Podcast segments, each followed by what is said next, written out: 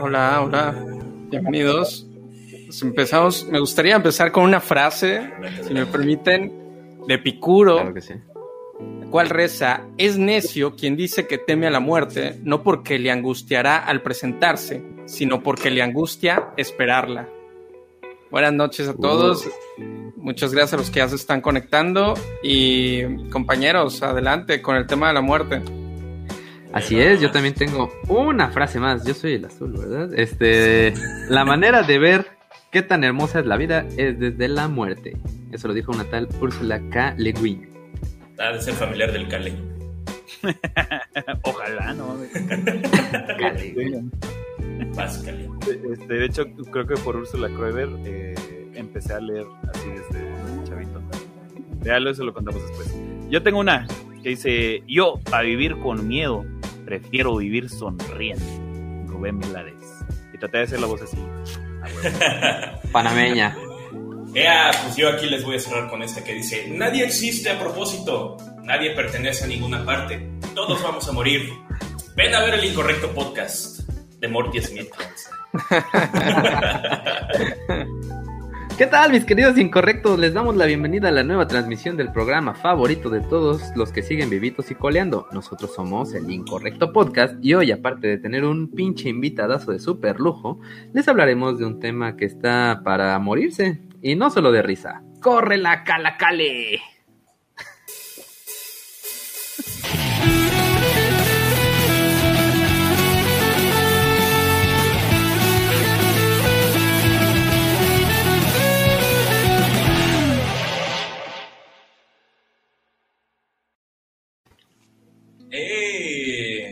Bienvenidos.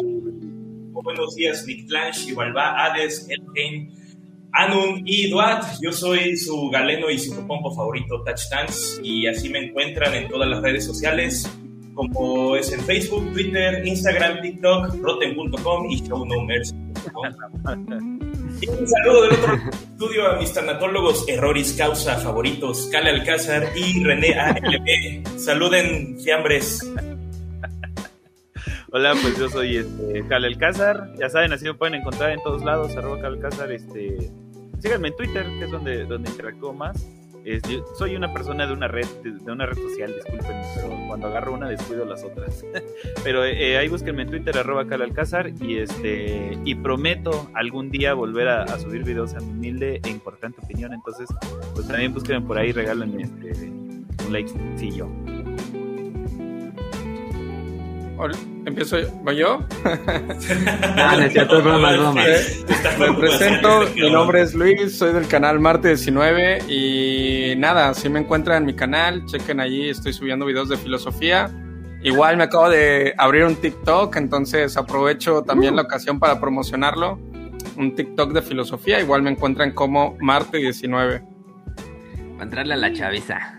Anda. ¿Qué pedo, banda? Yo soy René ALB, ya saben que me encuentran en todos lados así como dice aquí, arroba esdogopus, Twitter, Instagram, Twitch. Por favor síganme en Twitch, algún día haré cosas más divertidas y algún día streamearé. Este.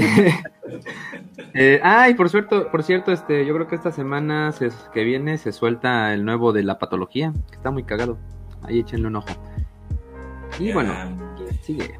Bueno, y si quieren enterarse de lo último que subimos, solo entren a YouTube, suscríbanse al canal, píquenle a la campanita y compartan nuestros videos, sobre todo a alguien que sepa que se va a morir, que se joda, que lo último que vea sea el incorrecto podcast. Y también síganos por medio de nuestras redes sociales, eh, solo abran Facebook, Twitter, eh, Spotify y escriban en el buscador Incorrecto Podcast MX. Síganos, denle like y campanenle por ahí.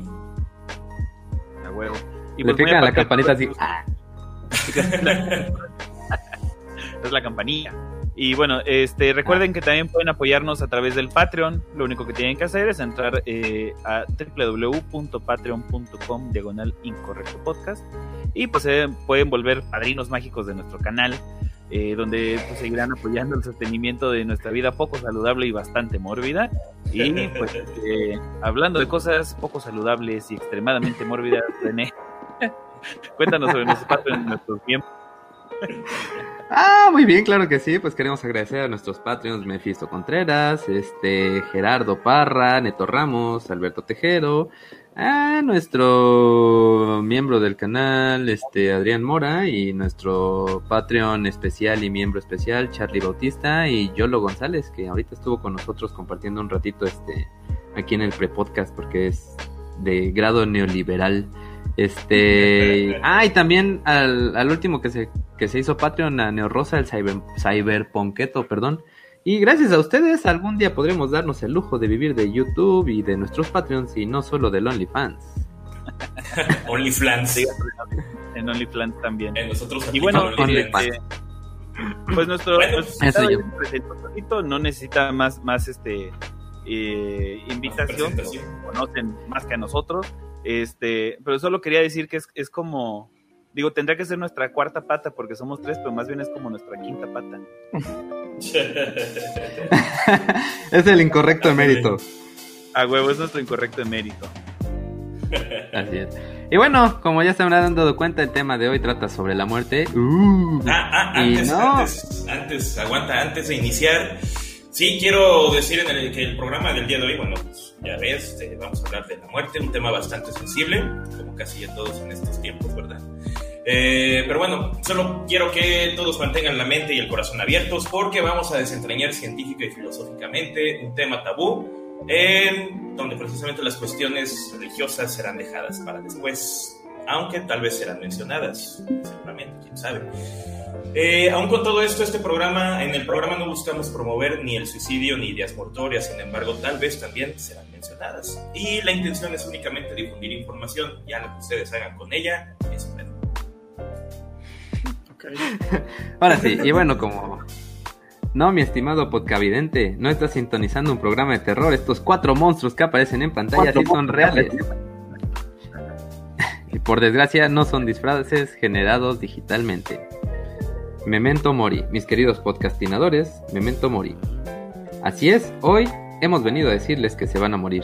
No ahorita y espero que al menos no en las siguientes cuatro horas que dure el podcast.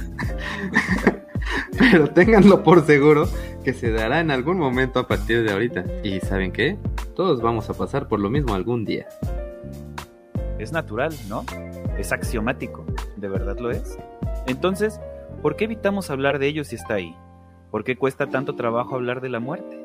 Tal vez por situaciones que generan tristeza, concretamente en la pérdida de algún ser querido.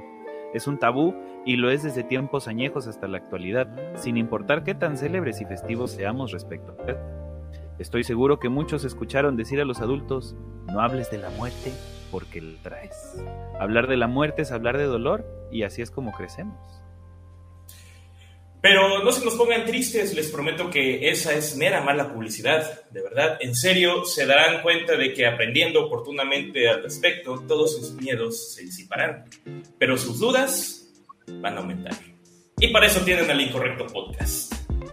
Para aumentarle las dudas. Y bueno, vamos a empezar entonces a definir como tal qué es la muerte. Ah, bueno, la muerte, a veces referida por los eufemismos chupar faros, colgar los tenis, petatearse, estirar la pata, cuajarse o coagularse, esto más en el ámbito médico, valer madre, expirar, y esta última es legal. Eh, ser Colgar los tenis. por- colgar, ya lo dije. Ah, perdón, Sí. entregar el equipo. Ah, entregar el equipo. Ser cargado por la chingada, el payaso o verga. Perdón, man, es meramente informativo. Eh, también entregar el equipo, como ya dijo, o fundirse, como al foco. Eh, la muerte se puede definir como un evento, como el evento resultante de la incapacidad orgánica de sostener la homeostasis debido a la degradación del ADN, que tras replicarse n cantidad de veces, eh, sostenerse se vuelve cada vez más y más costoso. O sea, para los de la 4T es el fin de la vida. Para los que sí acabaron la prepa y tal vez uno que otro con licenciatura, podrían entenderlo como el fin de los procesos bioquímicos del organismo. Célula por célula, órgano por órgano, sistema por sistema. Impactante. Oye, pero yo voy a diferir ahí. ¿No se supone que algunos procesos bioquímicos siguen después de la muerte? Oh, sí, eso lo vamos a comentar al rato cuando describamos todo, precisamente el proceso post-mortem y putrefacción. Mis temas favoritos. Solo por eso este, pasó toda la semana investigando. Esto hecho, ocurre sí. por dos formas. La primera, la muerte, es por causas naturales, o sea, como por la vejez, o enfermedades, o consecuencias de una cadena trófica, o sea, que te coman, o por siniestros naturales. Y la segunda es por inducidas, ya saben, suicidio, homicidio, eutanasia, vivir un accidente, perdón, sufrir un accidente, no lo viviste, ¿verdad? Este, pena de muerte, sin- siniestros socioambientales, como nuestro episodio anterior, por ejemplo. Y por otro lado, el proceso de la muerte, aunque está bien definido en algunas de las fases desde un punto de vista biomédico y neurofisiológico, aún no se entiende del todo y existen desacuerdos científicos al respecto. Pues eso es un desmadre, ¿no? Porque, o sea, eh, apenas en el siglo XX la muerte era definida como el cese de la actividad cardíaca, punto final. Te digo, de la actividad cardíaca, de los reflejos y de la respiración, ¿no? Y pues, ¿qué ocasionaba esto? Pues que un chingo de personas fueran este, inhumadas estando en un estado de vida latente, ¿no? O en los periodos de catalepsia. Ahí este, están todas estas historias, ¿no? De, de que se los enterraban con una pinche campanita y hasta hay un actor mexicano, ¿no? Que se supone que este... Joaquín Pardavé. lo- Joaquín Pardavé. Ah, Gracias, que cuando los enterraron estaba este, boca abajo con los dedos destrozados de que trató de salir, ¿no? A huevo. Sí, todo, y todo arañado el, el féretro. No. Pero es- Sí, es no mito, qué feo. Este, según yo Es como- mito, yo creo. No, me- no, sé, no sé si se comprobó, la neta. Según Bueno. yo, sí pasó. Sí. Es que lo cuentan cuando uno va ahí con las momias de Guanajuato, pero la neta, quién sabe si sea nada más para alzarles sus visitas. no, no, sé, o sea, no sé si es en específico, sé que algunos este, más bien sí, este, o sea que sí pasaba, pero no sé si, este, si específicamente le pasó a, a. Ah, bueno. Incluso recientemente se ha descubierto que la ausencia de la actividad bioeléctrica cerebral puede ser reversible. Eso lo descubrieron en personas que se habían ahogado y en los muertos, por así decirlo, en aguas casi congeladas. Eh, es como dato perturbador por ahí. Ahora, para la medicina forense, especialidad favorita, los intentos por definir al momento preciso de la muerte han sido algo problemáticos. Como ya mencionó Kale, si bien antes la muerte era definida como el momento preciso en que cesan los latidos cardíacos y la respiración, actualmente la ciencia permite establecer que la muerte es un proceso, el cual es un, en un determinado momento se torna irreversible. ¿ok? Eh, en medicina tenemos protocolos clínicos que precisamente permiten eh, establecer con certeza el momento de muerte. Eh, y esto se da cuando ya se han cumplido una condición suficiente y necesaria para la irreversibilidad de dicho proceso. Es decir, cuando ya al menos nosotros como médicos reanimamos a alguien y nada más no funciona, pues ahí quedó. Ahora, antes de continuar la pregunta, ¿quieren saber qué es lo que pasa cuando en verdad mueren? Digo, ¿quieren saber qué es lo que ocurre con el organismo cuando muere? ¿Están listos? a ver, échalo, échalo. De verdad lo están. Va. El proceso de muerte y todo lo que les voy a hablar ahorita son apenas los tres primeros minutos. Espera, espera, está chistoso porque la gente así, ¿para qué traen a Marte? ¿Para que escuche? Oye, pues primero tenemos que... Eh, a mí me encanta escuchar lo que, lo que Es tienen que- que decir desde la parte médica. Ahorita lo estamos cargando de información para que al rato con Cale se pongan chidos los filovergas. güey. Sí, Ustedes dale. preocupen, al rato. Ándale. Yo al rato me callo, no hay pedo. Dale, Touch, dinos, ¿qué pasa en los tres primeros minutos? Bueno, eh, el proceso de muerte del que vamos a bueno, que voy a describir o vamos a describir es uno básico, por así decirlo, ¿no? Es uno donde se está consciente previo a un suceso de paro, cardiorres- paro cardiorrespiratorio. Ah, ok, bueno, pues partiendo de ahí, el colega Sam Parnier, médico intensivista, después de haber estudiado a personas que sufrieron un paro cardíaco y que fueron reanimados, señala que las personas están conscientes al momento de su muerte. O sea, que es posible que las neuronas conservan, conserven ciertas funciones receptivas aún cuando ya no haya respiración, latidos ni actividad cerebral como tal. Órale. Por lo tanto, Dicen que lo último que se pierde es el oído, ¿no? Así es, es lo que se va perdiendo, según, según los que dicen eso, los que han pasado por ello. Por lo tanto, lo más probable es que la persona esté consciente de su propia muerte e incluso, como dices, escuche a los médicos declarar su hora de muerte, eh, en este caso, ¿no? ¿Se imaginan? Mm. Yo creo que trataría de hacer el cálculo de cuánto tiempo viví con poco oxígeno que me queda. Bueno, a las neuronas. Ojo, dichos resultados no demuestran que haya vida después de la muerte, sino que ayudan a comprender mejor el significado de la conciencia. Es decir, que intentan descubrir si ésta funciona en forma independiente de la mente o si proviene de las funciones biológicas. Una, una, una, pregunta, ¿Cómo, ¿cómo midió esto? O sea, sí me da mucha curiosidad, porque dice que no hay actividad cerebral, ¿no? Pero que aún sin haber actividad cerebral hay conciencia. ¿Cómo, ¿Cómo supo él?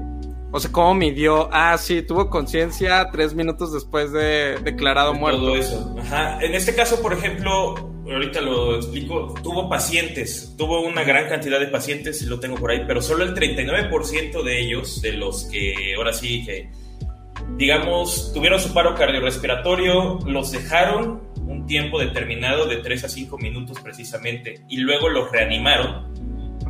Los que dieron su consentimiento, obviamente, para ser reanimados, y fueron reanimados, de, ese, de esos, el 39% fueron los que precisamente dieron testimonio de lo que okay. recibieron después.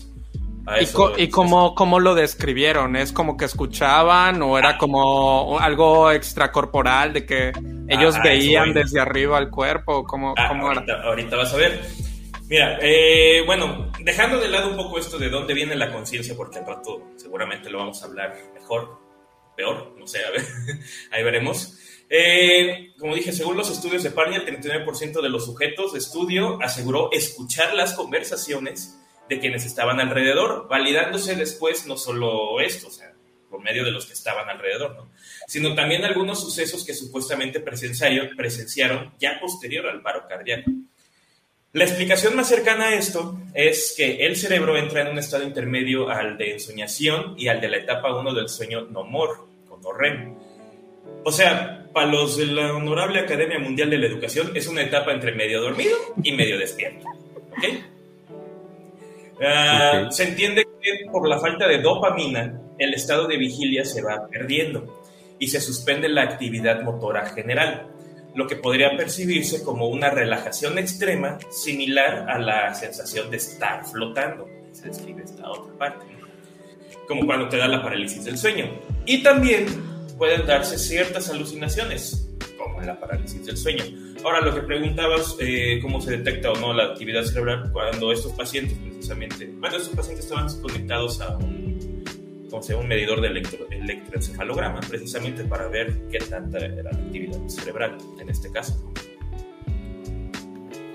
Otra de las experiencias en común es la de presenciar toda tu vida en unos cuantos segundos. Y aquí la cagué porque no tengo el meme listo, porque no lo pude, o sea, lo descargué, pero no me sale como JPG. Pero lo pongo en mi teléfono, chingue su madre. un Este, Adam, denme un segundo. Ay, perdón, soy un idiota. ya está. Ahora tengan que hacerme grandote. Ahora, ni, se ve el pinche meme, güey. Espera, espera. Me voy a hacer grandote. Ah, chinga, ¿dónde es? Aquí. Ahí está. Ahí.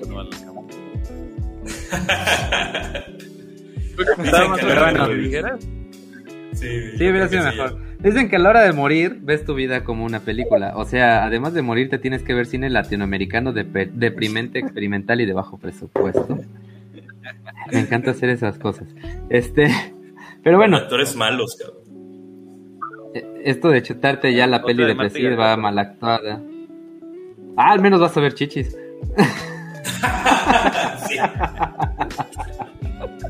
Pero bueno, esto de chutarte la peli depresiva, mal actuada y sobrevalorada de tu vida es debido a la última liberación de noradrenalina que realiza el cuerpo. Pero mejor explícales tú, pato. Ahí los va. Eh, dentro del tallo cerebral y como respuesta al pánico y al estrés de la situación, acuérdense que se están muriendo, eh, se activa una región o núcleo llamado locus cerúleo, la cual libera noradrenalina hacia ambos hemisferios cerebrales, especialmente hacia la corteza cerebral, el sistema límbico y a la médula. Ahora bien, en el sistema límbico nos vamos a enfocar en dos estructuras principales, la amígdala cerebral y el hipocampo estructuras pares. El primero se encarga de procesar eh, y almacenar las emociones, mientras el segundo se encarga de procesar la memoria, así muy descritos a grandes rasgos. esas funciones como tal. La noradrenalina baña estas áreas y las activa, pero recuerden, al no haber latidos, no hay circulación de fluidos. Así que todas las sustancias secretadas se quedan estancadas por cierto tiempo, hasta que son algunas o absorbidas o eliminadas por enzimas. Pero, ¿qué significa esto en sí como tal? Que la neurona va a tener un buen suministro de norepinefrina todo lo que resta de su vida, lo cual ya no es mucho. Órale, qué intenso. O sea, en realidad no te mueres cuando dicen que ya te moriste. No, todavía tu cerebro está ahí captando todo un poquito. Ahora, ah, vas, Cali. Ah, chinga, chinga. Mientras, mientras le cacha, fíjate que mi jefe le, le dio un infarto una vez y hace poquito ahí tuvo un problemilla. Y dice que, que él escuchaba, que él, él no se podía mover, obviamente, él estaba inconsciente, pero él estaba escuchando todo y cuando despertó les preguntó así, oye, ¿cómo tú dijiste esto y esto? Sí, o sea, que él todo el tiempo estuvo escuchando como de forma consciente y que él cree que todas estas historias de los vatos que, que están en coma y eso, este, pues que son verdades, ¿no? De todo lo que escuchan.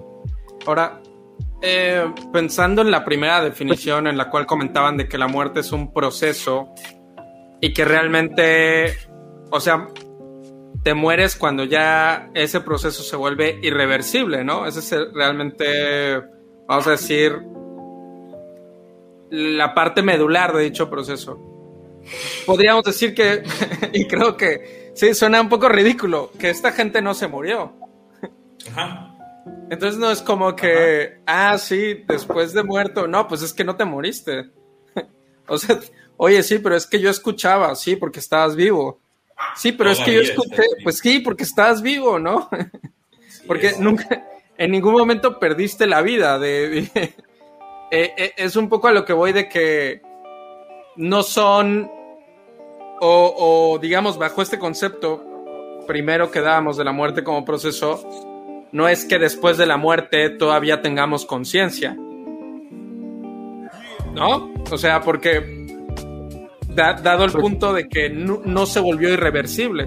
De la, ¿no? de ese, la muerte, ese proceso. De la muerte ahí te refieres, bueno, es que está precisamente al punto irreversible Exacto. o al paro cardíaco. Al punto de tal. no retorno, al punto de no retorno. Ah, no, ok, ok, ok, ok. Sí, sí, porque es pienso una- que un poco ahorita el argumento va y creo que em, hasta ahorita la idea que va permeando es como, hey, la conciencia Todavía sobrevive a la muerte, ¿no? Ajá. A la muerte física, a la muerte del cuerpo todavía queda conciencia. A la muerte clínica al menos. Ajá. Ajá, vamos a decirlo así, pero es que, pero es que to- todos los casos de los cuales hemos hablado, nunca se llegó a ese punto de no retorno.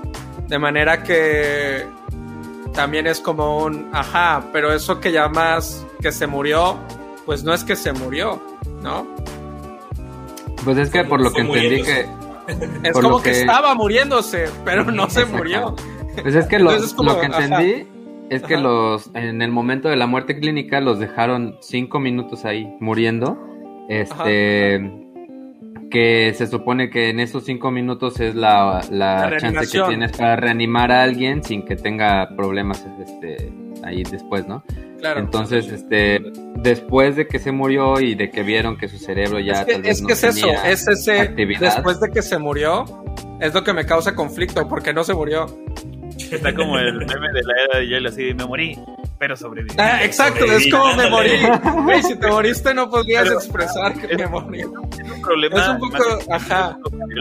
O sea, porque él, eh, cuando empezamos así que decidimos que íbamos a hablar de la muerte, yo le decía, puta, es que, o sea, definir la muerte está bien perro. O sea, como, como tener una, una definición así este, perfecta y este, universal. Porque, eh, o sea, pues tendría que ser como el cese de la vida. Y como la pinche vida todavía no, está, no tiene una definición perfecta. Una definición. Entonces es, es algo, este, o sea, pues es, es medio escabroso, ¿no? Pero sí entiendo que más bien al principio se, se dijo de esto, o sea, que la muerte tendría que ser este, este, esta llegada al punto irreversible Al punto Exacto. irreversible, exactamente. y, y que estas cosas de las que se están hablando no se llegó al punto irreversible, sino más bien eh, hablando de la muerte como, eh, digamos, la, la terminación, no, no puedo Era decir como que, Ah, exacto, empezaste el proceso, pero no llegaste al punto de no retorno. Entonces, o sea, eh, digo, no, no conozco estaba mucho de- muriendo. Se estaba muriendo, exacto, se estaba muriendo y tenía conciencia de que se moría, pero, pero no se murió. Pero, ahora, vamos a, vamos a suponer, eh, digo, eh, eh, eh, tenemos que, tendríamos que ver un poquito la definición de la vida y todo esto, pero si, si todos los procesos biológicos están detenidos, eh, o sea, y, y no hay absolutamente, en, en teoría, ningún proceso de mantenimiento de vida, o sea, no hay respiración, no hay circulación de sangre, etcétera, etcétera, etcétera. Eh, se podría pensar como en, por lo menos en un estado de no vida o un estado de muerte hasta que se revierte. Vamos a suponerlo así. O sea, más allá de la definición, ¿tú, tú crees que, que estos acercamientos eh, más o menos científicos nos podrían decir que, o por lo menos plantar la posibilidad de que, de que la conciencia pueda superar a la muerte, por lo menos durante Sí. un periodo? Sí, sí, sí, sí, o sea, es que creo que tenemos, es una apuesta, ¿no? Es una apuesta a la que realmente hoy día no vamos a tener, aún con estos estudios, no tenemos respuesta, ¿no? Y entonces yo sospecho mucho siempre de quien de quien diga de que ah después de la muerte y entonces está el que dice no no hay nada no Eh, después de la muerte no hay nada ¿por qué? porque solo somos cuerpo y entonces sospecho también porque güey ¿y cómo lo sabes no? y también sospecho del otro lado de, de quien me diga ah no sí es que después de la muerte pues te vas al cielo te vas al infierno o que este tienes que volver al ciclo de renacimiento entonces pero pero cómo lo sabes entonces siempre hay tanto de un bando como de otro hay como ah mira es que mi abuelito muerto se me presentó en sueño y me dijo ah sí bien". entonces en- en- y, y está al otro lado de e- entonces siempre es como creo que al final a- al menos como yo lo he podido un poco conciliar porque yo creo que es muy humano no Te- eh, eh, um, tener este temor a la muerte eh, yo creo que sí tienes que apostar por una al final. O sea, sí tienes que decir. eh, o también podrías decir, no sé, pero mientras no llegue a ese punto, yo voy a vivir mi vida con esta eh, idea acerca de la muerte, ¿no? Y- pero al final también puedes decir, como, pero no estoy seguro, igual podría estar equivocado. Eh, pero sí, sí, sí, creo que como lo vamos planteando, pues ya desde el inicio causa conflicto, ¿no? De a qué le llamamos realmente muerte. Y uh, creo que al final sí son como dos vertientes, ¿no? O, o nuestra conciencia sobrevive y eso luego lleva a otras preguntas de, ok, ¿y qué pasa con la conciencia una vez que sobrevivió a la muerte corporal? ¿Qué, qué sucede con la conciencia? Y la otra es decir, no pasa nada, ¿no? Este, verlo desde un punto de vista totalmente materialista y decir, no, pues te mueres y ya, ya se acabó. Y también eso está chido. Cualquiera de las dos me parece, me parece buena. Este, tiene sus pros y sus contras, ¿no? Pero creo que me da más calma la segunda, así de, güey, ya te moriste, ya, se murió, se murió. Ya no hay nada más. Sí, qué, qué- qué loco está, está el asunto de, ah, tengo otra oportunidad, otra oportunidad. ¿no? Oye, ahorita que mencionaste, este, que cuál era la experiencia de estas personas que se murieron, que si se vieron desde arriba el cuerpo y la chingada. Este, estuve buscando y no lo encontré, pero ya hace mucho tiempo, este, por ahí vi que hubo alguien que, este, quiso hacer eh, como una investigación respecto a eso. Entonces el tipo puso libros arriba de las lámparas de los quirófanos. Y entonces, este, cuando alguien se moría y decía que había visto su cuerpo desde arriba, y les preguntó así como, ¿qué libro hay ahí arriba? ¿Libro? No vi ningún libro. Ah, huevo. Sí, pues sí, Sí. podría ser. Lo más sencillo para refutar eso. O, o la alucinación, bueno, pero digamos que podría ser esa combinación, ¿no? De ambas. Pues sí creo en esa gente que dice es que vi la luz y demás, pero también pienso que puede ser una cuestión de nuestro cerebro, ¿no? Claro. Eh, pues todos los Sí. días soñamos y no por eso creemos que nuestro sueño sea una experiencia eh, extracorporal. No es como que nuestro, nuestra conciencia viaja a otra dimensión y, o sea, lo tomamos como un proceso bioquímico en el cual nuestro cuerpo está llevando a cabo procesos cognitivos. No sé por qué estas descripciones de vi la luz o vi a mi abuelito eh, no podrían ser lo mismo, ¿no? También un proceso bioquímico de nuestro cerebro con algún fin que desconocemos. Fíjate que, por ejemplo, lo de la luz al final del túnel, pues sí tiene una explicación así como bien pendeja, ¿no? No sé si ustedes se han desmayado, pero este, normalmente cuando, cuando te desmayas y empiezas como en esta especie de pérdida de conciencia, eh, que no pasa con, con, medicamentos, según yo solo es así como cuando, cuando te desmayas, empiezas a ver lucecitas antes de desmayar. Entonces, este, eh, ves así como los puntitos blancos, ¿no? Y este, pues dicen estas personas que han estado como en este punto, como vamos a llamarle suspensión de la actividad biológica, eh, han tenido la misma sensación, ¿no? Como, como de desmayo. Entonces, pues probablemente esa sea la luz al, al final del túnel de la que, de la que se habla, ¿no?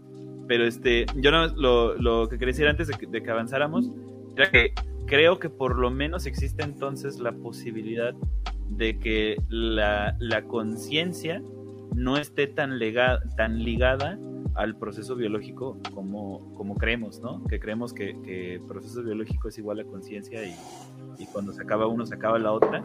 Eh, no necesariamente, por lo menos sabemos que al revés no es así. Eh, tú puedes tener periodos en los cuales estás vivo biológicamente y no tienes conciencia. Como algunos estados de coma, no, todo, no, no siempre que alguien está eh, como en estado de coma es igual hay niveles de conciencia, hay gente que, como decían, se escucha, hay gente que es como si se hubiera quedado, o sea, así como un pinche salto cuántico, ¿no? Agarras y te desconectas hoy y en 10 años te vuelves a conectar.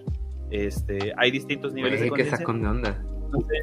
Ajá, y no sé si a ustedes le, eh, los han, les han puesto anestesia general. Este, yo creo, yo, yo, pienso que, eh, que un poquito más o menos así es la, la muerte en el sentido de que te desconectas, o sea, no pasa nada, no sientes, o sea, no te das cuenta, ¿no? Tú estás así, te pones a madre, te dicen respira, ¿no? Cuenta hasta 10, respiras dos veces, pum, cuando vuelves a abrir los ojos estás en, el cuarto del hospital, ya, punto, ¿no? Entonces, este... Estás haciendo una tina con hielo sin, sin un riñón. un riñón. este, no, pero por lo menos sí creo que puede ser que, que conciencia y proceso biológico no estén tan ligados como creemos. No estoy diciendo que la conciencia sobreviva al cuerpo, ¿no? Más bien, este, probablemente son unos eh, microprocesos biológicos que permiten que la conciencia siga existiendo, aún más allá de la definición clínica de la muerte. Pero pues no creo que si ahorita vas y sacas y abres la tumba de tu abuelita, pues ahí esté todavía la conciencia de tu abuelita. Ah, ¿te imaginas? A la madre, qué pinche miedo. Ahora, como por ejemplo dices, como decía Marte, este, de las alucinaciones y todo esto de, este rollo. Sí, precisamente como se dijo, eran, eh, se pueden dar alucinaciones como se da en el proceso este de la parálisis del sueño, los terrores ahí mental. Y precisamente estas personas que fueron estudiadas, solamente son pocas, son pocas, porque parte de que son pocas que sobrevivieron después de, este, las demás la toman como si precisamente fuera un estadio de sueño, o sea, como si de verdad estuvieran soñando y se toma casi por igual. Obviamente no todas las personas recuerdan lo que sueñan, no todas tienen la capacidad de soñar imágenes ni nada de eso, así que por eso son tan poquitas también, el 39%. Solo esas recuerdan esta parte. Y respecto a lo del túnel del tiempo, de luz, eh, la falta de irrigación sanguínea y oxigenación de las retinas provoca un fenómeno llamado fosfenos. Los fosfenos son cuando te frotas muy fuerte los ojos y empiezas a ver lucecitas. Esas son los fosfenos. ¿Vale? En este caso, eh, se entendería como la última reacción fotoquímica que realizan los bastones retinianos, es decir, las células que captan la luz dentro de tus ojos. Ahora, ¿por qué un túnel? Eh, esto es fácil. Dichos fosfenos convergen en el centro de la mirada debido a que ya no se mueven los músculos de los ojos, lo que fija la mirada en un punto y desvía la atención de los alrededores, dando este efecto de, túnel, oh. Así es. Oye, aguanta antes de seguir. Este, nos llegaron dos superchatitos. Vamos a poner la animación. Ahora, ahora, ahora, ¿Dónde chingados era? Ah, aquí. Super Chats.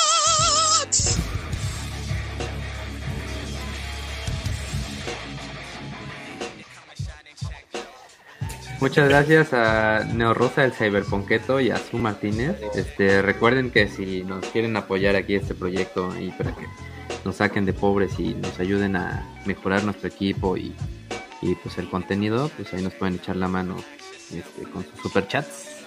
Y síguele, Micale, ¿qué es el proceso postmortem? Bueno, pues ya lo anterior, eh, todo lo que mencionamos, pues ocurre, eh, digamos, entre los siguientes 3 a 10 minutos eh, después de que se para el corazón, ¿no? Y este, y bueno, ¿y luego qué? Pues luego llega la oscuridad. No, este, no sabemos con certeza qué ocurre más allá del corpóreo, ¿no? Que un poquito de lo que hablamos. Pero es por eso que Tacho nos va a explicar qué ocurre cuando las funciones físicas se tienen por completo desde la medicina. Va. Eh, como bien mencionó Kale, en los primeros 10 minutos llega a ocurrir la muerte cerebral y la pérdida de conciencia como tal. ¿Sale? Ahora, lo que, todo lo que explicamos, como se dijo, los primeros 3 minutos según los estudios, ya después de 10 minutos avanzado esto, ya que ya no hay conciencia, ya que no hay actividad cerebral como tal ni nada de esto, eh, las neuronas, eh, bueno, no solo ellas, sino también todas las demás células del cuerpo dejan de recibir oxígeno. Aquí es justo cuando empieza el proceso post-mortem.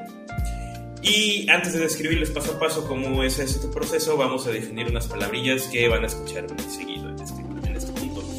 Échate la primera, este, René. Ahí va, este, la primera es Algor Mortis. Esto es cuando la temperatura disminuye gradual y progresivamente de hasta de un grado centígrado por hora, hasta igualarse con el del medio ambiente tratando, tratando perdón, tardando entre 15 y 20 horas. Ahí les va de nuevo. Este, la temperatura del cuerpo se reduce de a un grado por hora hasta alcanzar la temperatura del medio ambiente y esto tarda unas 15 o 20 horas. Es un signo específico de muerte porque la un signo específico de la muerte es que la temperatura rectal sea inferior a 20 grados centígrados. O sea que ahora sí de que. A ver, este güey si me pegó. Así mero. Órale. Échate la otra, Cale. Eh, la deshidratación, bueno, pues dada por la evaporación de los líquidos cadavéricos, qué bonito suena, provocando la pérdida de peso, apergaminamiento cutáneo, o sea que se pone la piel así como pergamino, desecación de las mucosas y algunos fenómenos oculares. Eh, la pérdida de peso puede ser de 8 hasta 18 gramos por kilogramo de peso al día. Órale. Este... ¿Mané? ¿Eh? Que si ahí es donde entra esta madre de los 21 gramos. Bueno, no sé si lo vamos a platicar. Luego lo vamos a platicar, pero creo que puede ser, pero no creo. Quién sabe ahí. Tal vez. como diría, como diría tío Polina. Eh, bueno, bueno, ese le tocaba a Marte, pero échate la No se lo pasé. Livor mortis son manchas rojizas y violáceas que aparecen en las zonas declives del cuerpo debido al cúmulo de sangre por acción de la gravedad. Eh, su aparición se determina por la posición del cuerpo y no debe confundirse con hipostasia cadavérica, lo cual es casi lo mismo, pero en las vísceras. Así es, una cosa es afuera en la piel y otra cosa es por dentro. Y el más conocido, y yo creo que es el favorito de todos, el rigor mortis, este, el cual es un estado de endurecimiento de todos los músculos debido a su acidificación y deshidratación, eh, dándose después un periodo pues, variable de flacidez muscular post-mortem. Primero te pones guango y luego te pones duro, como la vida misma, aunque en muerte. Eh, prácticamente, químicamente hablando, se da cuando el ATP, la trifosfato, se degrada dentro de la célula sin el oxígeno que ya no está circulando, obviamente, convirtiéndose en ácido láctico. Ya saben, esas cositas que provocan el dolor de paro cuando hacen ejercicio. El rigor mortis se diferencia del espasmo cadavérico en que este último ocurre cuando la muerte es súbita, es decir, un disparo, un accidente, ah. etc. O sea, no es lo mismo, Oye, es muy diferente. Y es cierto, ¿Es cierto lo que dicen en Los Simpson que es más fácil meterlos a la bolsa cuando tienen rigor mortis? Pues sí, porque no se mueven tanto, los metes directo. de hecho. sobre todo si están en posición vertical, ¿verdad? ah, si está hecho bolita está más castroso, ¿no? Sí, exactamente. Ah, bueno, ya, ahora sí, vamos a empezar. Pónganle bien atención a esto porque la neta Organizarlo costó un poquito, más que nada porque no hay ninguna bibliografía que te lo ponga así de a tantas horas, a tantas horas, a tantas horas. Así que pónganle atención a esto. Esto sirve para clases de criminalística incluso. Ah, qué perro. a huevo. Ahora, en los primeros 10 a 20 minutos se empieza a notar la atonía muscular, la lividez y el pallor mortis, es decir, para los del CNCI, la palidez. A los 45 minutos, eh, la deshidratación provoca el opacamiento de las córneas y el hundimiento ocular. luego, luego se empieza a notar en los ojos. Eh, a los 60 minutos o a la hora, la temperatura desciende entre 0.5 a 2 grados centígrados en la primera hora e irá, como mencionó este, René, haciéndolo gradualmente un grado por hora. El Igor mortis eh, comienza a notarse en las zonas de asentamiento, como pequeñas manchitas apenas, no más grandes de 1 o 3 centímetros. Y también aquí inicia la fase de instauración del rigor mortis. Eh, empezando por lo que son los músculos de las vísceras, es decir, la, musculatura lisa y cardíaca, o sea, todas las partes de adentro primero se empiezan a. A las 3 horas ya hay rigor mortis en cuello, en extremidades torácicas, es decir, brazos y manos. Y bueno, pero si el fiambre ya está rígido por completo para este entonces, ya se le llama rigidez precoz. No debe de estar rígido para este momento. Ah aparece un signo de, que se llama signo de Sommer Larker, el cual es una mancha oscura que aparece en la esclerótica, es decir, en la parte blanca del ojo, por ambos lados de la córnea, de forma transversal, y esto es debido a que se deshidrata la parte blanca precisamente, adelgazándose y dejando ver la capa intermedia que está dentro del ojo, la coroides precisamente. O sea que ya a partir a las 3 horas ya aparece esto, bien pelucas, ¿sale? Eh, a las 4 horas el Libor Mortis aumenta, pudiéndose notar un poco más eh, grandes las manchas, mencionadas algunas o la mayoría. Eh, más o menos entre las 2 y las 6 horas, pero por medio son las 4, el Rigor Mortis hace de las suyas, ya que con la musculatura lisa totalmente endurecida, las pupilas se dilatan, se pone la piel chinita por la pilverección. Y lo que tenía que salir por alguna cavidad se sale, incluyendo fetos. Se mean, se zurran, todo. ¿Vale? A las cuatro horas prácticamente. Ya de ahí, una vez meado y cagado hasta las 8 horas, el Libor Mortis llega a su máxima intensidad, aunque si se mueve el cadáver, las manchas todavía pueden cambiarse de posición. ¿Sale? Después de 12 horas, se alcanza la temperatura ambiente, si la temperatura ambiente es menor a 25 grados, va a seguir eh, de 0.5 grados por hora este, bajando hasta nivelarse. Se llega al máximo punto del libor, del libor mortis, es decir, aquí si el cadáver se mueve, las manchas ya no se van a alterar. Y el opacamiento de las córneas y el hundimiento del ojo pueden iniciar apenas en ese punto, siempre y cuando los ojos del cadáver hayan estado cerrados. Están abiertos desde los 45 minutos. Órale. Oye, ¿y si la temperatura ambiente es de 50 grados centígrados, tu temperatura aumenta? Eh, pues sí, de hecho te vas aumentando en la temperatura, aunque prácticamente te estás cociendo ahí, yo creo ya. sí, de hecho se va ajustando a la temperatura que estés circundando y bueno, lo menciono al final, pero si todos estos procesos se van a ver siempre alterados por obviamente donde sea que hayas muerto, lo que te esté rodeando prácticamente. ¿Qué me quedé? Ah, sí, ya cuando llevas un día de apestado, comienzan los fenómenos cadavéricos tardíos. En este caso, la putrefacción. Ay, qué bonito suena, me cae. Eh, o sea, ¿cuánto tiempo tardas en empezar a oler a muerto? A partir del día empiezas a oler a muerto. A partir de las 24 horas ya puedes empezar a oler a muerto. Porque. ajá. El olor a muerto no, no difiere tanto de entre animales a humanos, ¿eh? No, es que la sustancia precisamente que se produce en la cadaverina es la misma sustancia en general. Cadaverina, suena más inventado que nada, güey. Antes no le pusiste la incorrecta podcastina, güey. Háganos el favor de corroborar esa información porque. no es que no crea en Touch, pero. pero hacen bien en dudar. Ah, bueno, la putrefacción, ¿qué pasó? Ah, no, es que iba a contar que en una una Navidad, hace como, no tres años o algo así, me regalaron una pata de jamón serrano, poca madre, güey. Yo, bien, este, bien contento, le puse su tablita y todo, y estaba yo cortando como pendejo, invité a un amigo a tragar jamón serrano a los cerdos.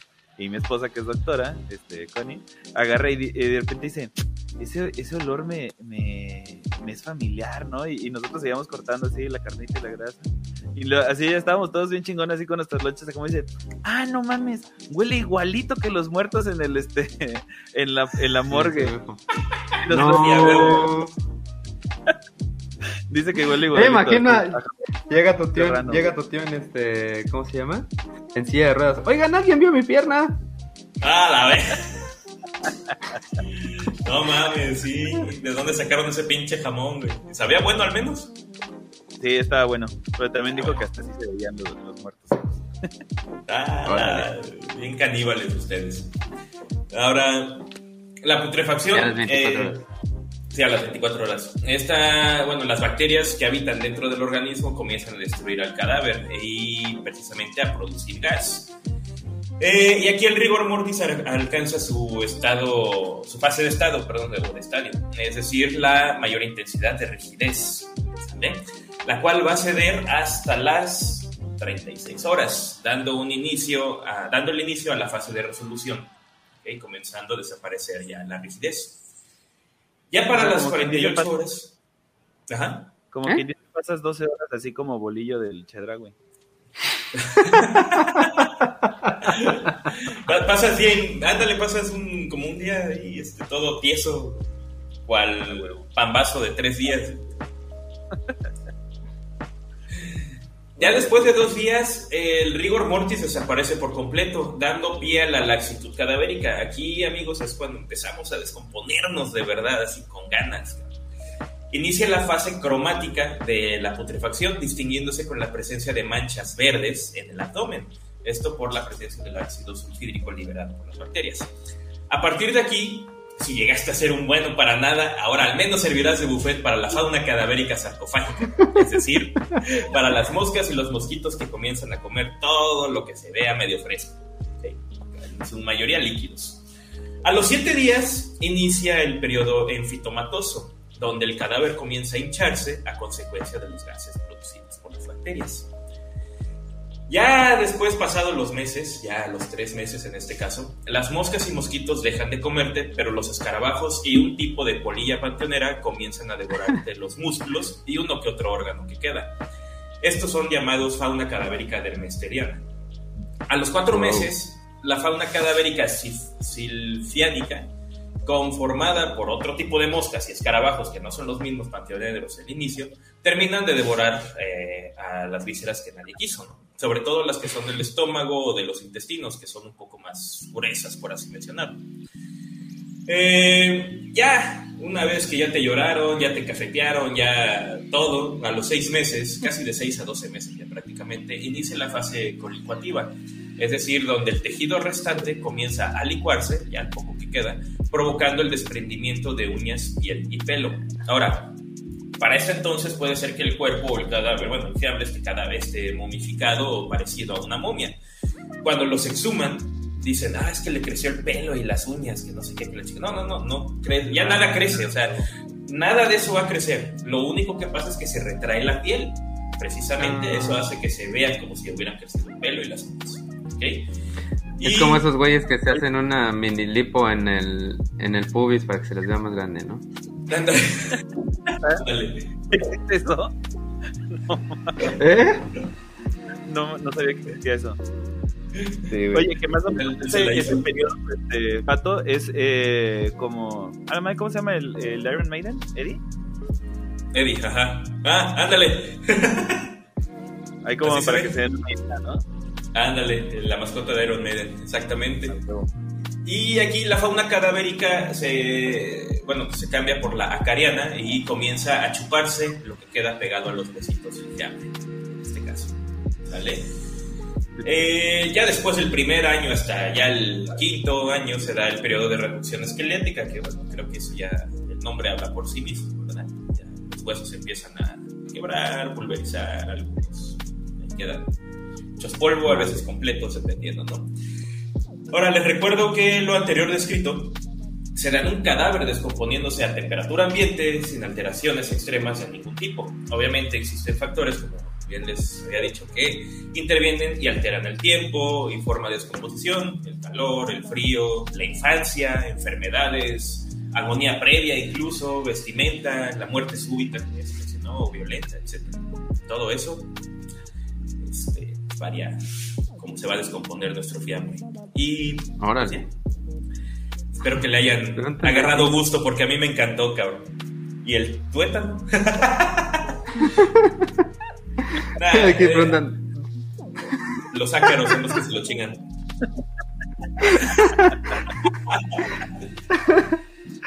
para quien nos Ah, huevo. está oyendo, este, dice, 12 personas, junta más gente un atropellado. Un atropellado. Bueno, pues continúale. Pues no sé si quieren superchats o comentarios, si no ya me paso el segundo bloque. Este, pues echamos. Comentarios. Ándale. Ah, este, no sé si viste Marte, nos echamos un, un podcast sobre Marte, el planeta. Ah, sí lo Pero vi. le pusimos. le Pero no pusimos 19, Marte, No 19, y mucha gente llegó y dijo, ¿por qué no está Marte aquí? Ya, por eso aquí, mira. Ahora sí con Marte. Porque en, en el podcast de Marte no estaba, pero ya no es martes. Este. Ah, aquí hay alguien que decía, Iván de Asturias, que le gustaría escuchar el podcast en vivo, pero mañana en jale. No hay pedo. Ahí No vayas. Uno de estos días. No, No vayas a trabajar. Di que estás bien enfermo.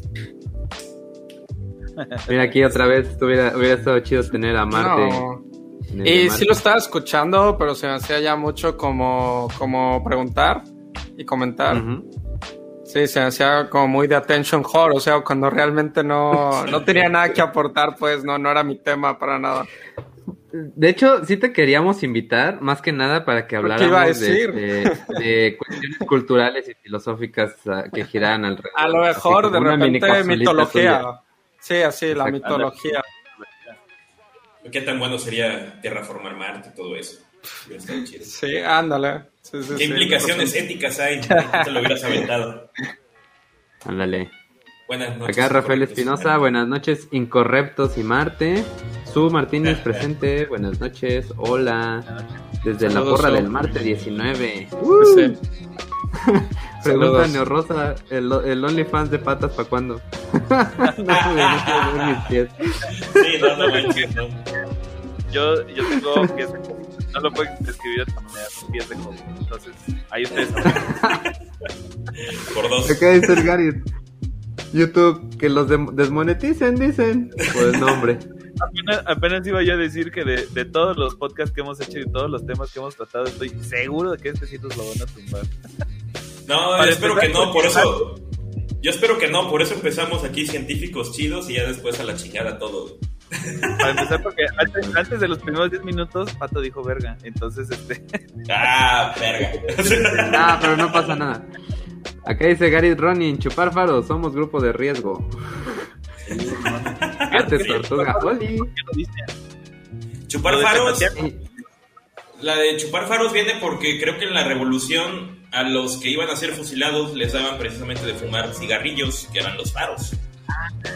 Por eso dicen, ya chupó faros. ya chupó faros. Oh, no me lo sabía. Lo de petatearse es porque en tiempos prehispánicos, cuando te morías, te enrollaban en el petate y ahí te estaban para el hoyo. Entonces, este. te petateo. No me acuerdo cuáles otros sabía. Acá chequen a este cuate de arte tortuga, es quien me ayudó con el dibujo, o quien me hizo más bien el logo de la patología. Tiene ahí un canalito en, en YouTube también, échenle un ojo. Di- Dice el cyberpunketo que hagamos ejercicio, que quiere incorrectos mamados y que sigan viviendo. Ah, estaba el hashtag, ¿no? Del programa pasado que ya no lo seguimos. ¿Cuál era? Queremos incorrectos Este- mamados. Incorrectos sabrosos, ¿no? Sabrosos. Sabrosos. sabrosos. Queremos Este- incorrectos sabrosos. Hashtag. Más razones Más- para tenerle miedo a la muerte. Ya ni sé de qué estábamos hablando. Cuando, cuando Pato dijo de que, de que seguías como consciente después de morir. Ah, Ah, sí es cierto. Acá dice Gary Ronin. Espera, no se tiene, no se pone tieso el sin hueso. Pues no sé. Sí. Su Martínez. ¿Sí? No, sí y no. Sí, pues sí, güey. pues, te digo, te afecta a todos los músculos, güey. Muchas Nada gracias más que, nada más que ya ¿no? crece, nada más se queda ahí endurecido, güey. Pinche naricilla. Wow. Dice Rook Suárez, mi abuela le dice a la parálisis del sueño, se te subió el muerto. Sí, Sí, un clásico, ¿no? Que hasta, hasta antes, o sea, se creía que literal era así como que se te acostaba un pinche No sé si hemos platicado de por qué es la parálisis del sueño. No, todavía no. Creo que- Luego la... ¿No lo platicamos en el del sueño? Ah, pues es cierto. Creo que sí. Bueno, el chiste es que tu cerebro está, tu cuerpo está medio dormido, o más bien tu cerebro está despierto y tu cuerpo está dormido, ¿no? Algo así. Tu cuerpo entra en una fase de estado REM, tu mm, cuerpo, pero tu mente no, al parecer. Y ahí es Y se dan alucinaciones. ahí está un poco cagado, ajá, precisamente lo que decía este Marte, ¿no? De que pues, también de repente ya hay alucinaciones. Lo que está cagado, que digo, ha- habría que ver como por qué, este, es que mucha gente que pare- padece parálisis del sueño eh, eh, tienen una alu- alucinación recurrente, que es la de los hombres sombra, ¿no? Este, Ajá. y, y yo me cuento entre ellos, este, hace mucho que no me pasa, pero sí es común ver a los, a los hombres sombra este, rondando el, eh, tu cama o tu habitación. Son bien ojetes. Pinches culeros. A mí, me, a mí me daba mucho cuando estaba en Jamaica, pero yo creo que era como por estrés de trabajo. Y este. Y era. No. No. Este. No, y me daba cuando dormía en una posición específica. Sí, Ya cuando me sentía solo y me quería sentir acompañado, me acostaba así. ahí hay, hay, este, dos cosas. Uno, el estrés y el cansancio alteran los ciclos del sueño. Entonces puede pasar eso. O sea, que como que no, no entres bien donde se debe, ¿no? Y es como los cambios de, de la palanca del coche, güey. Entonces, pues. Y la otra es que este los que están marranos, como Hernández, como comprenderás, este, en algunas posiciones puede que te oprimas demasiado el pecho y entonces empieces a entrar en un proceso de hipoxia, o sea, te asfixias a ti mismo. Entonces, Qué rico. tu cuerpo, tu cuerpo de alguna manera como despertarte para decir, pendejo, muévete que te vas a ahogar. Entonces, este, también esa es una, una de las explicaciones de, de quienes tienen así episodios, este, como de terrores nocturnos y eso, que te estabas ahí medio asfixiando. Yo lo disfrutaba, por eso dormía así. Saludos, Salvador. Este, Fake Plastic Luis, me encanta tu nombre, güey. Ah, perro touch criminalista. Eso estaba que- estudiando, de hecho, pero me chingué la rodilla. Ah, ¿qué se, se llamaba este? ¿Cómo era? Cadaverina. Jarabe. Cadaverina. ¿Y a los cuántos días se hace el zombie? Zombie, dependiendo tu tipo de sangre, ya cambias inmediatamente o no. Así. Güey, a, mí, a mí me encantan las películas de zombie, ¿no? O sea, porque andas así, la, la, la, te muerde y en eso, verga, ya se pudre tu cuerpo así de, de dos meses de putrefacción. Y, pues, es digo, cierto. en teoría, un pinche zombie al que acaban de morder, aunque ya esté zombie, pues se tendría que ver como un vato normal, nada más ahí con un pinche chupetón, ¿no? Ajá. Pues sí, porque de hecho ni siquiera los ojos se te pondrían blancos tan rápido, ¿no? Sí, ¿no? Ándale. Dice Es a, es a los Sánchez- 45 minutos, acuérdense. Dice Aleister, voy llegando y lo primero que escucho es en qué semana me van a dejar de comer los gusanos. Necesito un trago. Pues salud. Y saludos a los cancelados. Dice aquí, con voz del peje, puedan decir, mueran malditos migalas neoliberales. A ver, bástale. Ay, ay, ay, ay, creo que tenía yo eco. A ver, no sé si no le fue. Mueran, malditos, migalas neoliberales. Ah, más o menos. Ah, dicen no aquí los, los cigarros farolitos. Ah, Dice, ¿y si está tibia o cuenta como... ¿Y si está tibia cuenta como necrofilia? Romy, saludos a Marte. Se ve más güero Marte en sus videos. Es que aquí trajimos al Marte que nos salió más barato porque el güero era más caro. Anda. Sí. Este no es el neoliberal, este es el otro. No, pero dice que me veo más güero aquí que en los videos. Ah, Este es el- bueno. Ah, sí es cierto. Ajá, este es perdón, lo el leí al revés. güero.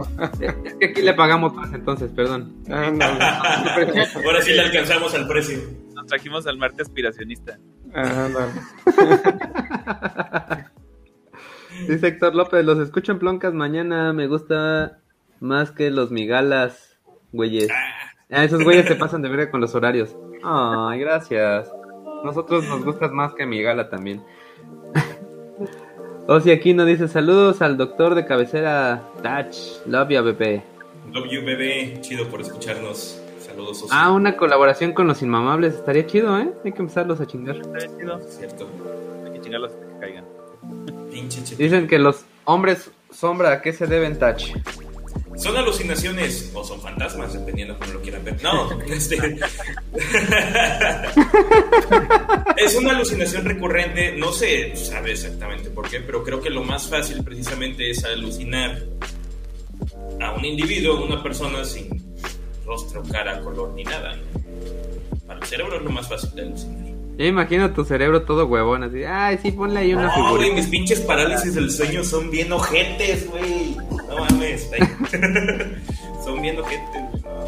Sí, Igual- igual que ya no me han dado ninguna. Ya. Ahora, ahora que hablabas de los fantasmas, digo, y, que- y todos nos da como risa y demás, pero, por ejemplo, Platón, él hablaba de, de- de- de fantasmas, hay, hay fantasmas, y hay filósofos que dicen, ah, sí, pero él lo hace como una alegoría, como una, una metáfora y demás, pero también hay quien dice que no, pues realmente él lo escribía así porque él era místico realmente, ¿no? Él, él tenía en su filosofía toda esta parte de las religiones órficas, el orfismo, y que también hay, hay mu- mucho tema pues de el porqué de los fantasmas, los renacimientos y bla, bla, bla. Entonces, sí, puede haber una explicación filosófica, según Platón, para, para el fantasma, pues, para el hombre sombra. Órale, pues échatela de una vez. A ver, a ver.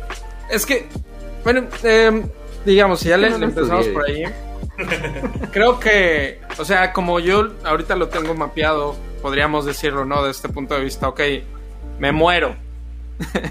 lo siguiente es, ¿qué pasa, no?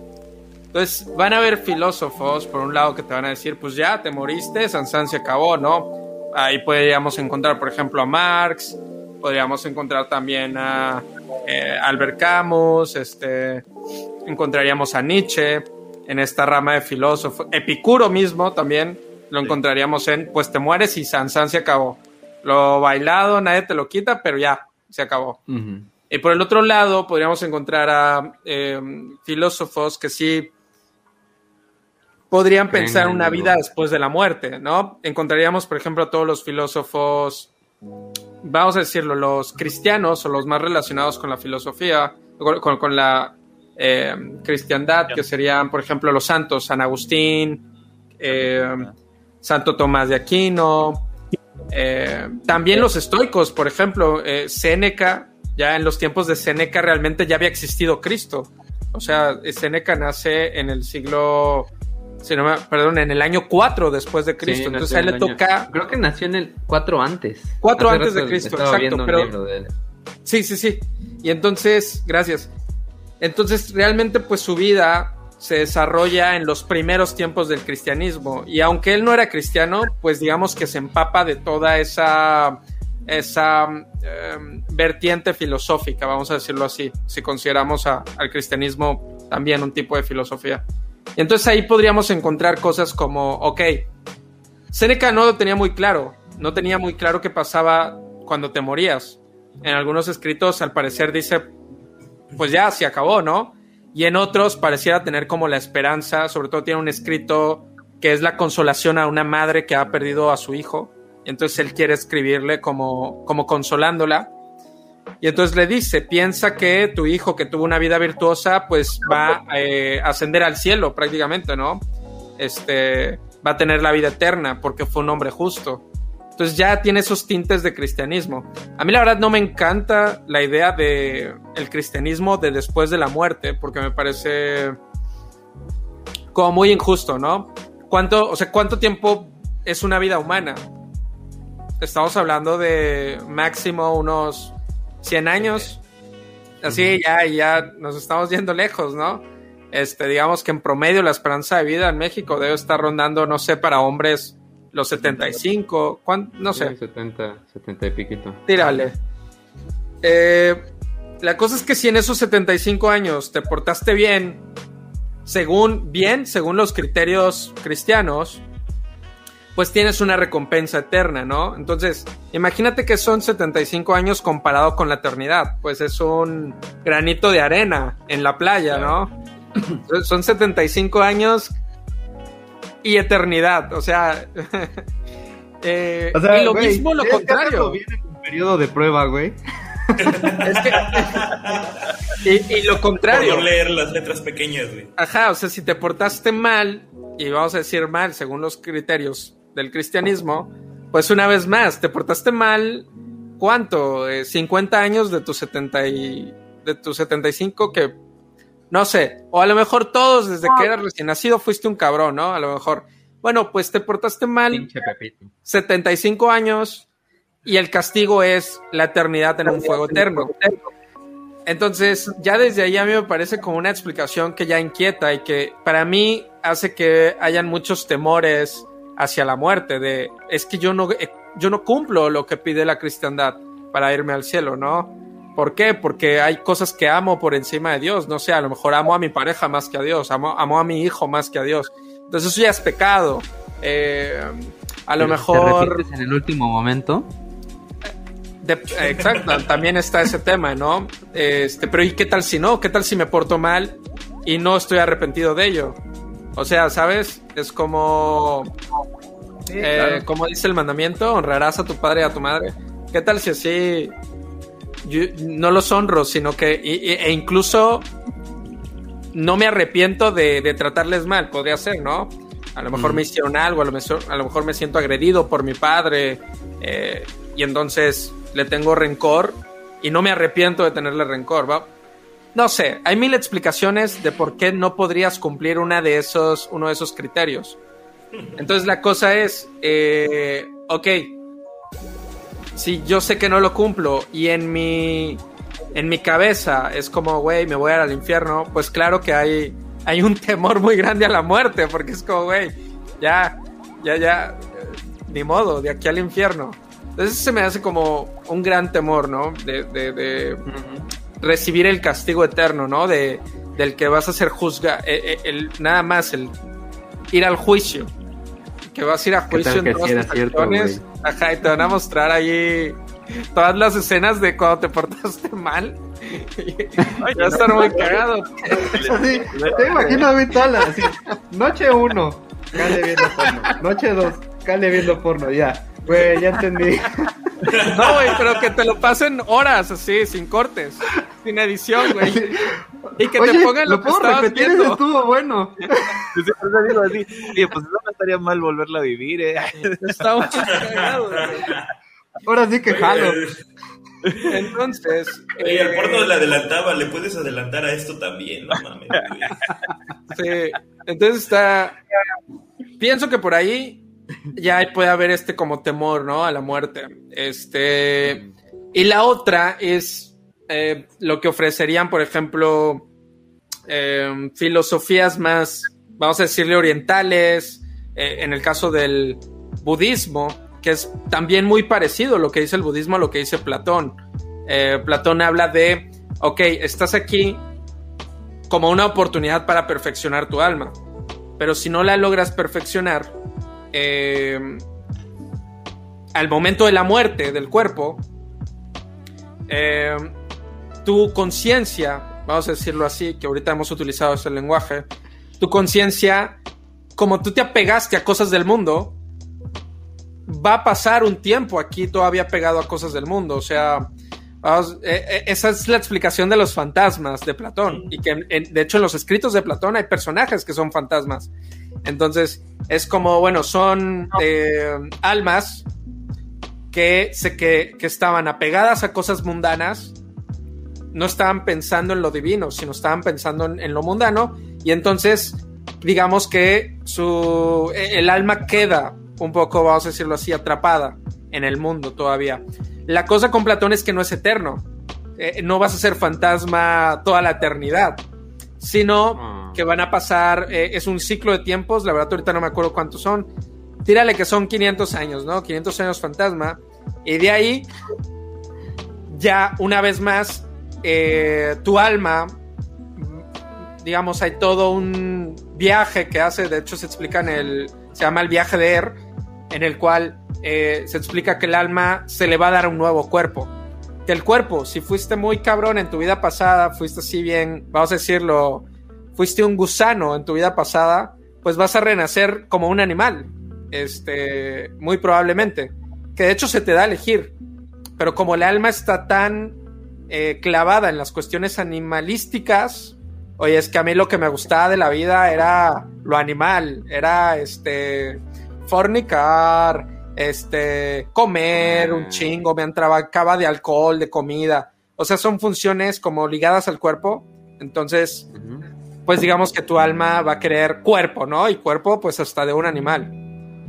Eh, digamos, si no fuiste tan cabrón, sino que conseguiste un poquito de sabiduría, no toda, pero un poquito, pues podrás tener otra experiencia humana donde tendrás una nueva oportunidad de perfeccionarte y si llegas a ese nivel de sabiduría, podrás ya liberarte y no ser parte de este ciclo. También es curioso porque en Platón, aunque tu alma se libere, todavía puede, estando en el mundo perfecto de las ideas, vamos a decir que estás tú con los dioses y las ideas perfectas, todavía al ser un alma humana puede extrañar eh, la vida mundana entonces todavía, imagínate, en el cielo todavía no te ves liberado por siempre. A lo mejor vas a estar en el cielo 500 años y después la cagas porque extrañas una cheve.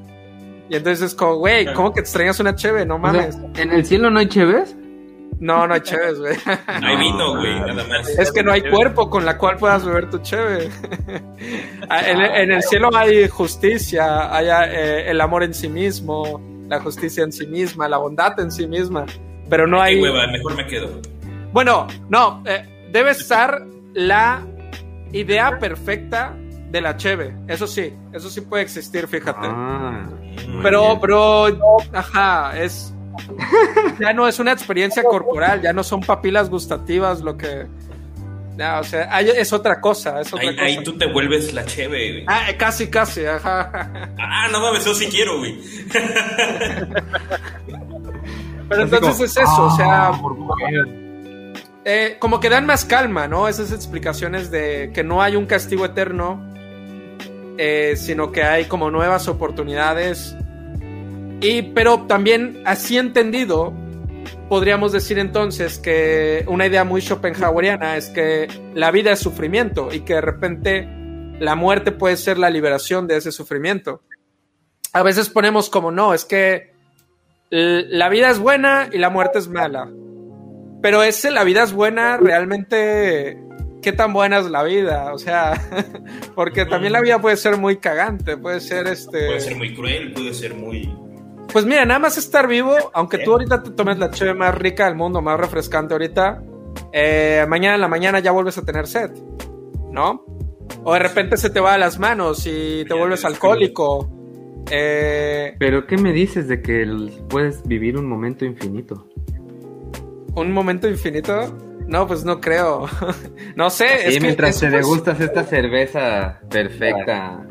Pero no va a ser infinito, va a ser un escape. Es que ahí te va. Eso, esa cheve perfecta que te estás tomando ahorita puede ser un escape a la vida de mierda que tienes todos los días. Mentira, estoy hablando de ti, pero estoy hablando de todos. ¿Sabes? O sea, yo también. Me conoces, me conoces. Güey, son. ¿Cuánto me dura la cheve? Me dura 30 segundos, un minuto, ¿no? En lo que baja por mi garganta y digo, ah, son 30 segundos, un minuto en los cuales me liberé, güey y, me olvidé, güey, de todos mis pedos, eh, que debo la luz, que debo la renta, que eh, tengo pedos con mi familia, que me duele el pie, que tengo gastritis. Entonces, por 30 segundos, un minuto, de repente tengo estos escapes em, de ese sufrimiento, ¿no? Que es la vida.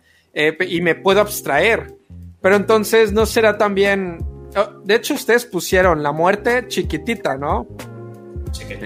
la muerte chiquitita. es la muerte pequeña, el orgasmo, ¿no? Eso es alusión al orgasmo. Entonces ese orgasmo también es como, eh, eh, es, creo que así es como le dicen los franceses, la petite mort, Un apetito. este, la pequeña muerte. Entonces la muerte no será tan mala, porque imagínate, si la muerte es un orgasmo, Uh, o es comparable a un orgasmo, es como O sea, que la no- liberación de un sufrimiento. También un orgasmo. ¿cuánto nos puede durar? No sé, unos segundos. No Pero sé por esos 30 segundos todo está hombre, bien. sí. Por eso, eh, por eso, por unos segundos todo está bien, pero después tienes que lidiar con que ya tienes hambre, ya te duele la cabeza, eh, te embarazaste a la chava, este, tienes un hijo no deseado, lo que sea, ¿no? Este, entonces estos valores también de temor a la muerte, pues no, de repente también podríamos considerar la muerte como la liberación. O sea, imagina verlo desde este punto de vista. La muerte significa que no más preocuparte por pagar la renta, no más preocuparte por este eh, eh, que tengo sed, tengo hambre, tengo dolor de cabeza, ya no te va a doler nada, ya estás muerto, ¿no? Es la liberación también de las agonías de la vida, de las agonías, pero también de, la, de los placeres que tenemos, porque también significa no más cerveza. Eh, entonces lo pones en el contrapeso y es como, no sé, eh, visto desde un punto schopenhaueriano, la vida es sufrimiento, también los budistas, por ejemplo, así lo creen, la vida es sufrimiento y la muerte puede ser ese momento de liberación, ¿no? Eh, a, ese sufrimiento que significa la vida. Eh, hay otras posiciones más festivas eh, de que, ok, ya, para no deprimirnos, ¿no? Podríamos hablar de, de Camus. Camus Aguanta, dice- Sí, síguelos deprimiendo, voy al Roman Polanski. Dale, dale. Entonces, Oye, por ejemplo, la- a mí me gusta mucho la, la posición de Camus frente a la muerte, porque es una posición de... Él no cree en otras vidas, ¿no? En renacimientos, ni en otras vidas, ni nada. Eh, él es muy materialista, entonces él dice, ok, va a llegar la muerte y se acabó, ese es el fin. Ahora, esto podría ser en sí depresivo, güey. Pues ¿para qué, para qué chingados me cuido la salud? ¿Para qué, qué sentido tiene que yo alcance, no sé, estas metas? Si total me voy a morir, más hoy, más mañana me voy a morir. Y es lo que dice, ok, a ver, piénsate como un actor. A él le gustaba mucho el teatro, entonces era como, piénsate como un actor. se te da un papel, ¿no? Este es tu, a ver, René, este es tu papel y esto es lo que tienes que interpretar. Tú empiezas a leer tu libreto y al final resulta que está la escena de tu muerte. ¿Qué haces? ¿Esto sería para ti como actor algo deprimente? Este. Pues no lo sé. Pues Eh, puedes tomarlo con depende- Depende, yo creo que dependería sí. de, de qué forma voy a morir. Ok, O sea, depende si cómo solo me vas a morir. Va, ¿por qué? Si solo me dices que, que estoy, voy a actuar y que al final me voy a morir, pues igual y personalmente yo digo, órale, pues a darlo todo antes de morir, ¿no? claro. Pero, pero este, Ajá, Pero, dependiendo de, de qué forma voy a morir, ya si más adelante leo el libreto y veo, ah, no, pues este, vas a morir ahí que te estás bañando y te caíste, pues ya valió verga, ¿no? Qué culero. O, o, o moriste este, salvando a todos, matando al rey frío, pues, ah, pues qué chingón, ¿no? Le echo más ganas. No sé, yo creo que Mm. dependería de saber en la situación en la cual va a suceder. Es interesante que lo hayas dicho porque justamente Camus es el, vamos a decir que el pensador de lo absurdo y la muerte de morirte resbalando con un jabón es muy absurda en sí misma. Pero ahorita hablamos de eso, de hablar, de darle, tratarle de dar significado a la vida, ¿no? Porque ese puede ser también otro temor de no me quiero morir porque siento que mi vida ha sido insignificante. No he hecho algo que tenga valor, que tenga peso, no he salvado a cinco huérfanos de una muerte inminente, ¿no? O sea, no he hecho eso, entonces no le he dado ese valor a mi vida, entonces me da miedo morir y que mi vida haya pasado sin pena ni gloria. Ahorita podemos abordarlo. Otra alegoría que se me ocurre es, bueno, creo que ya les había mencionado un poco lo que, eh, que- no, no, no creo que haya sido así en la vida real, pero pues es así como una historia que hacen para que le eches ganas. Este, que según en Japón, ya ves que esos güeyes son así muy, uh, vamos a pensar muchas cosas. Este, iban y pescaban peces para la comida, pero estaba muy lejos, no sé, a una semana de distancia. Entonces cuando llegaban los peces, pues ya estaban ahí todos aguados y todos culeros, ¿no? Entonces, este, se les empezó a ocurrir qué hacer para traer los peces más frescos. Entonces dijeron, ah, bueno, pues vamos a poner una alberca en el pinche barco, ¿no? Ya, iban, llenaban la pinche alberca de peces y como los peces estaban ahí todos, este, sin moverse y en la pendeja, pues igual a la hora de comérselos estaban todos puñetas, ¿no? Porque no, no, no se sentían frescos. Entonces, este, a un güey se le ocurrió el eh, mientras estaba pescando, había un tiburoncín UAA por ahí y este y vio que los peces ahí andaban en chinga, entonces se le ocurrió echar un tiburón pequeño en la alberca de los peces y todo el tiempo pues estaba correteando a los peces, entonces a la hora de que se los comieron los peces estaban frescos, ¿no? Y eso, ellos hacen esta alegoría de que pues realmente si tienes alguien que te está pisando los, los talones, este, pues tú vas a dar lo mejor de ti. Y creo que funciona muy bien con la muerte, que esta muerte puede ser este tiburón, ¿no? Y hay mucha gente que dice, no, yo no me quiero morir, como tú dices, sin dejar mi legado, este, sin, sin dejar algo que la gente me recuerde, ¿no? Ajá. Yo creo que por eso mismo estudié arquitectura y así como los arquitectos, los maestros tenemos un legado, bueno, pues el legado de los doctores como el pato se muere rápido, más rápido. Sí, pero, pero, pero no crees tú eso como que es una forma en la cual tú estás tratando de no morir, ¿no? Es lo que estás diciendo. Este, yo voy a morir mi cuerpo, pero mi idea que se materializó en ese edificio va a seguir viviendo todavía unos años más, ¿no? Exactamente. Eh, sí, efectivamente. También muy, muy, muy de Platón esa idea, un poco eh, de. Claro, este, hay, hay hombres que entienden la idea de amor como amor a las leyes. Hay, gente que crea leyes, ¿no? Y las leyes van a perdurar mucho tiempo, que crean este, edificios, obras de arte. Eh, pero digamos, la idea de Camus es que, ok, pero todo eso va a ser un absurdo, también es un sinsentido, porque eventualmente tu edificio se podría caer, eh, eventualmente alguien va a olvidar que ese edificio lo hiciste tú. Eh, y entonces también de repente puede ser como que buscar ese significado puede ser incluso hasta nocivo.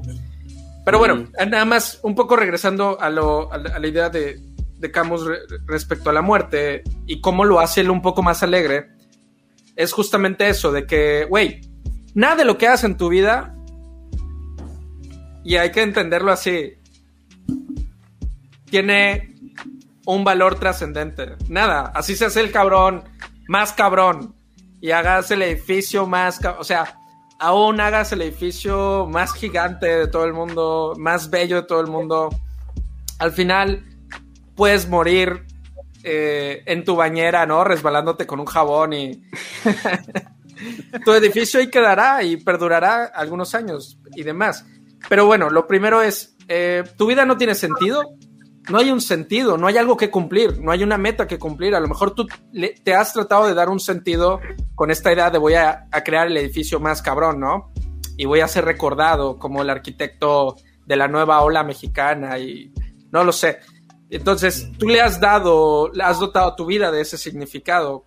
Sin embargo, si tú le tuviste que dar significado, es que en un inicio no lo tenía. Vamos a, a, pensarlo desde ahí.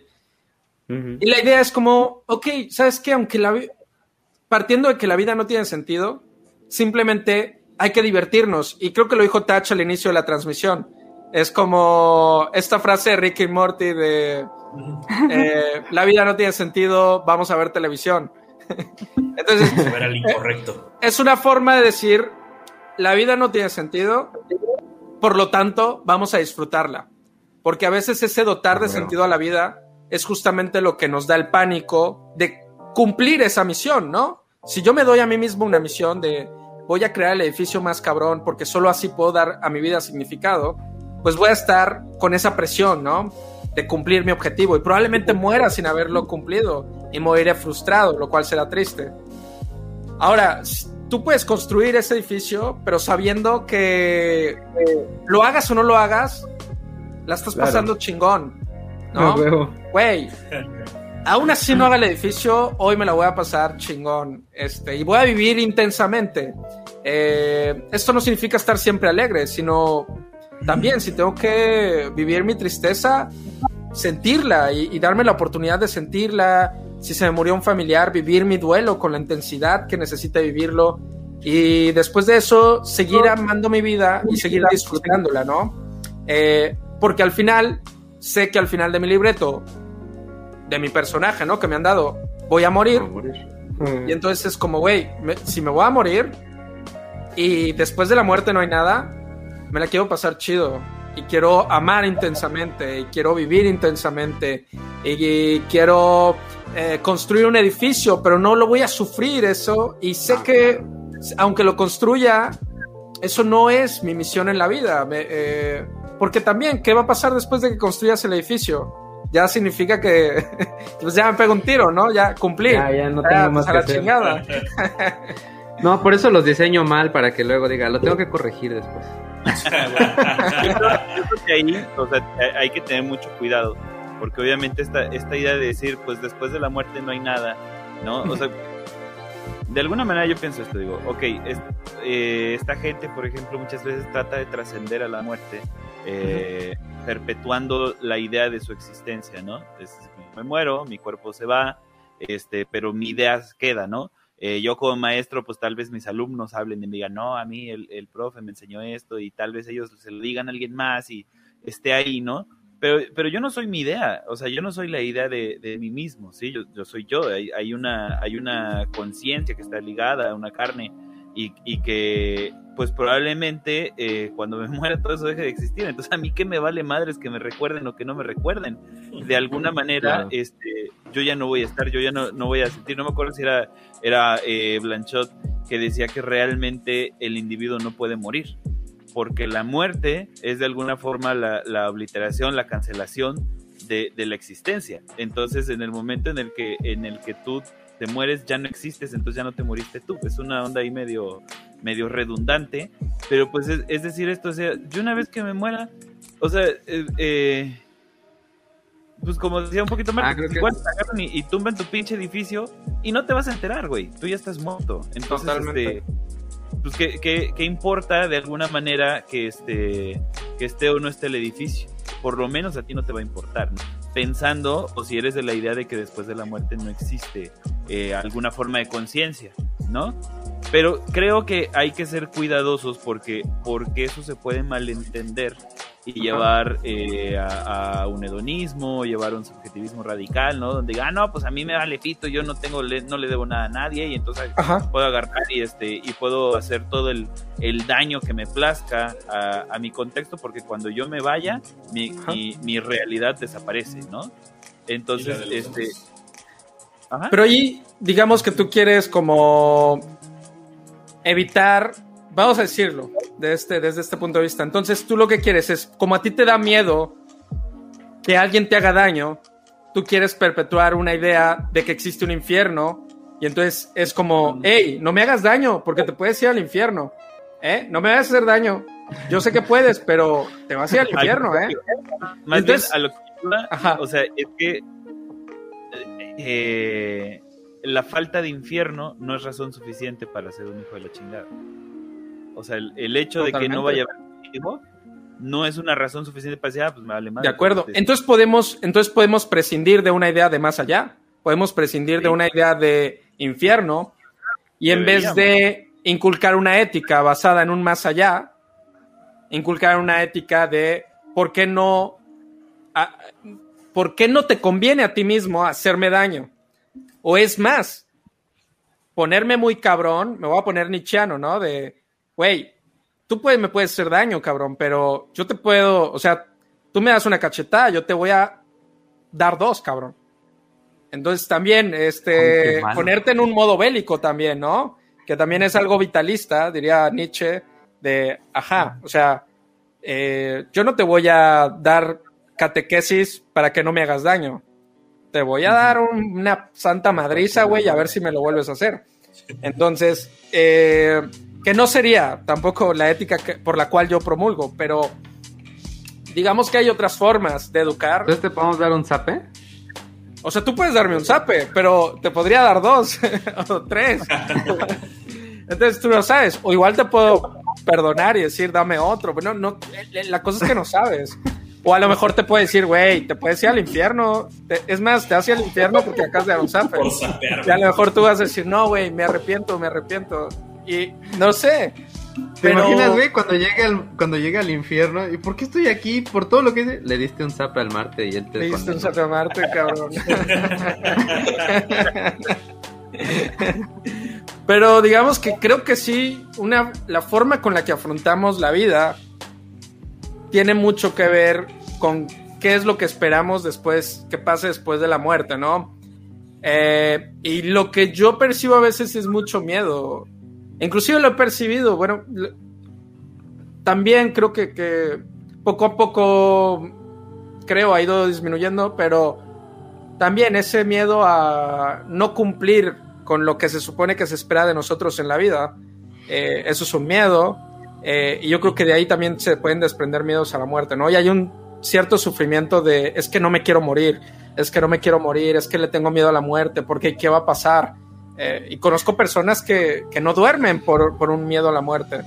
Eh, entonces, yo promulgaría por ahí de repente la literatura de Camus de, güey, la vida no tiene sentido, por lo tanto vamos a disfrutarla. Eh, y, y pásatela chingón, ¿no? Este. ¿Por qué no dañar a alguien? Porque la vida es para disfrutarla. Entonces, si tú dañas a alguien, pues le estás quitando ese disfrute, ¿no? Eh, si tú matas a alguien, estás, estás atentando contra tal vez el valor más alto, no lo sé, que pueda ser la vida. Eh, y probablemente estés atentando contra ti mismo. ¿Qué tan chingón o qué tan, no sé?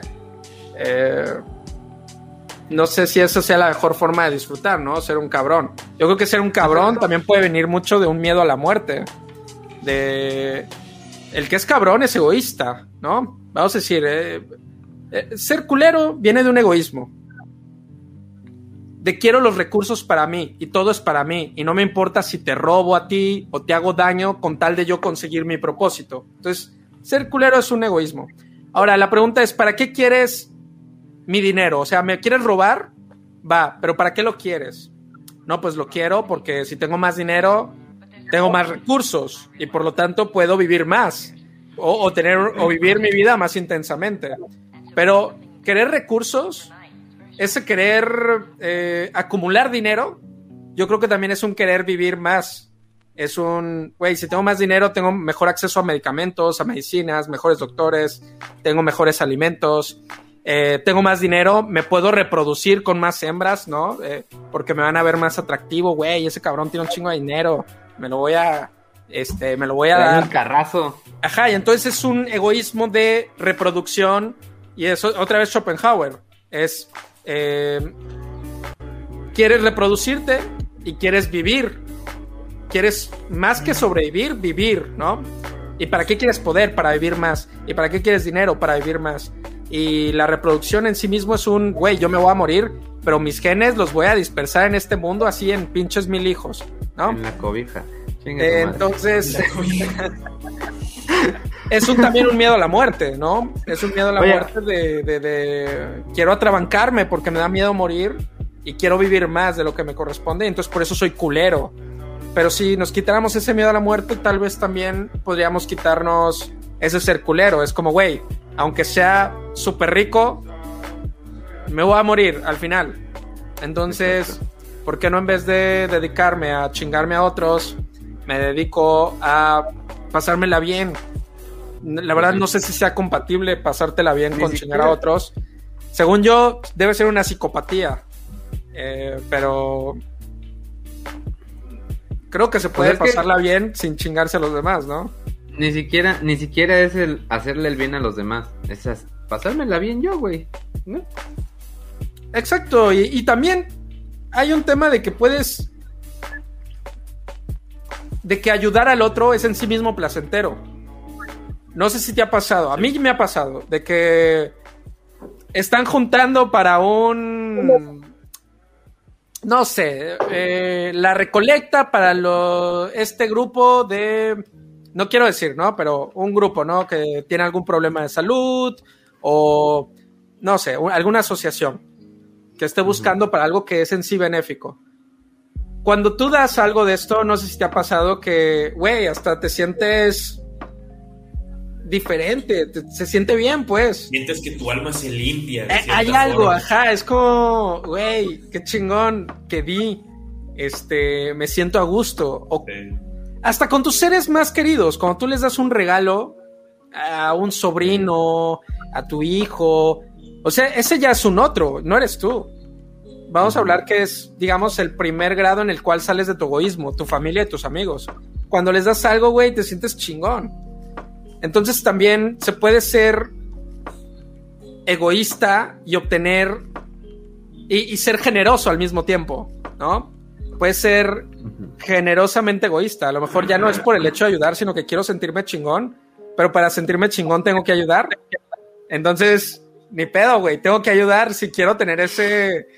Te vuelves Oye, adicto, ¿no? Sí, Hasta cierto punto. exacto. Hay todo, Oye. capítulo, todo un capítulo de Friends dedicado específicamente a eso.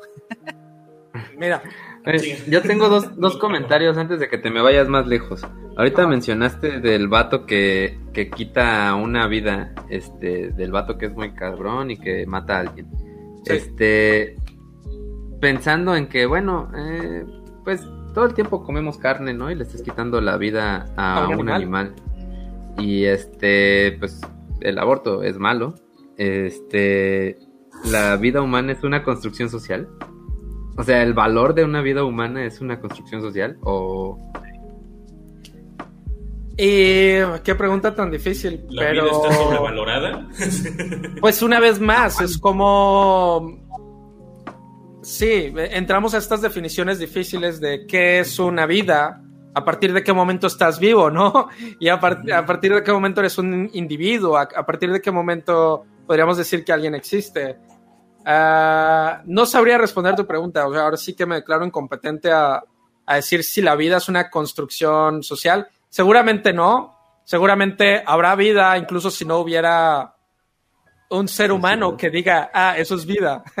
yo creo, yo creo que Podemos va definirlo porque bien- tenemos palabras, porque tenemos lenguaje, pero imagínate que toda la raza humana desapareciera del mundo. Eh, los demás seres, ¿están vivos? ¿Sí o no? no, más bien, los más bien es- las plantas. más bien la pregunta es este el valor de una vida, ¿no? Sí, eh, eh, um, ok. Entonces, digamos, la pregunta es, eh, ¿podríamos, o sea, con qué nos sentimos en derecho de matar a un animal para comerlo, no?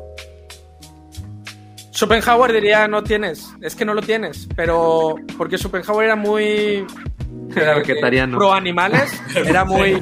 Güey, él decía, entre más conozco a los humanos, más quiero a mis perros, ¿no? Entonces, él sí era mucho de, de- de la protección de la vida animal. Eh, pero por otro lado, ok, te la, que te la cambio. ¿Qué tal si comemos al animal y hacemos que esas calorías que estamos recibiendo de él, esos nutrientes que estamos recibiendo de él, hacemos que valgan la pena en la vida diaria? O sea, es como, güey, me estoy comiendo este pinche pollito. Gracias, pollito, por dar tu vida eh, para que yo siga viviendo. La pregunta que a lo mejor me haría el pollito, ¿no? Usando mi imaginación. Así de. De nada, Luis. Ahora, ¿qué vas a hacer con estas energías que te acabo, por las cuales acabo de dar mi vida? Entonces, Voy a bueno, dormir. pollito, eso es una buena pregunta. A Eh, voy a ver a televisión. gente. Voy a ver Porque la vida no tiene sentido, entonces voy a ver televisión y pues me la voy a pasar chido, pero gracias por dar tu vida. Eh, pues, podría ser, no lo sé. O podría ser como, gracias pollito, pues mira, fíjate que gracias a estos nutrientes que me acabas de dar, voy a trabajar en la construcción de un edificio bien chingón, donde hombres y mujeres van a estar seguros y se van a poder resguardar por generaciones y generaciones. Dale el valor que tú le quieras dar. Eh, pero sí, o sea, que la vida no te pase, pues. Eh, ya si vas a matar a no sé cuántos pollos en tu vida, pues que valga la pena. Y la otra es, bueno, pues podríamos dejar de comer pollo también. Yo, yo no lo voy a hacer. yo voy a seguir comiendo pollos, pero voy a tratar de que, de, de- de que valga la pena, ¿no? Imagínate que te comes al pinche pollo para seguir sufriendo. Ah, pues sí, pollito, este, pues fíjate que te comí para seguir respirando y seguir viviendo en angustia y ansiedad porque le tengo miedo a la muerte. Pues no mames, va a decirte el pinche pollo, güey. No mames, cabrón. Vete a la chingada, güey. Mínimo, vive, vive intensamente, ¿no? Ya te di mi pinche carne, güey. Vive, pásatela chingón, güey. Haz que valga la pena, güey. Sí, Mira, y no tienes que ser tampoco el más cabrón de los cabrones. Pásatela chingón, güey. ¿No? No sé, si yo fuera pollito, no sé cómo pensaría. Pero pienso que si ya me comió, es como, güey, mínimo que se lo pase chido. A ver, vamos, eh, punto número uno de lo que decías, o sea, el, el valor sí es una construcción social, ¿sí? O sea, no, no hay valor sin alguien que valore. Entonces las cosas no tienen valor per se, sino que se les asigna, ¿no? Entonces en ese sentido la vida tiene un valor porque depende de, depende de, de, de quién le esté dando ese valor. Entonces, de alguna manera han habido intentos para desvalorizar la vida por lo menos de ciertos individuos, lo cual eh, históricamente se ha hecho a través de deshumanizar a ciertos individuos, ¿no? Entonces, en, la- en las situaciones, por ejemplo, en las que ha habido, en las que ha habido eh, genocidios o en las que ha habido, este, no sé, pues esclavismo o este tipo de cuestiones, Hacen caricaturas, güey. lo primero que han hecho es deshumanizar al individuo para después eh, poder eh, eh, hacerse de su vida, ¿sí? O de alguna manera, o sea, dominar sobre, sobre, este, sobre su vida, sobre su libertad, sobre su dignidad, etcétera, etcétera. Entonces, de alguna manera, no es que la vida humana haya perdido valor para ellos, sino que el valor de la vida se mantuvo. Lo que, lo que no se mantuvo fue su condición de humanos, ¿sí? Normalmente me parece que así funciona un poquito la cosa, ¿no? Habrá quien, quien de- pueda decir, no, la vida no vale nada y entonces por eso eh, te puedes Alfredo poner a- Jiménez. a- Eso pensé. eh, matrono, pero en general el, el valor de, de la vida humana siempre está ahí. Ahora, ¿por qué le damos ese valor al, eh, por ejemplo, por qué mucha gente cree que, que pues sí está chido comerte una vaca, pero no está chido comerte este a tu prima, a menos que seas de Monterrey, ¿no? Pero este, o sea, ¿Qué tal si la eh, vaca quería ser ingeniero, güey? eh, no, no sabemos, güey. ¿Qué tal si tu Entonces, prima está bien vaca, creo- güey?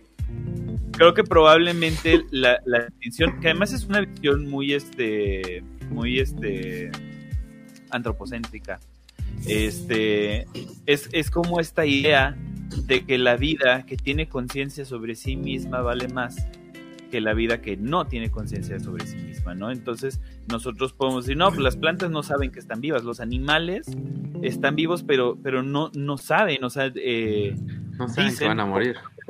es saber, no saben, no, no saben que son ellos, ¿no? O sea, no, no tienen una, una eh, idea de lo que, de- del ser, simplemente existen, ¿sí? Entonces, Pero no, güey, mi perro se ve en el espejo y ya no se ataca, güey. Al inicio sí, ya no. Pero, sabe que pero es él. puede ser, puede ser conductual. ¿sí? Eso ¿Estás somos seguro que nosotros. sabe que es él? O sea, somos nosotros cuatro, pero no todo, no todo la humanidad piensa así, ¿no? O sea, podríamos ir Por a desgracia. filosofías orientales donde hay budistas que efectivamente no comen carne eh, porque no quieren tomar una vida, ¿no? O mm, yendo, cien- hay un ejemplo mucho más extremo, los jainistas, igual eh, es un grupo muy pequeño, pero muy poderoso económicamente de la India, eh, en los cuales que dentro de sus la concepción, una de sus ideas religiosas es también no tomar una vida para conservar la tuya. Y estos cuates están mucho más volados porque ni siquiera, por ejemplo, beben el agua eh, clorada, ¿no? O sea, no, no, no es de que van a agarrar agua y la van a clorar. Para, porque dicen, no, porque se va a morir un microbio. Entonces el matar a un microbio ya significa que estoy matando. Entonces está bueno, cabrón porque Te, esos te güeyes- resta puntos para el good place, güey. exactamente te resta puntos. Ah, Entonces sí. Está cabrón porque estos güeyes tienen que prácticamente conseguir su agua de los manantiales. Entonces, imagínate, para poder hacer eso tiene que ser gente de mucho dinero, ¿no? Se tienen que esforzar mucho. Y además tienen que hacer dinero sin, de una forma como muy... Se dedican al comercio, como no pueden dedicarse a matar nada, este...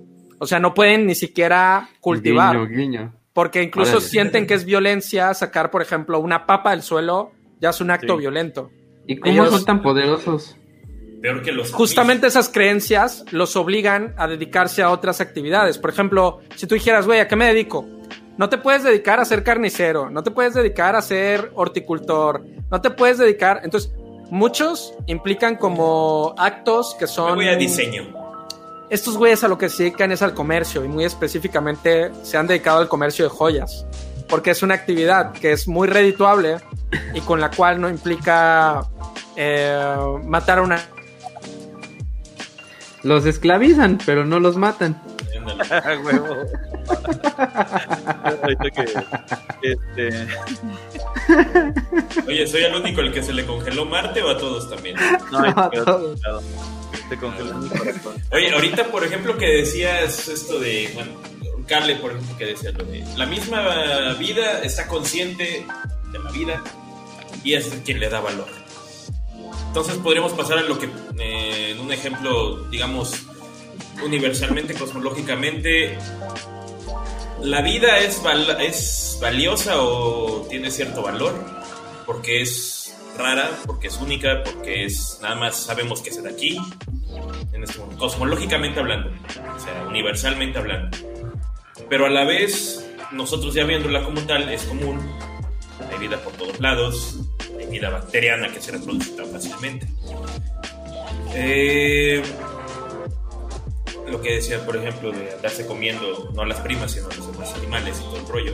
Nosotros le quitamos cierto valor a ese tipo de vida, porque es consciente de sí misma, etcétera, etcétera. Dice el Marte que a la medianoche como Cenicienta le pasó con... Oye, Se volvió calabaza. O sea, evolutivamente hablando, puede ser que la vida no tenga valor por la supervivencia. ah, Pero cosmológicamente hablando, la vida sí la tiene porque pues, es poca, es... No, o sea, pero es que eso es una construcción social, ¿no? O sea, ahí sí ya es el individuo el que está diciendo, no, si la vida tiene valor porque esto y esto y esto y esto. O sea, sí creo que hay una, hay una función biológica, ¿no? Al fin y al cabo, este, pues, no dejamos de ser animales y tal pareciera que por lo menos a nivel biológico el sentido de la vida, pues es la vida misma, ¿no? O sea, el, el- el vivir más, ¿sí? Así es. O sea, la, la idea, la idea que tiene todo ser vivo es vivir lo más que se pueda con un objetivo, que es la preservación de la especie, ¿sí?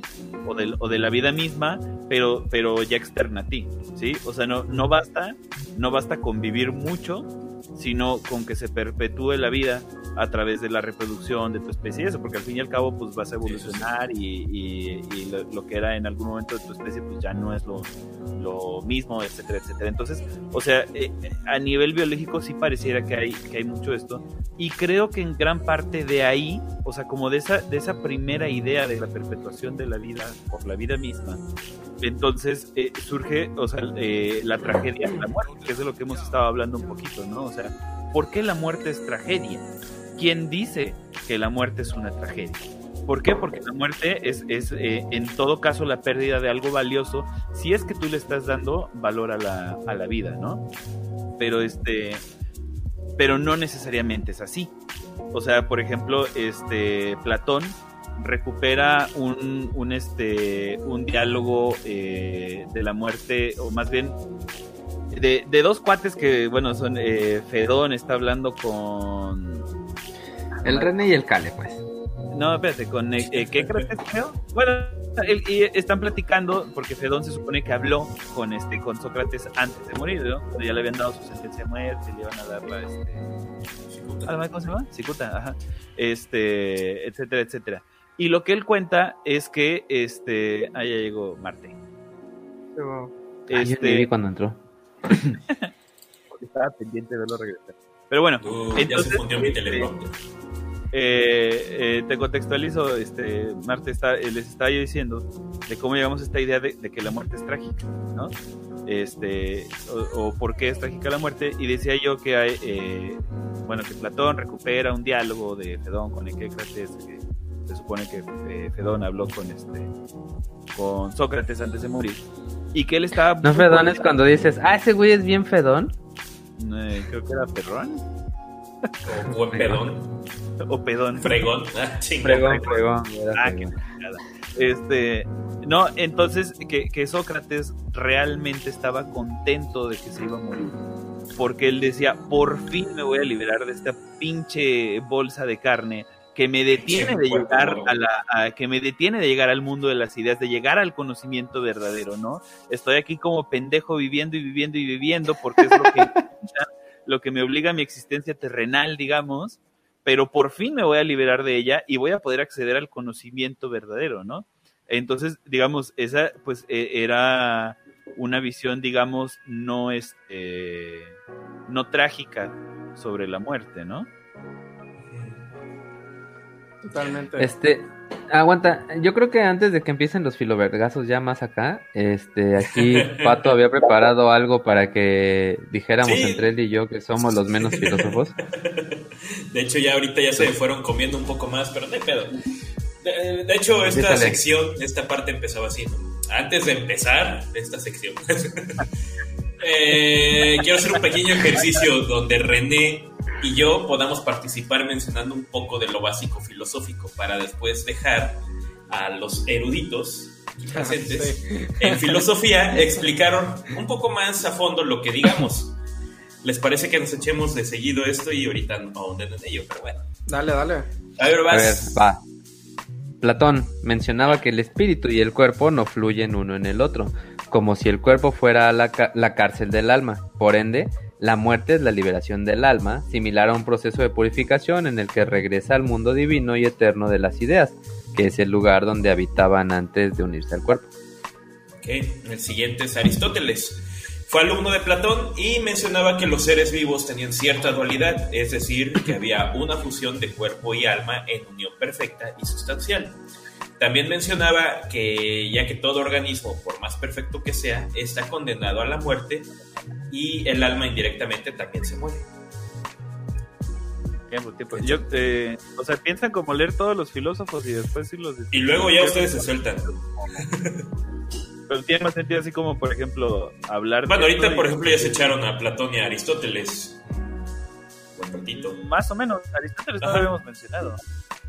Apenas Pero este-. No, lo único que iba a decir, o sea, es que es interesante porque de alguna manera siempre este eh, Aristóteles discute eh, muchas cosas a, este, su maestro, este, lo cual es bastante interesante.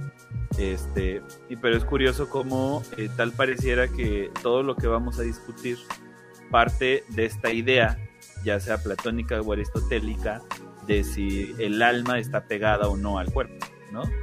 Entonces, pues para Platón, hay en el mundo de las ideas, que pues básicamente es como el cielo, el cielo, el, ajá, pues no, no, no, no sé si tengo otra palabra, pero el, el cielo, ahí andan las ideas caminando, ahí anda la, la cerveza perfecta, ahí anda el, el perro perfecto, y pues por ahí anda también el- tu alma, ¿no? El, el René perfecto. Y entonces este Wow. baja a la tierra a tener sus experiencias mundanas y pues para Platón pues eh, como ya había dicho Marcos te mueres y regresas ¿no? A- a- al mundo de las ideas y siendo que en algún momento puedas este, tener que regresar o decidir regresar dependiendo ¿no? Platón era el que decía que no aprendemos cosas, sino que recordamos. Exactamente. Sí, de que ya sabemos cosas porque pues ya como nuestra alma proviene del mundo perfecto de las ideas, ya tiene el conocimiento perfecto. Entonces, digamos que aquí en este mundo estás recordando como lo que ya como alma ya sabías, pues.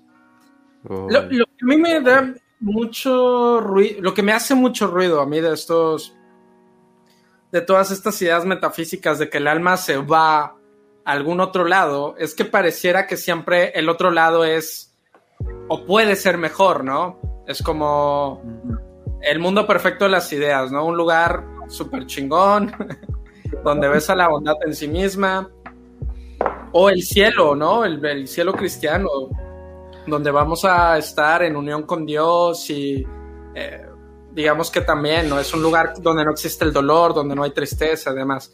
De todo esto son, la verdad es que son utopías también, un poco, siento. Eh, y la cuestión es que muchas veces es, hay una condición para poder acceder a esa utopía. Entonces, como tú puedes, puedes acceder a esto, está en tus manos, pero tienes que hacer esto. Entonces esa parte de tienes que hacer esto ya es un condicionante a tu modo de vivir. Siempre hay a tu truco. modo de vivir. Es como, ah, sí, tú puedes acceder al cielo, pero este tienes que dar Tienes que el portarte bien 10%, toda la vida. eh, Tienes que sí, darnos los números de tu tarjeta de crédito para seguir en esta Exacto, dinámica. tienes que, sí, puedes acceder al cielo, pero este, tienes que vivir tu sexualidad de esta manera. Eh, y no, no existe otra forma de vivir la sexualidad. Esta es la manera en la cual la tienes que vivir si quieres ir al cielo. Eh, puedes ir al cielo, pero y hay una lista de cosas que tienes que hacer y otra que no tienes que hacer. Entonces ya hay condicionantes. Yo no digo que estén bien o mal, pero sí digo que son como condiciones a algo que es una promesa, en lo cual no hay ningún tipo de, o sea, hay que apostar y decir, bueno, va, me gusta ese, ¿cómo dices que se llama? Cielo, yo quiero ir ahí. ¿Qué tengo que hacer? Ah, ¿y qué no tengo que hacer? Ok, entonces ya vivo mi vida de Vamos a acuerdo a, eso. Ahora, si tú estás viviendo tu vida esperando, es como cuando te quieres ir de vacaciones, ¿no? Pero es como todo lo que vives antes de tus vacaciones sientes que es como una mierda. Es como que cuentas los días, casi, Ah, casi sí, así. como que, güey, ya no. Síndrome prevacacional. Ajá, ya me quiero ir. No, como cuando es martes y dices, ah, ya quiero que sea sábado, ya quiero que sea domingo. Entonces, Sí. como que tienes la idea de que to- todo entre semana tiene que ser una mierda, porque así el fin de semana va a ser chingón, ¿no? Eh, es un poco siento que estamos haciendo muchas personas que nos adecuamos a estas ideas, estamos haciendo un poco eso. Es como, güey, pues sí, la verdad no me la estoy pasando chingón, pero lo bueno es que voy a ir al cielo, ¿no? Y eso me da, me da, me da consuelo. Ah, sí, a mí me gustaría vivir de, otra manera, pero quiero ir al cielo, ¿no? A mí me gustaría eh, levantarme en contra de mis opresores, voy a decir eso. Pero no, eh, a mí me enseñaron que si quiero ir al cielo, tengo que poner la otra mejilla, tengo que aprender a poner la otra mejilla sí. cuando me dan una bofetada. Entonces, Por suerte soy hedonista. Oye, pues sí, pero no sé si seas masoquista. Entonces, si alguien llega a cachetearte, pues no sé, eh, como cristiano, exacto, o sea, como cristiano o como masoquista, pues reaccionarás de, modos diferentes.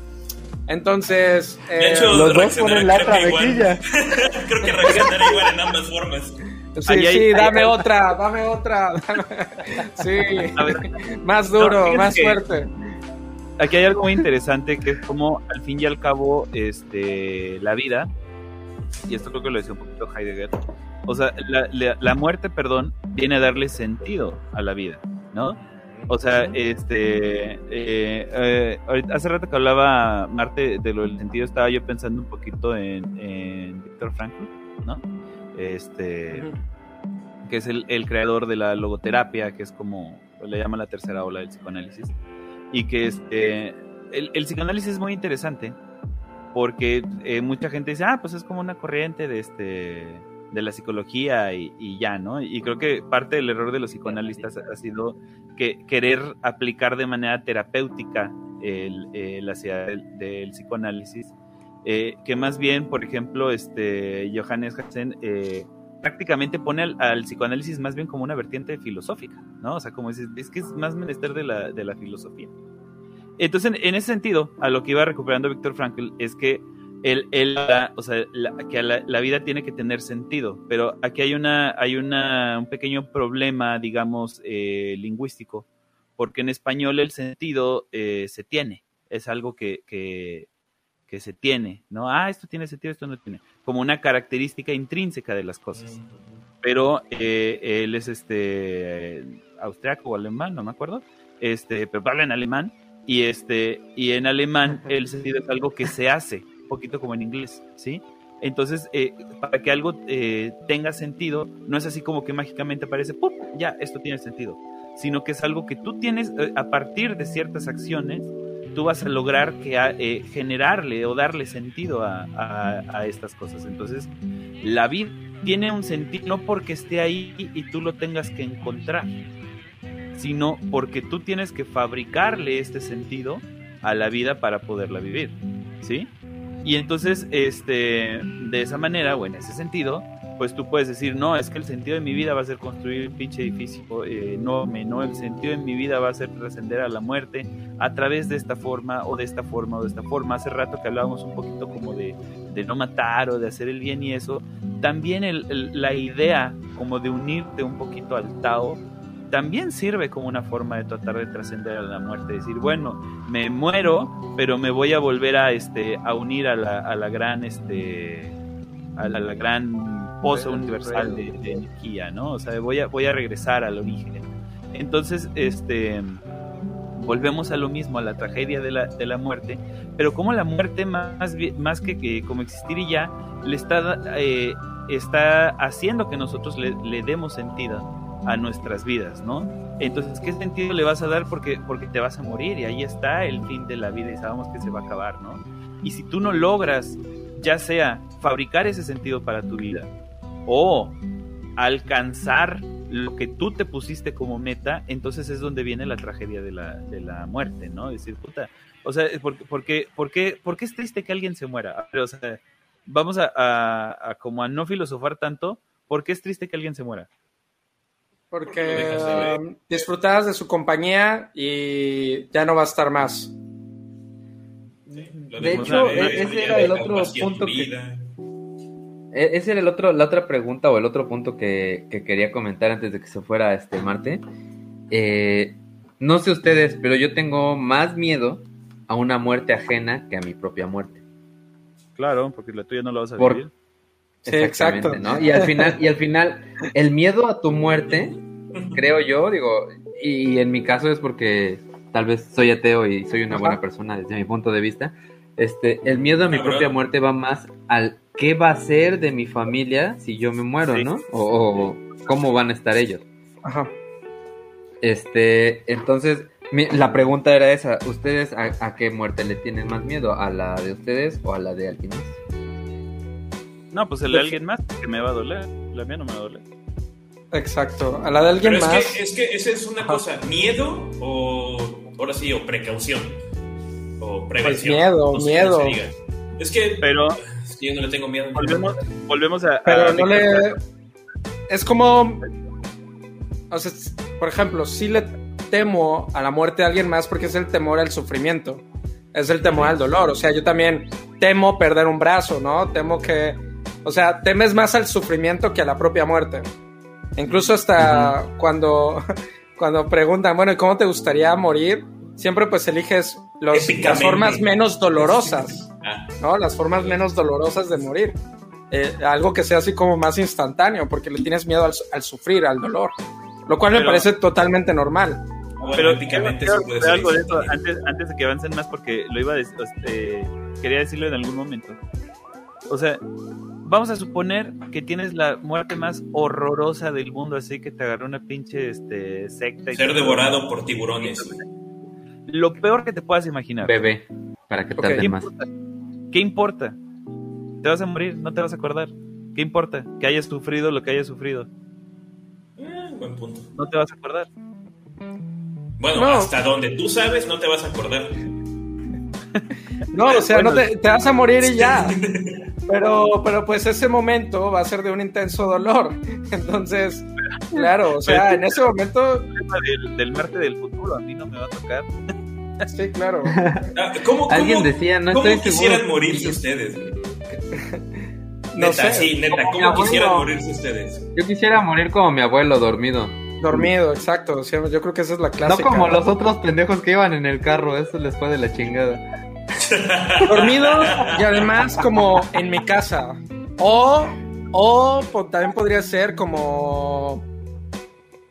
No sé, o sea, a lo mejor no en mi casa, pero en un lugar cómodo, ¿sabes? O sea, no me gustaría... Tengo modos que no me gustaría morir. No me gustaría morir en la calle así en una banqueta sería Qué como güey.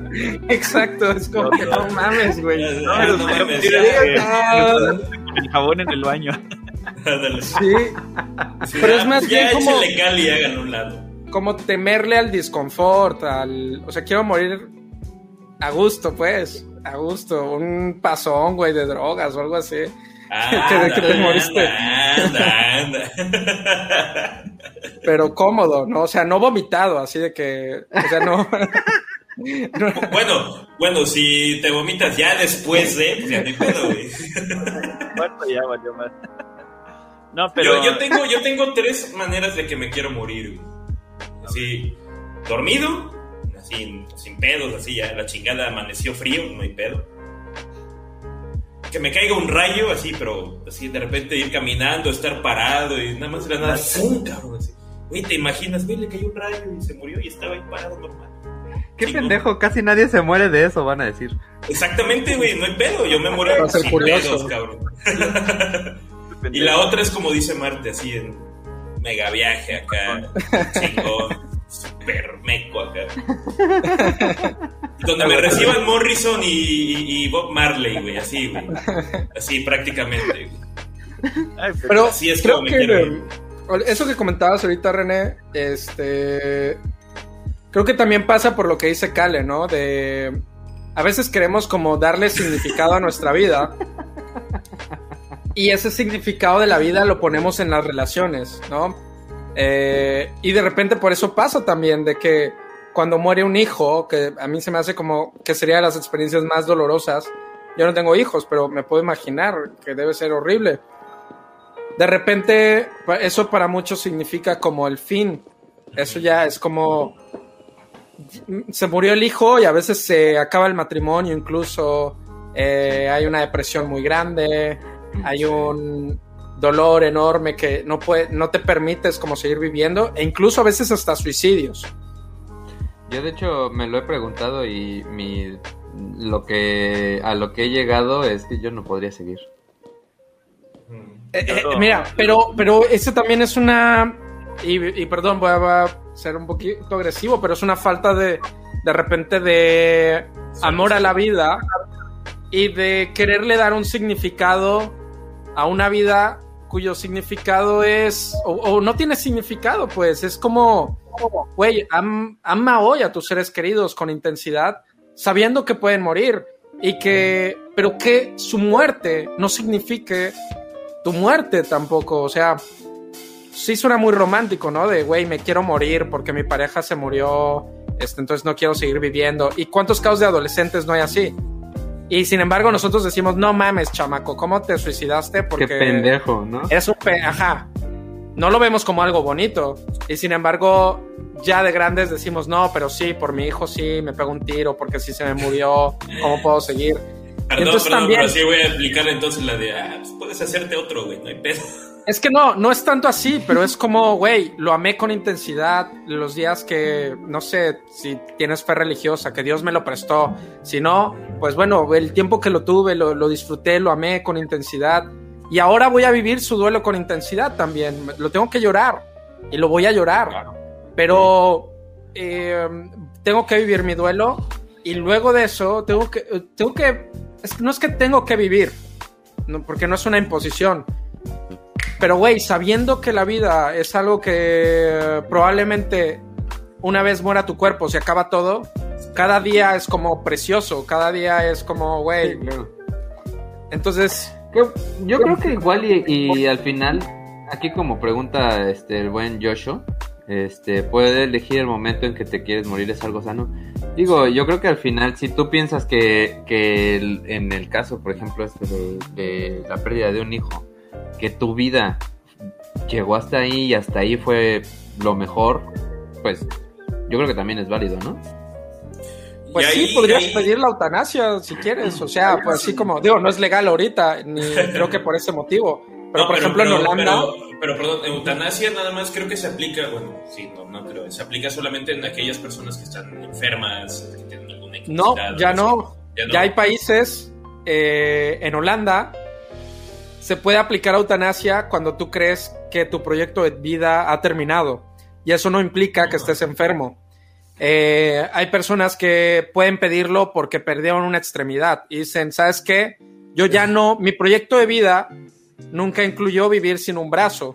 Entonces, Creo que hubo una niña, ¿no? Hace poquito. Hubo una niña que pidió también, de- una adolescente, que dijo, pues yo ya no voy a poder cumplir mi proyecto de vida porque no me acuerdo qué quería. Ponle tú que quería ser cantante famosa y se arruinó las cuerdas vocales o lo que sea. pero digamos es como, ya mi proyecto de vida ya se terminó, porque yo así lo considero, entonces quiero pedir al Estado que me apliquen químicos y ya morirme, pues en paz. solo con el primer mundo, güey. Pero, pero, pero, pero entonces, ¿por qué decir que ella es ridícula y por qué No, claro. nosotros decir, ya no tengo hijo, aplíquenme la eutanasia? O sea, Sí, sí, sí. por- Oye, Oye, y- ¿de y dónde hay surgieron personas- estas, estas cabinas de suicidio? Bueno, de suicidio asistido. ¿Dónde están Ah, sí. surgiendo? O sea, Ahí- cada quien, cada quien. O sea, No, no, no, no, pero digo, las, es- hay unas cabinas precisamente de suicidio asistido que están surgiendo. No sé en qué país. ¿No es ahí Está donde chavilla? no creo. Ahora, me- o sea, me- por- porque aquí lo aplicaría un profesional, un médico profesional te Ajá. aplicaría la eutanasia y en la cabina me imagino que no hay un profesional, ya es algo robotizado. Algo automatizado, creo. eh, la que igual pregunta está es, chido. ¿Cobran, por, está chido. ¿Cobran por la eutanasia? No. Sí. Porque dices, ¿Sí? verga, ¿Te tengo que juntar dinero para morirme, güey.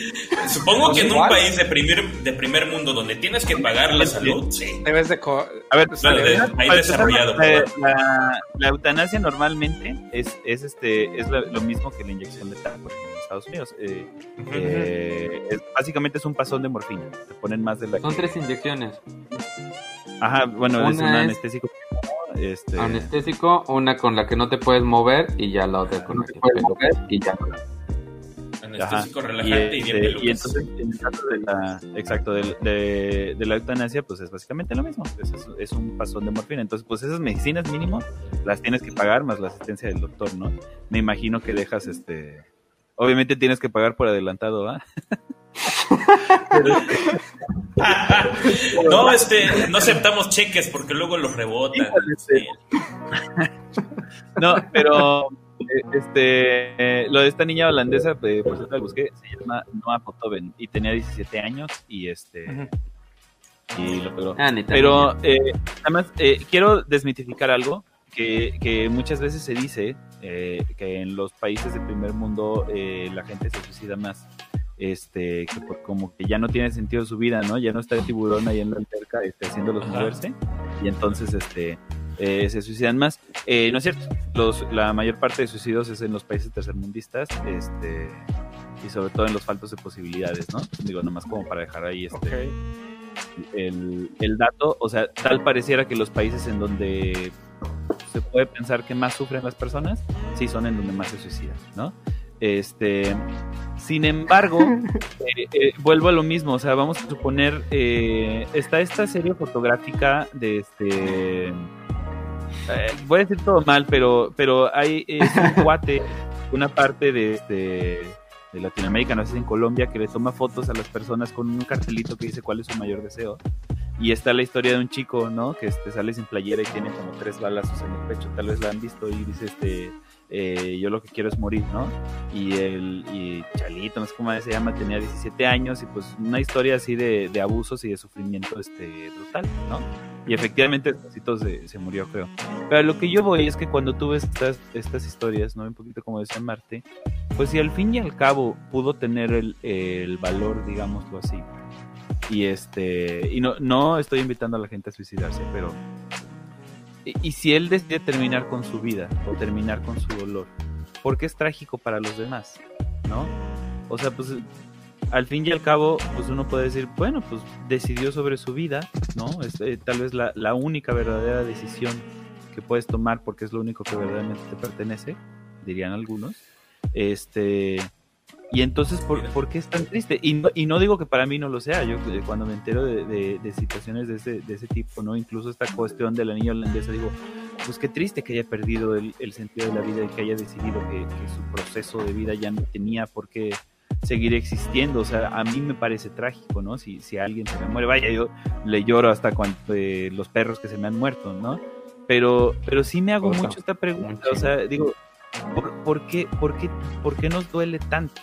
¿no? Entiendo que tiene mucho que ver con lo que ya decían, esta idea de que, eh, por un lado, pues cuando es una muerte directa, pues es como esta idea de, de la falta de experiencias, todas estas cosas que ya no viviste, ¿no?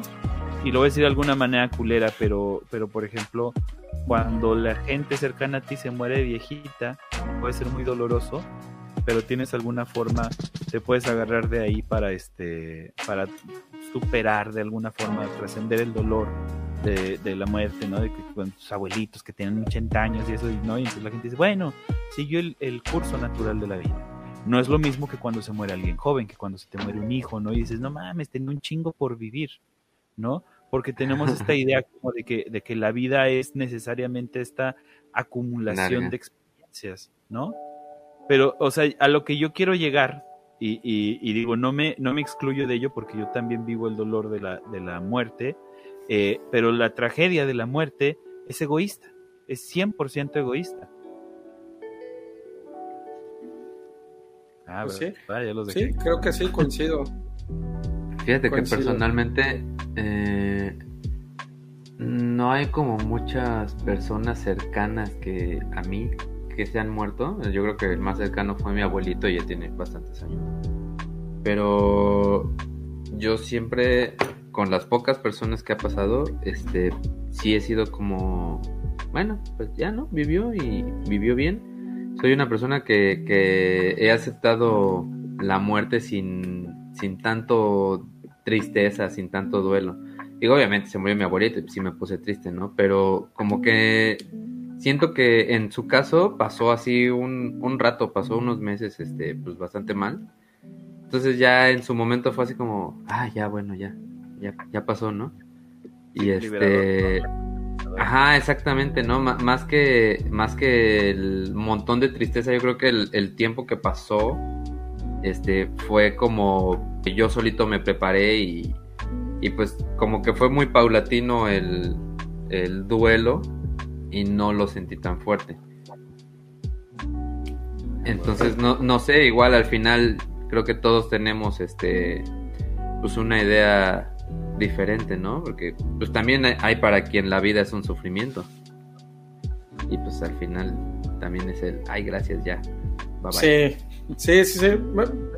yo igual estoy como, o sea, ¿con qué derecho? Yo no me sentiría con ningún derecho a decirle a alguien de no, no te suicides, tienes que vivir tu vida y disfrutarla y... No, pues sí entiendo que hay cosas, hay, veces que el sufrimiento puede ir ya más allá y que no, no te puede, y que a lo mejor no te deja ver, ¿no?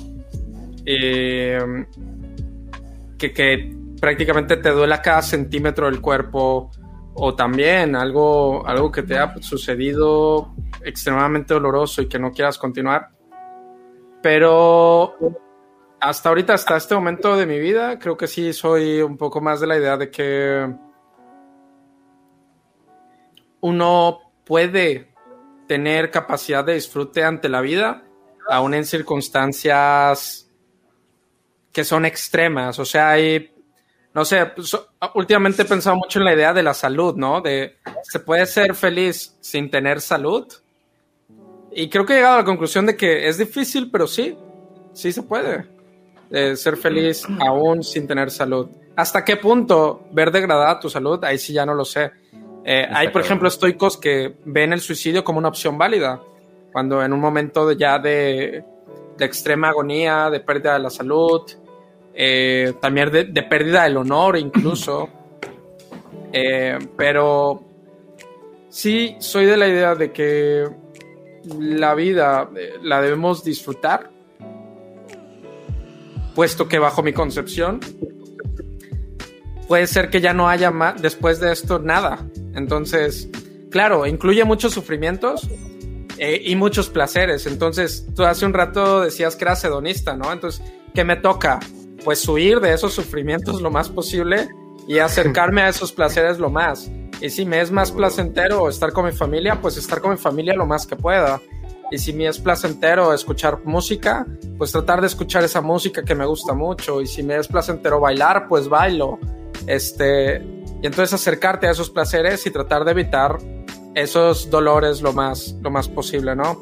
Y creo que así podríamos hacer que nuestro paso por aquí, ahora sí que el otro es como irse de la fiesta temprano, ¿no? De que algo no te gustó en la fiesta, güey, ¿a poco invitaron a ese cabrón? No, pues yo ya me voy a la verga.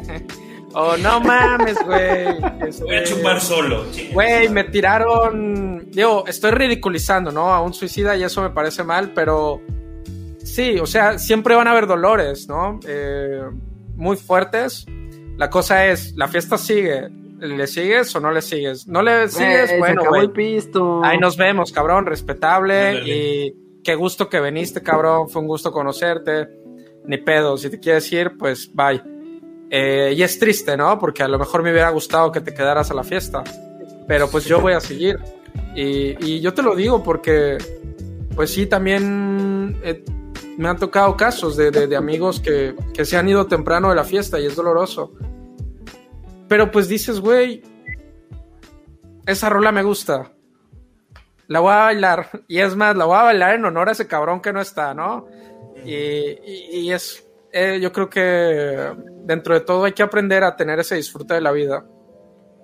Ah. ¿Han llegado a tener esos pensamientos feos? Suicidas. No. No, ¿No? No. no.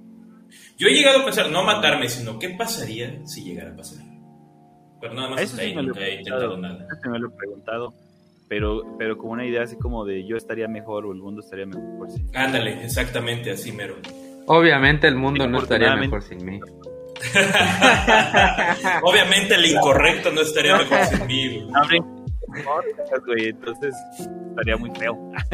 Es que hay varias formas de desaparecer. Yo me lo he preguntado, pero también te puedes largar a y desaparecerte y irte a esconder a otra parte del mundo, ¿no? Es como, no Yo sé. Gostearte creo del mundo. Fundamentalmente culpa de, de escritores huevones. Este, que ven como, que ya ven, la, neta, o sea, la muerte así como el, el mejor recurso, este, literario y narrativo, este, para resolver todo, ¿no? Y, y luego es así como, güey, o sea, hay, hay otras cosas, este, aparte de la muerte, ¿no? Yo, este, eh, soy fan del, del Game of Thrones, tanto de la serie como de los libros, pero, pero de repente sí me caga un poquito la idea como, ah, sí, a la verga, mátalo. Y este, ah, sí, también mátalo. En- entiendo eh, como, como la labor eh, Como priista, mátalo. la labor narrativa, eh, en este caso de George Martin, como decir, este, le voy a generar una especie, voy a dejar que este güey se encariñe con este cabrón y luego se lo voy a matar para generarle sufrimiento, ¿no?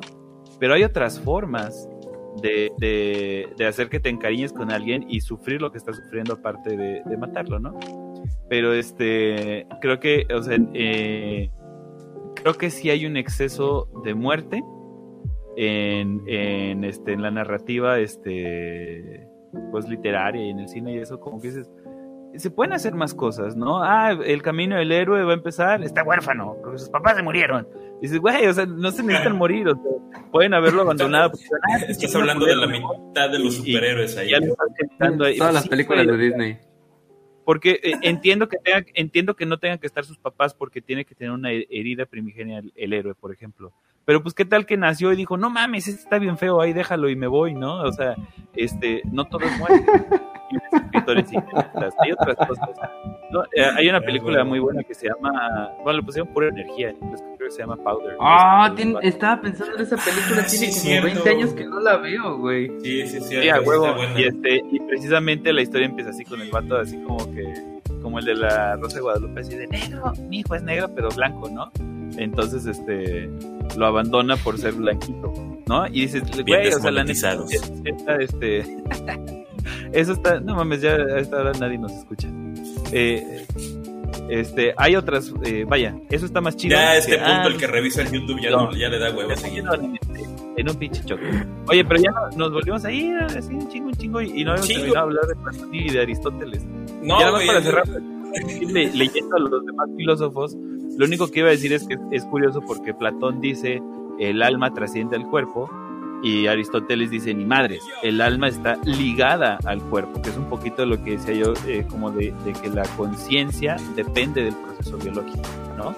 Eh, sea que tal vez el proceso biológico acaba después de lo que nosotros creemos que acaba, pero definitivamente cuando ya no hay proceso biológico, parece que ya no hay conciencia y entonces tendríamos que preguntarnos si hay, ahí viene ligada el alma, ¿no? Aristóteles diría eh, que efectivamente, o sea, no puede haber alma sin cuerpo, no es algo que esté ahí flotando incorpóreamente y entonces, ah, llega, llega este, por ejemplo, en la tradición este yogi, de, o sea, de, del yoga, pues, este, se cree eh, ándale, güey, eh, eh, los yogis creen que el cuerpo se empieza a formar y es, no me acuerdo si a los 120 días o algo así, no, no me acuerdo exactamente, cuando el alma decide viajar, eh, bajar de, del mundo espiritual y anclarse al, al, cuerpo, ¿no?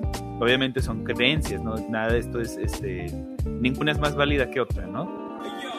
Pero este, para Aristóteles no, para Aristóteles a huevo, cuerpo con alma van juntos y cuando se acabe uno se acaba el otro y punto final, ¿no? Entonces, se apaga la computadora. Eh, maestro, pues Aristóteles exactamente no cree en el afterlife, no cree en los fantasmas, no cree en, este, en una chingada, este, porque, porque no puedes trascenderlo. Y a mí, a mí, esto me parece interesante, yo hace mucho tiempo me preguntaba, así que decir, bueno, a ver, o sea, es que podría yo llegar a creer que tu existencia como tu alma, digamos, si existe de alguna forma tu alma, pudiera no estar intrínsecamente ligada a tu cuerpo, de manera que tu cuerpo se muere, tu alma anda por ahí y tal vez después puedas reencarnar.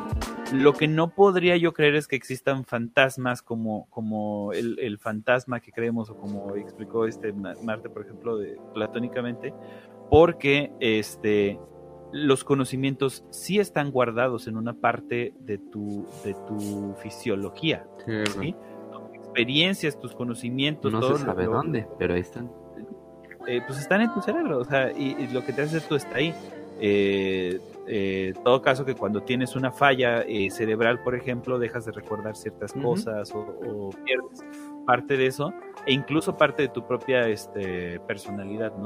Entonces, en ese sentido, pues si el cuerpo se pudre, el alma se sustrae del cuerpo, no tendría forma, digamos, eh, tal vez eh, queriendo ver de recordar. Forma, no tendría forma de recordar porque los recuerdos se quedaban ahí enterrados en la, en la nube, ¿no? Este, entonces, a menos este que lo subas a la nube. Eh, el fantasma de tu abuelita que te, que te va a visitar no puede existir. No puede sí, bueno, pero, pero bajo la concepción de Platón, el conocimiento está en el alma, no en el cuerpo. Y entonces bajo esa idea eh, de que el conocimiento realmente está en el alma y que nomás en este mundo estamos recordando cosas que nuestra alma ya sabía, a lo mejor de repente por ahí sí.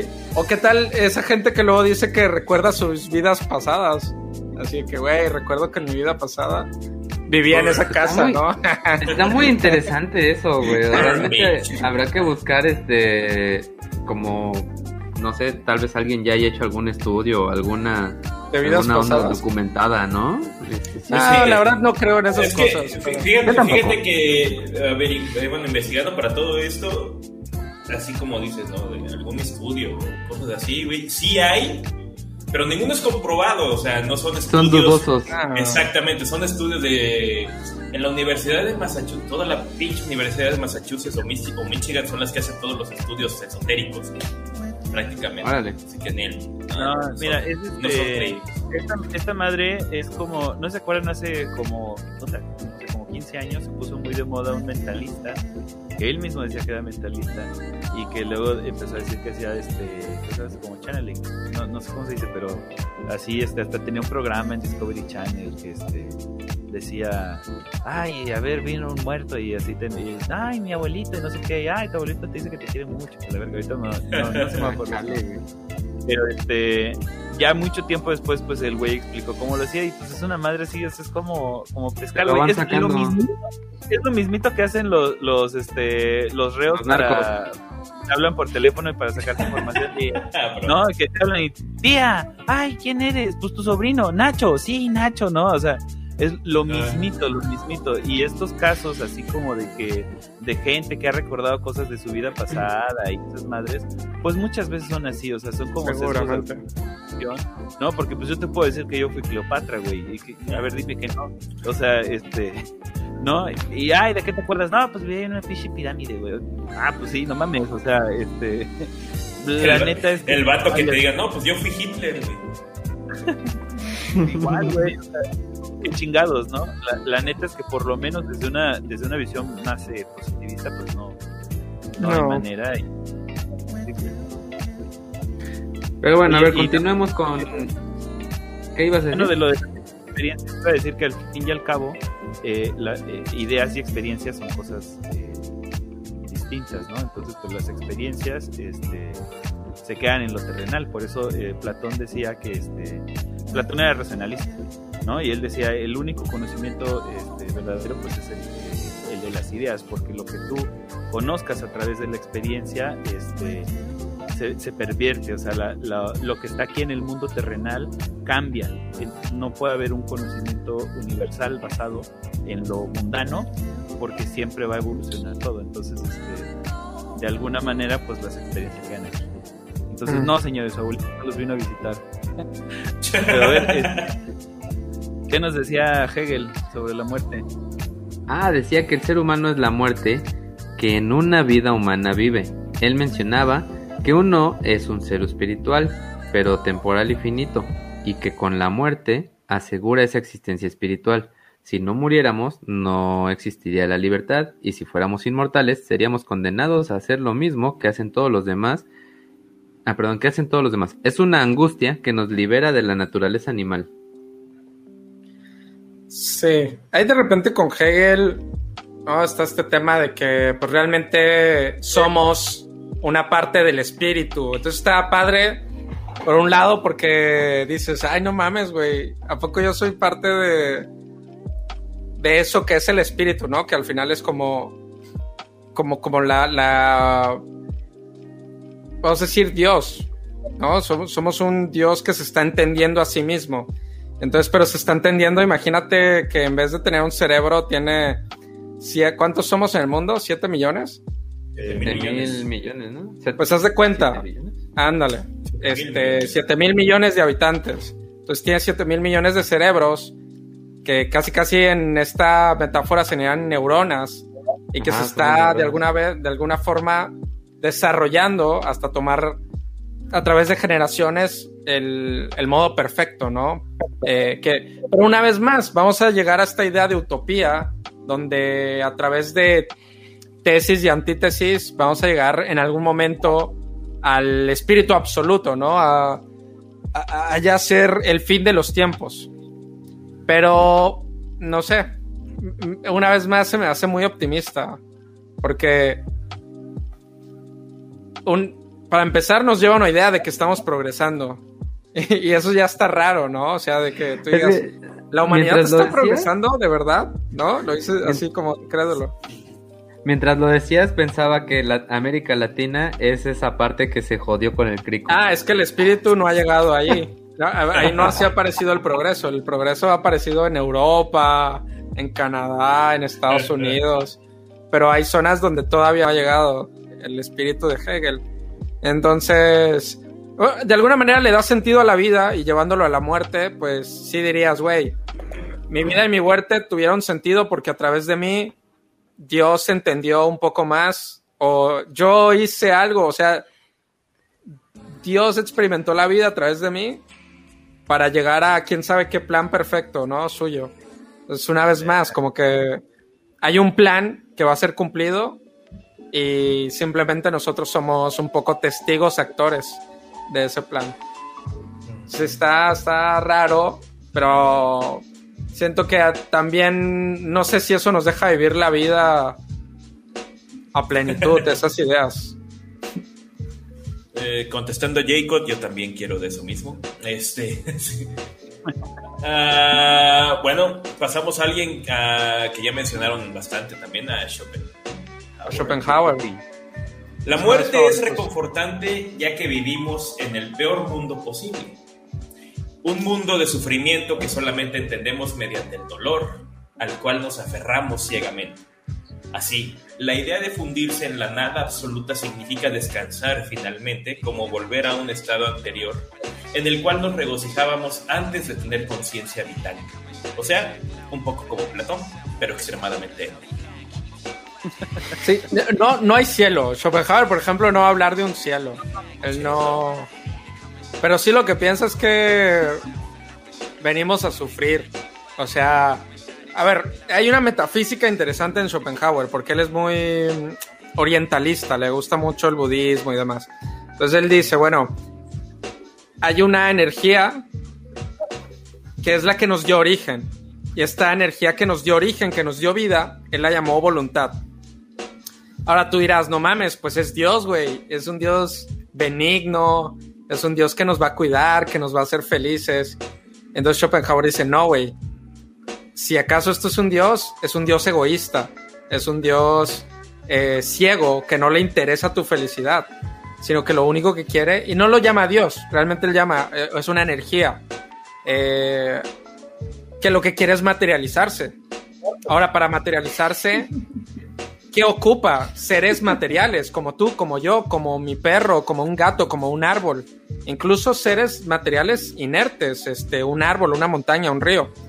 Pero digamos que, es lo que le esa energía lo que quiere es materializarse, ¿no? Y que la vida siga, o sea, su interés es que la vida se perpetúe, porque quiere seguir existiendo, porque él en sí mismo no tiene materia, esa energía no tiene materia en sí misma.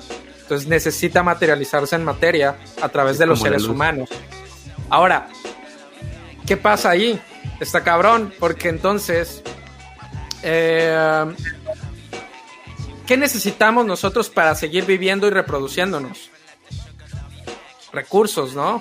Necesitamos agua, necesitamos alimento, necesitamos reproducirnos. Eh, y esos procesos para nosotros satisfacer esas necesidades, lo malo es que a veces los cumplimos a costa del sufrimiento de otros seres. Ustedes ponían el ejemplo de los animales. Necesito alimento, porque si no me muero. Oye, mira esa cosa. ¿Qué es? Eh, un pollo, lo voy a matar. Entonces lo matas y entonces estás em, haciendo sufrir a otro ser para tú satisfacer la necesidad de seguir viviendo, que al final es una necesidad de esta energía que es la voluntad que, digamos que lo que quieres que tú vivas eh, y que sobrevivas y que demuestres que puedes hacer cualquier cosa con tal de vivir y sobrevivir y reproducirte. Porque además quiere reproducirse en seres cada vez más fuertes. Y para él un ser cada vez más fuerte, para esta energía, es un ser que quiere vivir a costa de lo que sea. Incluso si tiene que matar, si tiene que robar, si tiene que violar, lo que sea, para materializarse y sobrevivir. Entonces Schopenhauer lo que dice es la vida sufrimiento y nosotros lo perpetuamos si hacemos caso a esos impulsos egoístas. Entonces a veces, eh, ¿cuál sería la solución? ¿Cómo podemos, o sea, ya estamos jodidos solo por estar vivos? Estamos matando pollos, estamos matando animales, este, a la naturaleza, estamos dañándola mentimos a muchas personas, robamos. no robamos, ¿verdad? No, no sé ustedes, yo. Pero hacemos cosas que a lo mejor no, no son tan honrables con tal de ganar dinero, con tal de, no sé. Entonces la cosa es, eh, ¿cómo salir de este ciclo de sufrimiento? Schopenhauer habla de dos escapes. Uno, el arte si tú te abstraes en el arte, en una obra de arte, una canción, una pintura, lo que sea, por ese momento que tu mente está concentrada en la obra artística, se te olvida todo, se te olvida comer, se te olvida beber, se te olvida todo porque estás abstraído en esa película, estás abstraído en esa canción, estás por unos segundos te liberas de ese dolor de seguir viviendo a toda costa, ¿no? Y la otra es la compasión. ocupada. Sí, sí, te, ocupas. O sea, si tú estás en, contemplando una obra de arte, no estás haciendo sufrir a otro. Entonces ya eso, eso ya es ganancia, güey. ¿No? Aparte la obra de, arte es inútil, no, no, te sirve, no te la puedes comer, no te puedes comer una canción. Te, no te, podrías comer una pintura, pero te mataría, te, te haría daño, ¿no? ¿no? No tiene nutrientes. Entonces no te puedes comer el arte, no te puedes reproducir con el arte, no, te puedes coger una canción. Entonces es inútil para los efectos egoístas. Ah, quién sabe, los CDs traen un hoyito. Entonces, para tu, para tu, para tu instinto, para tu, esa, para tu egoísmo, es inútil el arte. Eh, entonces, por eso el arte te libera de ese sufrimiento. Y la otra es ser compasivo. Ser compasivo es sentir el dolor de los demás, dejar de hacerlos sufrir y acompañarlos en su dolor incluso. Que es la actitud, sería la más, o no, tal vez como el escape último, pero esto es casi casi ser un santo. Casi casi es que un huérfano te diga, tengo hambre, y tú cortante, cortarte un brazo y dárselo de comer. E- Eso es, eh, es, ca- es es casi de un santo, pues. Es- son actos de autosacrificio.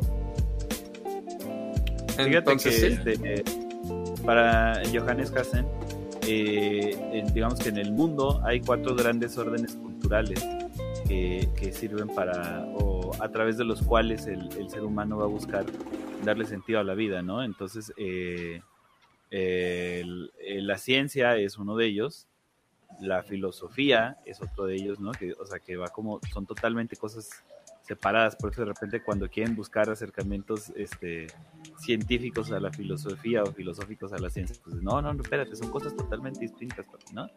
Pero los otros dos grandes órdenes culturales que buscan darle sentido a la existencia es eh, el arte y la espiritualidad, ¿no? Entonces, este, la espiritualidad, entiéndase, pues casi siempre como religión, aunque no necesariamente como las religiones, ¿no? Pero esta idea de la trascendencia del existencialismo, de la vida, o de etcétera, etcétera. Entonces, este, ahorita por lo que estabas diciendo eh, del arte, ¿no? Pues tal vez este, al tío Shopi el, el- la filosofía le, le falló al, al tratar de darle sentido este, a su propia existencia, ¿no? Más bien encontrar una falta de sentido, y, y- pero se puede encontrar a través del arte, se puede encontrar a través de la vida espiritual, un poquito lo que decías tú del eh, sacrificio, pues tiene que ver también con, este, con ideas más este, religiosas. Sí, que son más bien escapes a la vida. O sea, el arte en sí mismo, si tú estás haciendo arte, no te estás alimentando, ¿no? No estás haciendo las actividades. Por eso el arte también dirían es, es inútil, pero justo esa inutilidad es lo que lo hace hermoso, creo. Eh, no sé. Eh, Sí, eh, no sé, es un poco eso, el- el- el hecho de que son escapes a la vida misma. O sea, cuando tú ves una película, te estás escapando de todos los demás problemas que hay a tu alrededor de tu vida, ¿no? Y en ese momento, a lo mejor esa película, si tiene ese rango de arte, va a lograr hacer que tu cerebro se olvide de la vida misma. Entonces estás escapando, aunque sea por dos horas. Eh, y en la compasión, pues decíamos, también estás escapando un poco de la vida porque hay un auto, hay digamos una labor de autosacrificio, de, de, de querer acompañar a los otros en su dolor. Y tal vez esto no sea tan que escapes, porque, porque de todas formas tú vas a sentir ese dolor como propio, pero digamos no vas a causar más sufrimiento ni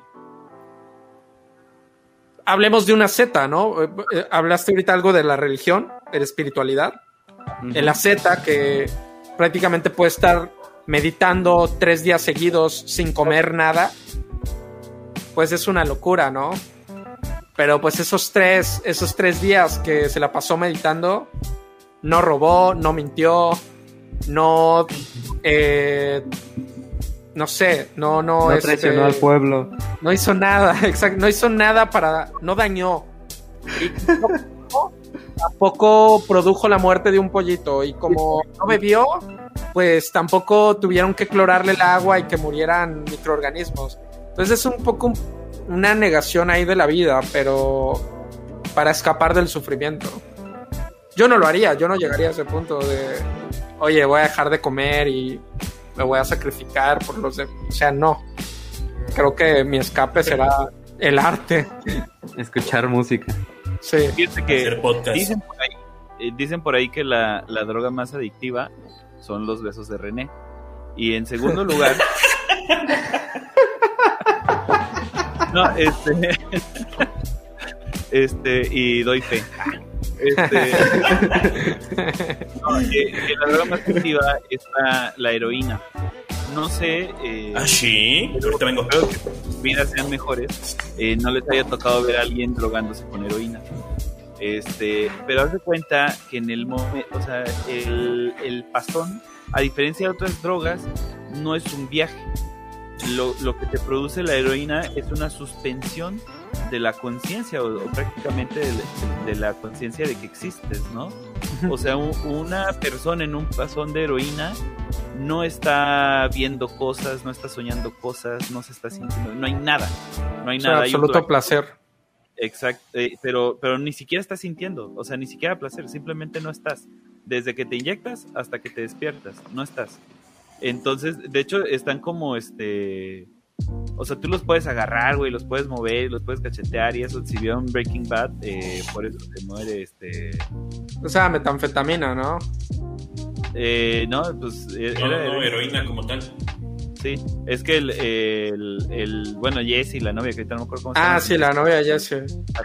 Y este, y se mueren por eso, güey, porque se guacarean y como no estás este, eh, consciente, este broncoaspiran. Entonces, Ah, este, como en Pulp Fiction. Sí, es cierto. Nada más Ah, que ahí. Ajá. Nada más que ahí de ¿verdad? inyectársela la hue- bueno, la inhala. ah, sí, pero hay más gente que Porque le se equivoca. sobredosis. Pero bueno, Sí. este ah, huevo. Dice Luis y que ya da fe de lo de los besos de René y le toca compartirlo contigo. pero yo llegué primero. Y qué, y qué bueno que nada más das fe de, de Cale. No, pero este, entonces a lo que iba es que eh, en gran parte porque es tan adictiva es porque suprime el dolor al suprimir la conciencia misma, ¿sí? Entonces, este, pues simplemente es como echarte un pinche viaje del tiempo adentro de 12 horas, ¿no? Y en esas 12 horas no exististe y así te la llevas de inexistencia en inexistencia y nada más despiertas como pues para tus funciones básicas cuando tengas que. Entonces, este, quién sabe, güey, igual y a Schopenhauer le hubiera gustado la heroína. Yo creo que no. Pues, No creo, porque a diferencia del arte o de la compasión, eh, el escape a través de las drogas lleva en muchas ocasiones, no voy a decir que siempre, pero lleva en muchas ocasiones a causar sufrimiento. Primero a los que te rodean, ¿no? Este, familia, amigos. eh, entonces ya eso ya no es compasivo, o sea, si, si es un hábito que causa sufrimiento a los que te rodean, pues estás perpetuando el sufrimiento. Y lo siguiente, sí puede ser un dejar de existir, sí puede ser un quiero escaparme, ¿no? Mientras me estoy drogando, este, no daño a nadie, bla- este, no tengo hambre, no tengo sed. Entonces, en ese sentido, sí podría ser un escape. Pero lo que sucede entre el inter, entre dosis y dosis, yo creo que sí es sufrimiento, ¿no? Y sobre todo en la vida de un adicto, lo que sucede entre dosis y dosis, que soy capaz de matar por mi siguiente dosis, o no vamos a ser tan dramáticos, de robar. Soy capaz de robar, soy capaz de mentir, con tal de conseguir mi siguiente dosis. Entonces, esos ya no son actos compasivos y tampoco son inofensivos como chutarte una película o eh, ver una pintura o una canción. Digo que igual podrías robar para comprarte un disco, ¿no? Pero, pero creo que es menos probable que para comprarte tu siguiente dosis de heroína. Eh, digo que lo que va a Schopenhauer es, eh, ok, la vida es sufrimiento. Yo creo que eh, lo podríamos resumir un poco así. Y puedo escaparme de ese sufrimiento siendo compasivo o contemplando arte o una combinación de ambas cosas. Y digamos que tenemos que pasar por la vida causando el menor sufrimiento posible a otros seres. Causando el menor sufrimiento posible, el menor daño. Y ya, nos morimos y punto. Eso me agrada. Y ya, eh, ¿quién tienen después de? Este, viene Nietzsche, recicla un poco las ideas de Schopenhauer al tomar a la muerte como un descanso o como un fin. Sin embargo, agrega la posibilidad de que sean los humanos quienes añaden sentido a su vida y así poder escapar de la angustia, de la levedad del ser sin haber llegado a ser un Ubermensch. El, el Nietzsche agarra, era, o sea, decía que Schopenhauer era su maestro, ¿no? Digo, porque lo leyó, no porque haya sido literalmente su maestro. Porque Oye, lo Michael. leyó y le sorprendió mucho y le gustó mucho. Sin embargo, se revela contra la idea de voluntad y contra la idea incluso de compasión. Entonces, lo que hace Nietzsche es como, eh, ok, venimos, estamos vivos, ¿no? Y cuando nos vamos a morir, no hay nada más.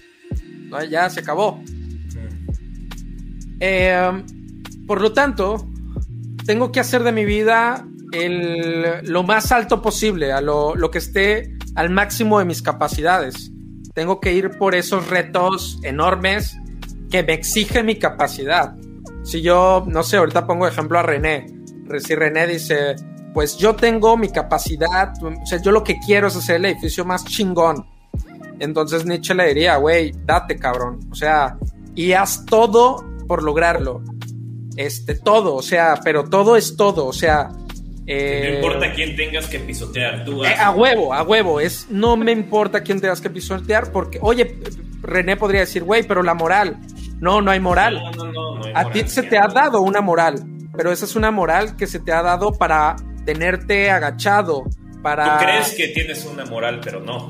E- Exacto. Eres Entonces, como tal. Construyete tu propia moral y realmente tu moral tiene que ir siempre basado a tu fuerza, a tu capacidad. ¿Qué va a ser lo bueno? Lo que sea eh, eh, fuerte, lo que sea saludable, lo que sea eh, conseguir tus objetivos a costa de prácticamente cualquier cosa. Oye, pero es que ya no veo a mi esposa por construir este pinche edificio. Pues vale madres, tienes que aceptar ese sufrimiento. ¿Por qué? Porque tus capacidades exigen que tú construyas ese edificio. Oye, pero es que para construirlo ahora tengo que eh, mentirle a un político para que me dé recursos y pues hazlo. O sea, pues es tienes político, que- no hay pedo. Entonces, ajá, entonces lo Ladrón que, Nietzsche lo, que que roba dice es, ladrón, güey. Cumple tu objetivo. Es, tienes que cumplir tu objetivo. Incluso si lo llevamos al plano artístico, es, es este artista que se encierra en su casa para hacer la ópera más maravillosa, ¿no? Que pueda hacer. Eh, incluso a costa de pasar hambre, incluso a costa de romper relaciones sociales, eh, a costa de lo que sea, pero es, tengo un objetivo y lo voy a cumplir. Y nadie puede cuestionar la moralidad de mi objetivo. Es como estas personas que escalan, a mí me gusta compararlo con los escaladores, ¿no? De, de montañas. Eh, ah, yo a veces me pregunto, güey, o sea, pueden perder la vida, ¿no? El tema de hoy es justamente la muerte, o sea, es algo arriesgado que puedes morir. ¿Por qué irte a subir al Monte Everest si te puedes morir? Y es algo que dice Nietzsche, es que la voluntad de poder es más grande incluso que la voluntad de vivir. O sea, eh, Darwin dice que los organismos hacemos todo lo posible por sobrevivir. Y Nietzsche cagotea a Darwin. De hecho, fueron contemporáneos. Eh, vivieron al mismo tiempo. Entonces, cuando sale, ya siendo un gran filósofo Nietzsche, sale esta teoría de eh, Darwin de la evolución, ¿no? Donde dice los organismos, su, su eh, la fuerza más grande es su voluntad de vivir. Y dice Nietzsche, no, eh, los seres humanos son capaces de cosas súper arriesgadas que los ponen incluso en peligro de muerte con tal de conseguir sus objetivos. Y a mí, yo lo veo en los deportistas, sobre todo deportes extremos que se pueden morir, pero ahí andan con la pinche patineta por hacer el brinco más alto del mundo. Este, los escaladores, güey, ¿y qué ganaste? Fuiste al Monte Everest y, o sea, ¿por qué lo hiciste? Y es un poco porque quiero y porque puedo. O sea, tú no me vas a cuestionar la moralidad de mi acto. Yo podría decirle, güey, pero gastaste un chingo en ese viaje al Everest. ¿Por qué no le diste ese dinero a los niños pobres? Y, es- y- y- y tendría él razón tal vez en contestarme, al menos bajo la filosofía de Nietzsche, de güey, tú no, me- no me vas a decir qué es lo bueno y lo malo, no me vas a decir cómo me tengo que gastar mi dinero. Si yo me lo quiero gastar yendo al Monte Everest, a escalarlo y a ponerme en peligro de muerte, a ti que te valga madres. O sea, eso es, lo voy a hacer porque quiero y puedo. Y no me vas a encontrar una moralidad, ¿no? Entonces, sí, un poco la vida, Nietzsche es súper vitalista, o sea, para él la vida es eh, demostrar tu fuerza. Tú tienes capacidades intelectuales, capacidades físicas, y es como Nietzsche te obliga un poco a despliégalas, güey. Eh, y aparte tienes deseos, ¿no? Tienes deseos de, de- no sé cuáles sean tus deseos, pero Nietzsche es como, güey, ve por ellos. Yeah.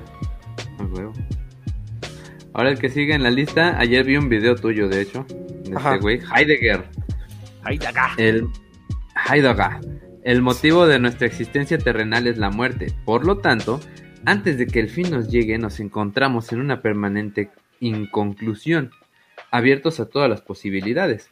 Es reconfortante, ya que no invita a sentir angustia por la muerte, sino a verla como una expresión máxima de la existencia auténtica, como una novela que recién puede ser leída tras haber puesto el punto final. Sí, antes de que, de que Marte diga como mil cosas sobre Heidegger, este, yo nada más esta parte de, de lo que decía este, ¿cómo? Este, a la expresión máxima de la existencia auténtica. O sea, eh, a esta idea de la, de la existencia, ¿no? Que Heidegger le llamaba el, el Dasein. Este, La palabra favorita de Marte. Dasein. Dasein. Y este, o sea, y, y Heidegger decía que la muerte es lo, lo, que, lo que le da, digamos, autenticidad al, al Dasein, a la, existencia, porque es la, la, única cosa que es realmente propia. O sea, yo puedo compartir. ¿Era el ser ahí? ¿Eh? El ser ahí, ¿no? ¿Era el Dasein? El ser. Ajá, o sea, es el... no, no, sé cuál sea la definición más exacta, Marte. Eh, no, pues, la verdad yo tampoco, pero el, el ser ahí, ajá, podríamos decir. Como la existencia este, en un momento y en un eh, punto específico, ¿no? Pero entonces, o sea, Heidegger decía, eh, yo puedo compartir conocimientos contigo, yo puedo eh, tener, te podemos tener experiencias en conjunto, tú puedes tener un sentimiento que es muy personal, pero tal vez a través de, de, de, alguna manera o a través del, del, lenguaje o de alguna experiencia, me puedes compartir ese, esa emoción y yo la puedo tener también, o sea, podemos compartir N cantidad de cosas, lo, lo único que yo no puedo hacer es morir tu muerte, ¿sí? Y tú no puedes morir la mía. Entonces, eso, eso es lo que realmente es, es personal. Entonces, de alguna forma, para Heidegger, la, la muerte le daba autenticidad a la existencia. Oye, pero ¿qué tal si en un futuro graban esa sensación con el Neuralink y tú la puedes sentir?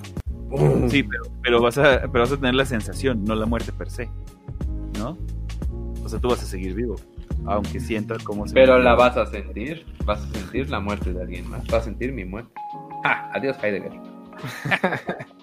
Creo que un poco, bueno, eh, llevándolo al tema del día de hoy, digo, porque también he descubierto que, que, Heidegger es muy complejo y que la verdad no, en el, al menos en el video que tengo es muy superficial eh, el, el modo en el que lo traté. Pero digamos, de lo poco que lo podría llevar a este tema es como pensar... A ver, la muerte es la fin de todo proyecto, ¿no? O sea, mientras estamos vivos, siempre podemos, siempre somos un proyecto abierto. Eh, porque a veces pareciera que todo está muy fijo. Eh, no sé, Touch, por ejemplo, hoy es un médico. Eh, no sé, Touch, tienes eh, hijos, pareja. Hijos hasta donde yo sé, ¿no? que pareja, no. Sí. Ok, tiene su pareja. Y entonces, a veces, eh, vamos a decir que nos, nos vamos en ese devenir, de que, ah, bueno, como esto soy hoy, entonces mañana también seré lo mismo y pasado mañana también seré médico y me moriré médico, ¿no? ¿Por qué? Porque me he perdido en ese devenir, ¿no? Y a lo mejor ya no me considero un proyecto abierto, sino que soy un proyecto que digamos yo mismo he ido cerrando, cerrando, cerrando, que tampoco tiene nada de malo. Pero lo que creo que a mí lo que me transmite Heidegger es siempre tener en cuenta que hasta que no te mueras, tienes un chingo de posibilidades, güey. Tu vida puede girar y a lo mejor un día tú dices, güey, ya no quiero ser médico. Quiero ser, este... Cantante. Cantante. Y hasta el día que yo no muera, para mí existe esa posibilidad de, que yo pueda ser cantante, que yo pueda elegir ese, que mi proyecto de vida vaya por ahí. Pero tienes que tener esos momentos claves, ¿no? De, de a lo mejor, y buscar que sean lo más frecuentes posibles, de parar, porque siempre estamos con, en el día a día, en el día a día, en el día a día.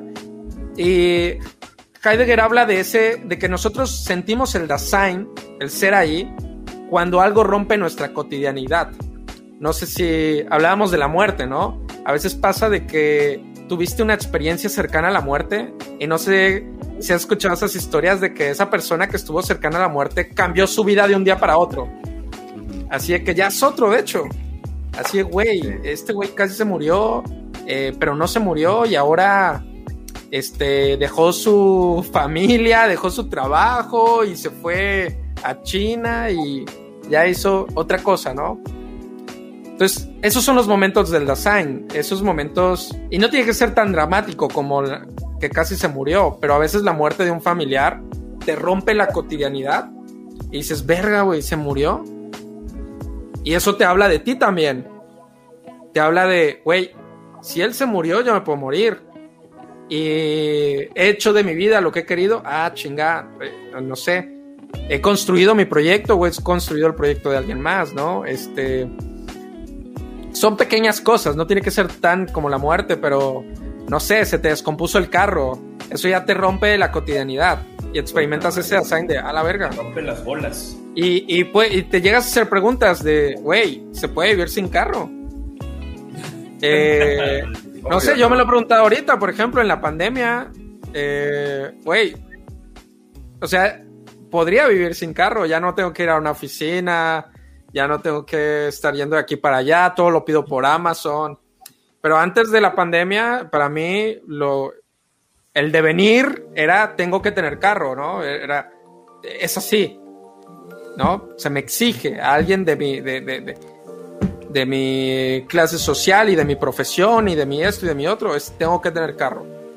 Pero de repente vienen estos eventos que te rompen el cajón y te das cuenta que eres un proyecto abierto. Oigan, ¿y ustedes han estado cerca de la muerte? A través de un familiar, pues, pero, o sea, como de que se muere un amigo y eso es lo cercano a la muerte. No, una que tú la hayas visto cerca, que No, no, no, no. Ah, sí. Yo sí. ¿Sí? A ver, cuenten. ¿O no se puede? Váscale, vas, váscale. No, este. Lo mordió un perro. No sé, por ejemplo, una vez agarrar. ¿Una vez que qué? Por ejemplo, cuando me mordió el perro. No, es que este, este güey dijo que me mordió un perro, que por cierto fue en de casa de René. Estaba bien chiquito y me. Fue el René, de hecho. Agarré de la cabeza. Fue.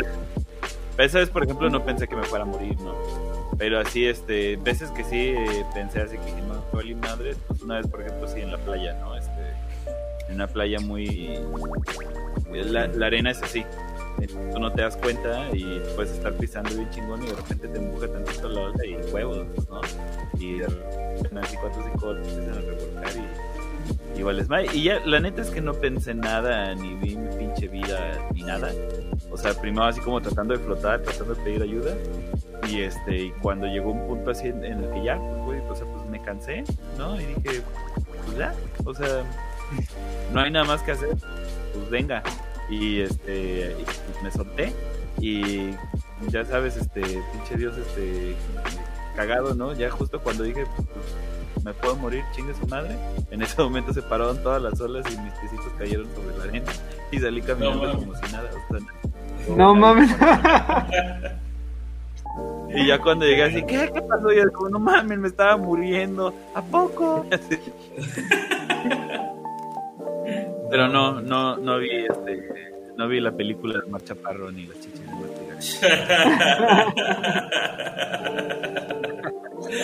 Ay, huevo. Tú, Tacho. Yo dos veces de las que me acuerdo, dos veces nada más. Una igual, casi como Cali, igual en el Pacífico, güey, en una playa. De repente me revuelcan las olas y pego y siento y escucho cómo pega mi cabeza en la arena y oigo el trueno del, del cuello, güey, así. Dije, verga, ya valí. Te lo juro que todavía estaba ahí revolviéndome en el mar cuando dije, pues ya, no me voy a poder mover, así todo en un segundo, no me voy a poder mover, voy a tragar agua, me voy a morir, pues ya la madre, ya la chingada. De milagro empecé a mover las manitas y todo el rollo y dije, ah, pues de aquí salgo. Pude salir, pero sí, ya la veía cerca, porque sí estaba muy a lo profundo el rollo. No está tan grave, pero bueno. La siguiente fue trabajando allá en la Riviera. Me quedé sin, bueno, no me quedé sin frenos. El el, ¿cómo se llama? El concreto de la carretera que lleva hacia Playa del Carmen estaba como que resbaloso. De por sí ahí en esa carretera siempre es, es mortal esa madre, ¿no? Y en una, en un retorno que hay por ahí, de repente se derrapó. Y de por sí en la curva que había, porque era un retorno, te digo, este, ya en la parte de la circunvalación, pero ya fuera del camino, o sea, ya derrapándose y hacia afuera había un carro afuera, ¿no? Ya ahí estacionado de que se había salido de la carretera precisamente. Y yo me quedé sin frenos y me voy directo hacia él. Dije, no, pues ya valí. ¿Qué Y pues nada más cerré los ojos y pasé a como un metro de él, güey. O sea, si bien Ah, me fue, güey, un metro. Ah, no yo creí que habías chocado. Nada, ya, choques y todo eso siempre, güey. Pero pues eso no son experiencias cercanas a la muerte, son pendejadas. No, en esa sí sentí que ya me iba a ir a estrellarme y a matar a todos los que estaban ahí enfrente. No mames, ya valí madres, o sea, ya. Sí, sí, sí, es la que... Nada más, pues, güey, ya no controlas el carro, te vas- vas- ves que vas directamente hacia otro, güey. Ya cierras los ojos y dices, ya de aquí soy. Mientras sea rápido, güey, mejor, güey. Sí, no quiero quedar para. Ah, No quiero quedar para billetero, güey. Bueno, A mí- ¿Bebé, ¿tú has tenido alguna experiencia? Sí. Sí, una, güey. Fuimos a Veracruz, este puerto. Y me, estábamos en la playa, no sé qué. Terminó, me metí a bañar. Fui el único pendejo que se bañó. Y entonces en la esquina de la casa había este. Una, un oxo. Pues ahí voy, güey. Yo como en mis pantuflas de Homero Simpson, bien, bien Agustín. Y los demás iban normal, ¿no? Entonces se suelta el aguacero. Y les digo, pues córranle, güey. Yo no puedo correr así. Se van esos güeyes corriendo. Y yo me voy bien Agustín caminando y de pronto así, haz de cuenta, estoy pues, en una calle normal, ¿no? Que la, la parte de enfrente de la calle está a 5 o 10 metros, a 10 metros. Este, voy caminando por enfrente de un poste y nada, se empieza a escuchar así sonido de electricidad. Y madres, así un putazote, sentí el madrazo en el pecho. así, ¡oh! y- No. y No, mames. y así para los dos lados, o sea, cayó en un transformador y para los dos lados sacó chispas y Madre. A la madre. ¿Pero te dio, to- te dio choque de electricidad? No, no, nada, me dio el golpe del, pues no, no sé qué fue, Ah, de la energía. Del impacto del aire. Ándale, el impacto. Entonces ya ese día sí llegué yo a la casa donde estábamos, ya todo mojado, ahí todo espantado, todo cagado. Y ya este, pues les conté y sí me quedé así como dos horas diciendo, verga, ¿qué hubiera pasado, no? Y sí, controlar los metales. Mínimo producir electricidad, porque pero- corriente ya eres, güey. Decía eso, pues, de que era importante como eh, pensar, o sea, que te pudiste haber muerto, que en ese momento dijiste, no mames, ya me morí, porque yo, por ejemplo, este, una vez, este, luego les contaré como un alacrán me picó tres veces. A la madre. Este, Pero aunque me fue de la chingada y eso, pues, nunca pensé así como, ay, no mames, me va a morir, ¿no? Entonces, no sé, o sea, no, no la cuento como experiencia cercana a la muerte, igual sí, no me muero. a mí, a mí no, no me hubiera dado cuenta, ¿no? O sea, nada, de pronto, ah, me morí ya. Ándale. Yo, en cambio, cuando fue lo del agua, te digo así de puta, a ver si. No, ahí pensé, prefiero morirme a quedarme. Ojalá me muera. Ajá, exactamente, no mames, güey, prefiero morirme ya de una vez, güey. Y la segunda Bueno, fue, ojalá y me muera rápido para no andar sufriendo después. Y ahí les va la- lo que yo les iba a preguntar. Si vamos a suponer que mágicamente, no sé, güey, un pinche genio, una lámpara, lo que quieran, y les asegura que, que digamos que durante una hora o, o en la próxima actividad que hagan, no se van a morir. O sea, tienen asegurados que, que no van a tener ninguna repercusión fisiológica, digamos. O sea, ¿qué harían? ¿Qué, ¿Qué cosa harían si supieran que no se van a morir haciendo? Primero, preguntaría, ¿puedo sentir dolor? Ajá, esa sería una buena pregunta, porque ¿qué tal si Sí. quedas lastimado? No te mueres, pero quedas lastimado. No eso me dice dejan que no. lo que sufres en ese Ah. momento. No, no, vam- vamos a suponer que, que pase lo que pase, vas a estar así como justo antes, así como ahorita. güey, ¿no? Ok. Está cagado. No me aviento del edificio más alto que encuentre.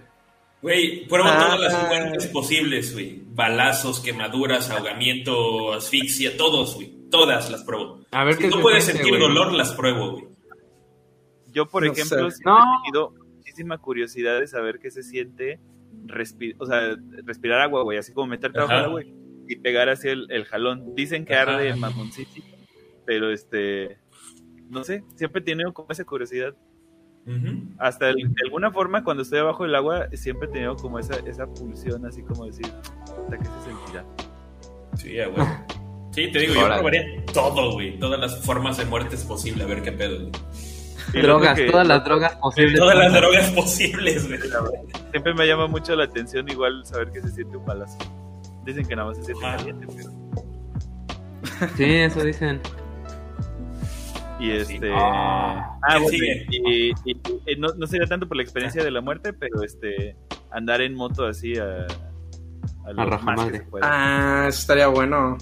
Ah, Pero sería más bien por la experiencia de andar en moto, no, no por... ¿No les gusta? por- ¿No les gusta la sensación de, por ejemplo, cuando vas en la batea de una camioneta o andas en moto mucho rato, güey, que te detienes y sientes como, como, como algo así, como un hormigueo en la piel de la cara? y ¿sí? Sí. Está bien chido. Sí. No recuerdo. Y este... Tú, Marte, ¿qué harías si no te fueras a morir? Creo- me gustó la de la moto. Creo que te la robo y sí. Andaría en moto así como súper rápido. Y. me- me- o sea, sí me gusta pues la velocidad. Entonces, eso sería. Andar en moto. Pero estaría chido andar en moto y chocar a propósito, ¿no? Así como, a ver qué se siente. No, la verdad no. no. No, bueno, si estás probando el no me voy a poder morir, ¿no? A ver qué Sí, pasa. sí, sí, huevo. Mm, Te digo, no yo sé. si eh, fuera el, no me voy a poder morir, güey, en moto, en camioneta, en carro, en tren, en avión, todo, güey. A ver qué pedo se siente morir en cada una de esas cosas. Bueno, no te puedes morir, güey, pero No, pero, Sería pero, chido. o sea, como el proceso fisiológico, ¿no? De sentir así... ¿Qué tanto dolor puedes sentir de cierto de tal manera? la ma- eh, eh, Este-. Yo ¿Qué onda, tengo una duda. Nos, falta todavía ver aquí cuatro güeyes, pero también traía yo otro tema preparado. Entonces, este, ¿Por qué no hacemos los cuatro güeyes así, pero en fast track? Así. ¿no? Pu, Sí, sí, sí, Va, va, vez. Échatelo, René, vas. Va. Sartre. Ve a la muerte y al, suicidio desde lo absurdo. Es más, la concibe como una suerte de afirmación en lo absurdo de la existencia, mencionando que si vamos a morir, entonces ¿para qué vivimos? ¿Cambiamos algo? La muerte es la que se encarga de robarnos la libertad, nuestro más grande tesoro. Por eso le tenemos miedo a la muerte. Pero este es un temor mundano, ya que en su aparente crueldad nos vuelve a un estado de preexistencia que es la nada. Ok, va el tercero. Eh, escotado. ¿Lo Ajá? Antonio Escotado. Antonio Escotado. Escotado. Ve en la muerte un miedo engendrado desde el oscurantismo por parte de grupos religiosos que promueven la vida eterna a cambio de la sumisión. Reclama el derecho universal de las personas a acceder a la libertad de morir a voluntad, calificando a la muerte como un acto de excelencia ética. Esta muerte en definitiva sería una despedida a tiempo, donde prácticamente el que se va le dice a quienes se quedan, no te preocupes, esto es más sencillo de lo que parece, vive sin miedo. Ah. Está también Ferrater Mora, que menciona que la la verdadera distinción entre lo vivo y lo inerte no es la muerte, puesto que ambos se acaban. Tampoco es que los seres vivos mueran necesariamente, es que al vivir van construyendo como morta- se van construyendo como mortales. Ni la muerte nos da todo el sentido como quiere Heidegger, ni nos lo quita como pretende Sartre. Uno llega a ser uno mismo por medio de nuestra propia muerte, pero esta muerte propia es un límite ideal al que nunca se llega. Tanto así que al estar tenso entre lo espiritual y lo material, se puede llegar a morir psicológicamente mucho antes que vitalmente. está bueno. y tenemos a Bunge. Él menciona que la muerte no es un misterio para quien sepa algo de biología. La muerte no asusta a un ateo, porque sabe que nada podrá ocurrirle después de muerto. Lo único que podría asustarle sería la muerte lenta y dolorosa, pero no la muerte asistida. La muerte es el fin de la vida, es el fin del viaje, y por eso nos vamos siempre de buen humor. Este lo veo más... eh, Es más como yo. más alivianado, ándale. Pero ahora mi pregunta es, ¿lo único seguro en la vida es la muerte? Digo, según la ciencia, más o menos para 2050 hay chance de vivir, para el año 2050 tenemos chance de vivir mucho más. Este, según esto, hay un estudio que en 1920 300 personas se cosieron huevos de mono porque pensaban que iban a vivir más tiempo. Bueno, no era un estudio, perdón, es algo que hicieron para estudiar si pasaba. Pero eh, me gustaría preguntarles qué opinan, eh, pues ahora ya digamos que cruzando la muerte, de la inmortalidad. Este, por ejemplo, actualmente ya hay algunos órganos impresos y pues nos podrían ayudar a hacernos acá cyborgs mamalones, ¿no? Este, también, por ejemplo, hay un, ya hay una empresa que en, la empresa está en Inglaterra, pero realmente el laboratorio está, creo que en, en Corea del Sur. Este, si tu perrito se te muere, lo puedes mandar a clonar y tener un perrito nuevo, que sea el mismo perro. La pregunta aquí es, ¿es el mismo perro? ¿La conciencia solo es, información o sería una copia de tu personalidad? Y ya sé a dónde va a ir Kale en este momento. este... Bueno, pero si como dice Aristóteles, si es parte de tu biología, sí sería la misma conciencia en el perro. Bueno, en el perro, No, pues no, Pues para mí no sería la misma conciencia ni alma, ¿no? Y este y un caso, por ejemplo, es el de Dolly, que este pues, ha sido como la única abiertamente, ¿no? Este eh, el único ser de mamífero mayor, no sé qué, que, que se ha clonado y este y que al fin y al cabo no tenía ni los mismos aprendizajes de la Dolly original o sea, este, ni necesariamente la misma actitud o tanta actitud como puedas ver en un pinche borrego, ¿no? Entonces, este, pues yo sí soy de la idea, por lo menos en, en la primera parte de la pregunta y después eh, vemos lo demás, eh, o sea, ni probablemente si el alma existiese, estaría ligada por lo menos a una sola existencia simultánea y, eh, la conciencia definitivamente ligada a, al proceso biológico, así que no, no creo que se pueda desanclar la, este, la conciencia de, del cuerpo en el que está. O sea, si, te clona, pues sería una persona igual a ti, pero no tendría tus experiencias. Algo que, algo que pues se, se cree, porque pues realmente no, no se sabe, es que bueno, cuando si hicieran un clon de ti, ¿no? Normalmente, bueno, lo que sí se sabe es que nace de la edad de, de, pues de, de quien sacaron las células, ¿no? En este caso, pues tendría, mi clon tendría 35 años al nacer. Este, pero si lo hicieran que no fuera un bebé, sino que naciera de mi edad, pues el, ahora sí como en la serie esta de Invencible, pues no sabría el clon que es el clon, ¿no? Y él pensaría que es el, el real.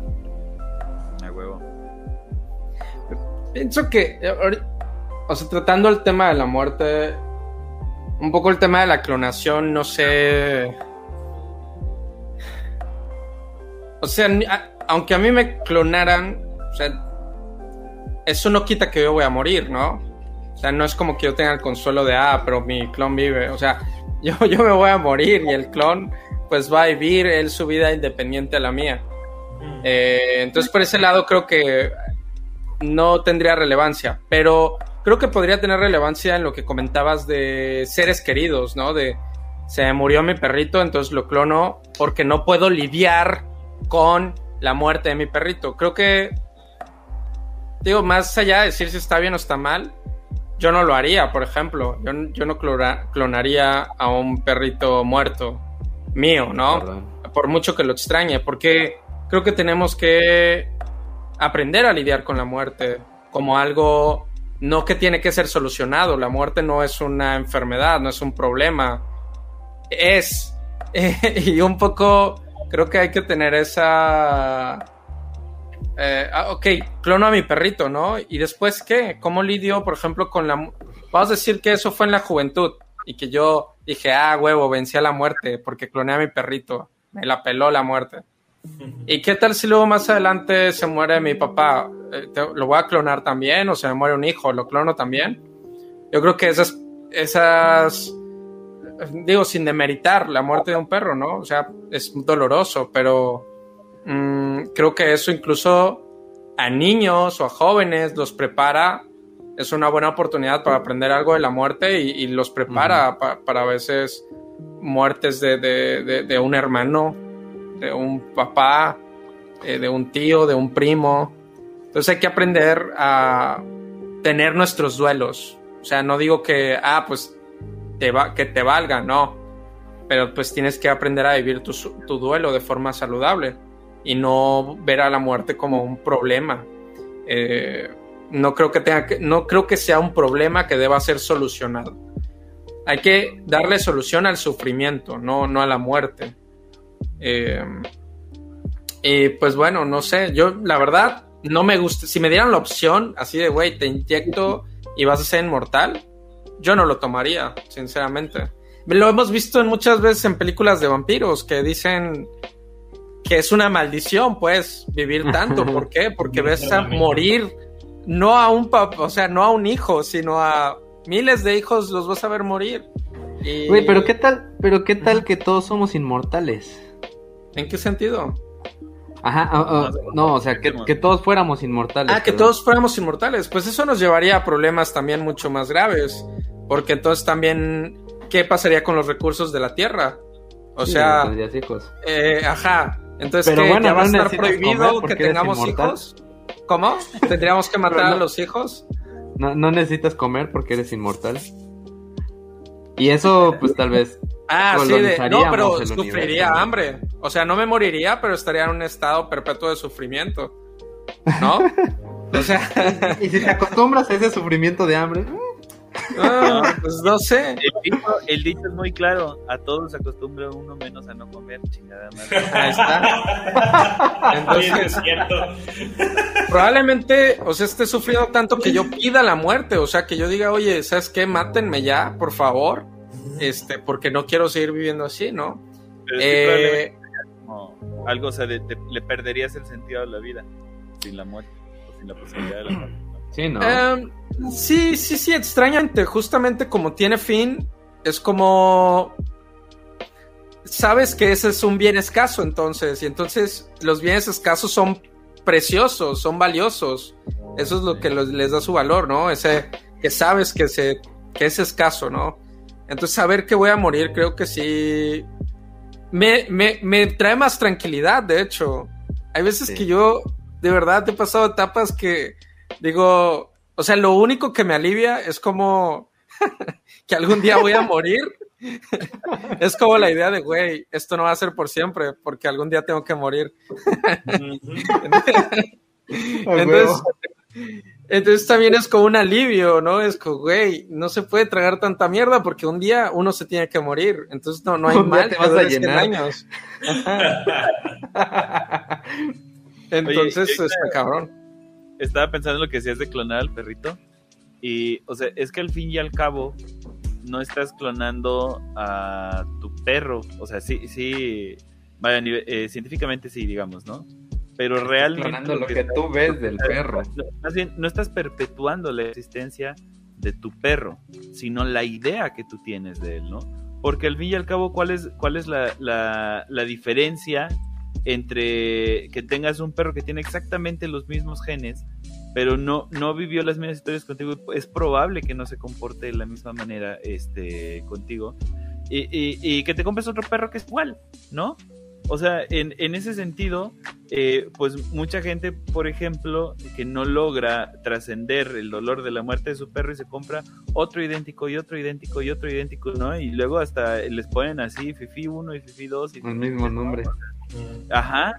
Y es parte de lo mismo, ¿no? Y este, y perdón si, si me pasa a traer a alguien este, los puede escuchar, pero lo mismo hacen con sus novias, güey, ¿no? O sea, hay vatos, todos conocemos un vato que todas sus novias son idénticas, mal pedo, güey, que luego ya no sabes ni cuál trae, ¿no? Así ya mejor a todos les dicen, ah, yo la güera, o sea, porque este... ya no sé la ¿no? ¿no? Es parte de lo mismo, güey. Es, es, parte de lo mismo de lo que decía Marte, como, o sea, de, de una incapacidad de, de, este... Yo tuve a dos Vikis, pero fue meramente, este, ¿cómo se llama? Este... Circunstancial. Circunstancial. Oye, pero, pero hablando de lo de la inmortalidad, no sé si lo tenías eh, preparado, si era parte como de la segunda pregunta, o sea, que sería como si, si lograran de alguna forma transferir mi conciencia a una virtualidad, a una máquina. Ah, yo desarrollé algo bien cagado de eso. A, ver, o a un clon Este- nuevo como en sexto día. Eh, Como lo dice aquí Alistair, le gustaría hacer como una inteligencia artificial y entonces salir al espacio, alimentarse de soles y crear vida. O sea, como vivir sin un cuerpo, ¿no? Que es ser solo conciencia que vive en el mundo virtual. También, qué hueva, la neta. No sé, yo no lo haría, pero porque a mí me da mucha hueva. O sea, no soy codicioso. Sí entiendo que hay gente que dice, güey, quisiera vivir mil años para ver todas las películas y leerme Saberlo todos los todo. libros. Pero a mí me haría mucha hueva, la verdad. Es como, no, es que mira, no. yo creo que Yo no yo creo que en ese momento en ese momento o en esa circunstancia ya no eres consciente del tiempo. Pero aquí yo tenía yo tenía este algo que escribí hace rato es eh, la inmortalidad en la actualidad. O sea, todos llevamos una vida digital actualmente. Entonces, cuando yo me muera, tal vez mi familia no cierre mi Instagram, mi Facebook, el incorrecto podcast y pues ahí estaré, ¿no? Eh, incluso, pues hay una nueva inteligencia artificial de Microsoft que se basa en, de hecho, hubo un capítulo parecido en este Black Mirror, ¿no? Que se basa en en tus redes sociales para ver cómo eres, cómo platicas, etcétera, etcétera y pues con base en eso esta inteligencia artificial empieza a actuar como si fuera yo. Entonces, Sí. este, incluso, pues hasta mi forma de hablar, ¿no? Porque está el podcast, ¿no? Puede hacer una imagen de mí hablando, etcétera.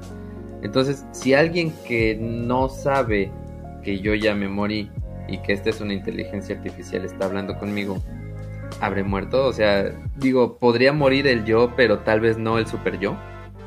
No, creo que, a ver, vamos a pensarlo. Tu información está en redes sociales. Las redes sociales están manejadas por empresas que lo que quieren es dinero, es vender tu información. Ahora, yo no sé a quién le puedan vender la información de un muerto y qué tanto valor tenga. Eh, la información de un vivo sí, porque el vivo compra cosas, pero el muerto ya no compra. Entonces también, Pero como es que si yo fuera sabe. si yo fuera un- la Coca-Cola, no le diría a Facebook, güey, pásame la información de los muertos, porque, o sea, sería, a mí me pasa la información de los vivos porque les quiero vender Coca, ¿no? Les quiero vender Coca-Cola. Pásame Este- la información de los muertos para ver de qué murieron. Ah, diabetes, no. Ah, ah, podría, podría serle útil a ciertos grupos, ¿no? A gobiernos, este, incluso para formar ciertas inteligencias, pero no le veo el caso o no, no sospecho que no se van a enfocar a hacer una inteligencia artificial tuya, porque no, ¿a quién lees económicamente? A menos que se la fueran a vender a tus familiares. Así, güey, te vendo a tu abuelito en forma de inteligencia artificial. ¿Lo quieres? No lo quieres, güey. Te lo dejo barato. Podría ser, pero si no, si nadie está dispuesto a pagar por ti, así que, ah, no mames, pinche abuelito, está bien menso. Por cierto, éntrale a Patreon, por favor. Si nadie está dispuesto a pagar por ti, de hecho, eres un gasto también en, en información, porque cuando te mueras, eh, o sea, estas empresas nos están dando un espacio virtual en sus servidores, y los servidores ocupan energía. Y esa energía es por mantener tu maldita página de Facebook activa, aunque tú ya llevas 30 años muerto. Entonces, en algún momento también puede haber una empresa que diga, güey, ya los muertos de hace 50 años nos están generando costes excesivos a la chingada. Eh, que queden guardados, pero no quedan activas las páginas, ¿no? Que queden guardados ahí en un pinche disco duro gigante. Pero ya no los vamos a tener activos hasta que alguien quiera pagar por esa información. Entonces, la verdad, dudo mucho. Actualmente yo conozco gente que Sí. está muerta que está hizo Facebook, ¿no? Es correcto. Pero porque es un problema nuevo. Yo creo que en algún momento también, ahorita, otras generaciones no se enfrentaron a que los cementerios ya están llenos. Pero nuestra generación sí. Entonces va a haber un cementerio digital donde alguien diga, güey, ya esta gente muerta, qué hueva, ya hay que borrarlos. Son cosas que le tocarán a otra generación. A la nuestra no, a la nuestra no. Pero a otra generación le tocarán esas, güey, no borren la página de mi abuelito, René, no mamen. Pero pues. pero tocará, güey. Yo creo que existirás en la medida en que alguien pueda sacar dinero de ti. Esa va a ser la única forma, pero. O sea, como si no, güey. Michael Jackson. Exacto, pues esos son los muertos que, que siguen vivos.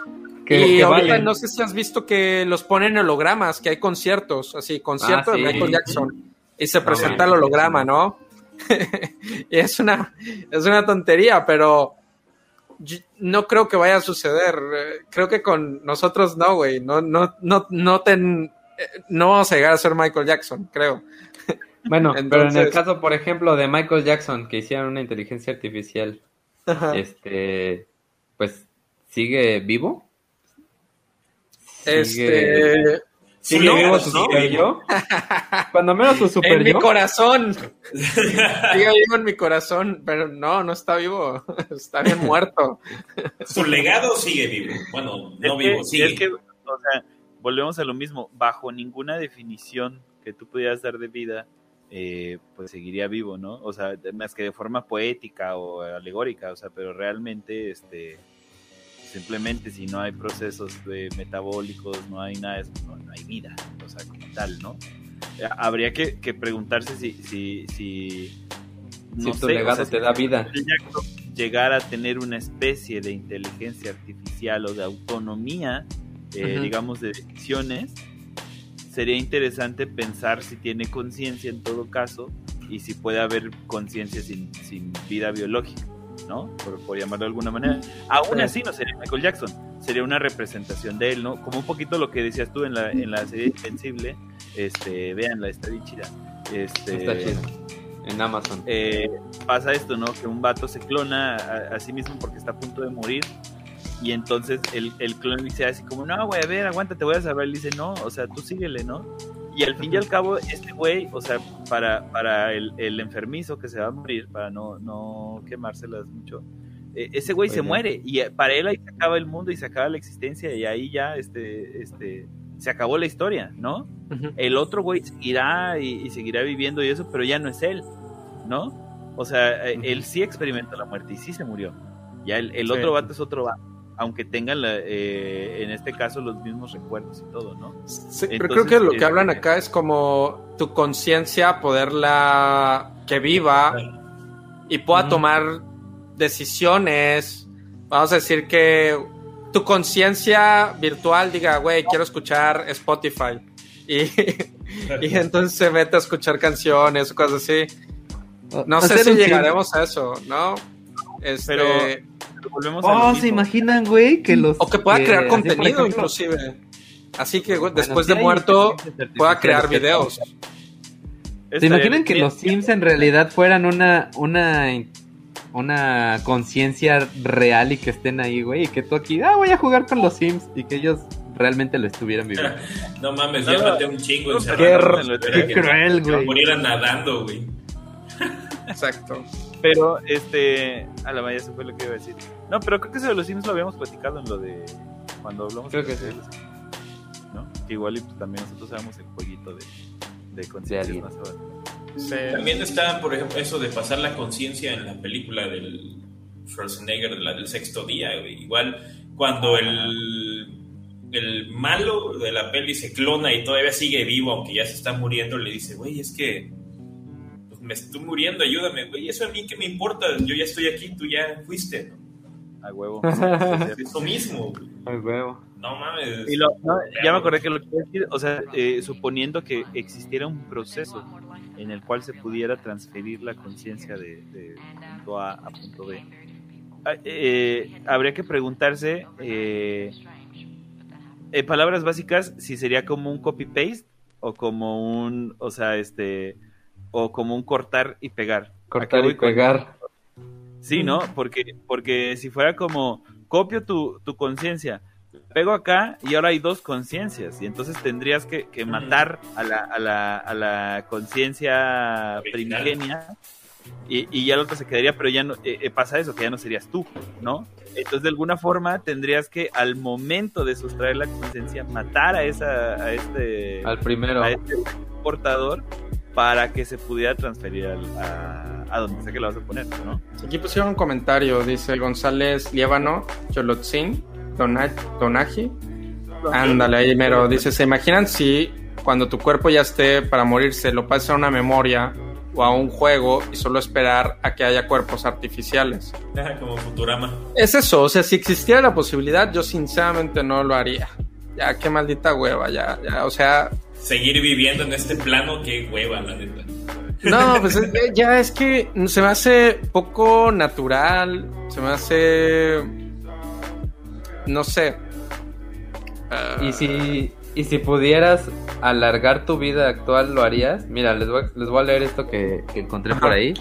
Casi todos los seres eh, envejecemos y morimos, pero si hay algunos, eh, que es, hay uno que es un tipo de medusa, que es joven indefinidamente, puede reproducirse, y si se estresa, se convierte en una bola de tejido y luego se vuelve un pólipo, que es este, pues hay como un, eh, ¿cómo se llaman estos? Este, eh, bueno, una parte, otro animalito de mar. Este, y después vuelve volver a, puede volver a ser una medusa inmadura. Y estas solo mueren cuando se las comen o se enferman. O sea, es un animal que es inmortal y que existe realmente.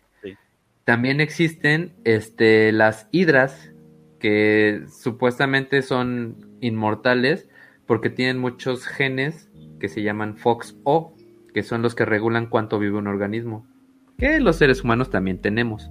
También existe la cenolítica, que es una ciencia que estudia el tiempo de la vida de los humanos.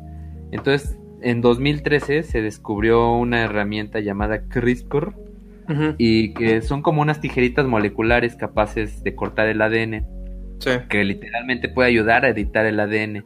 Entonces que con esto puedes curar una enfermedad genética, hacer un nuevo órgano y así. Entonces, según esto, hay un ratón a quien ya se le, se le hizo ahí una edición. Y el vato tiene una esperanza de vida 35% mayor que su hermano gemelo ratón. Entonces actualmente están haciendo algunas pruebas en personas, aunque no exactamente porque no está permitido. Guiño, guiño. Aquí la pregunta sería, este, al inicio, ah, porque esto va a llegar a la humanidad, obviamente, ¿no? Entonces, al inicio, pues para quién va a ser accesible, quién va a decidir quién sí, quién no, qué pasaría. Este, Güey, hay que revolucionar todo, o sea, hasta la economía tendría que cambiar, o sea, así como ya te pensionas hasta los 100 años, cabrón.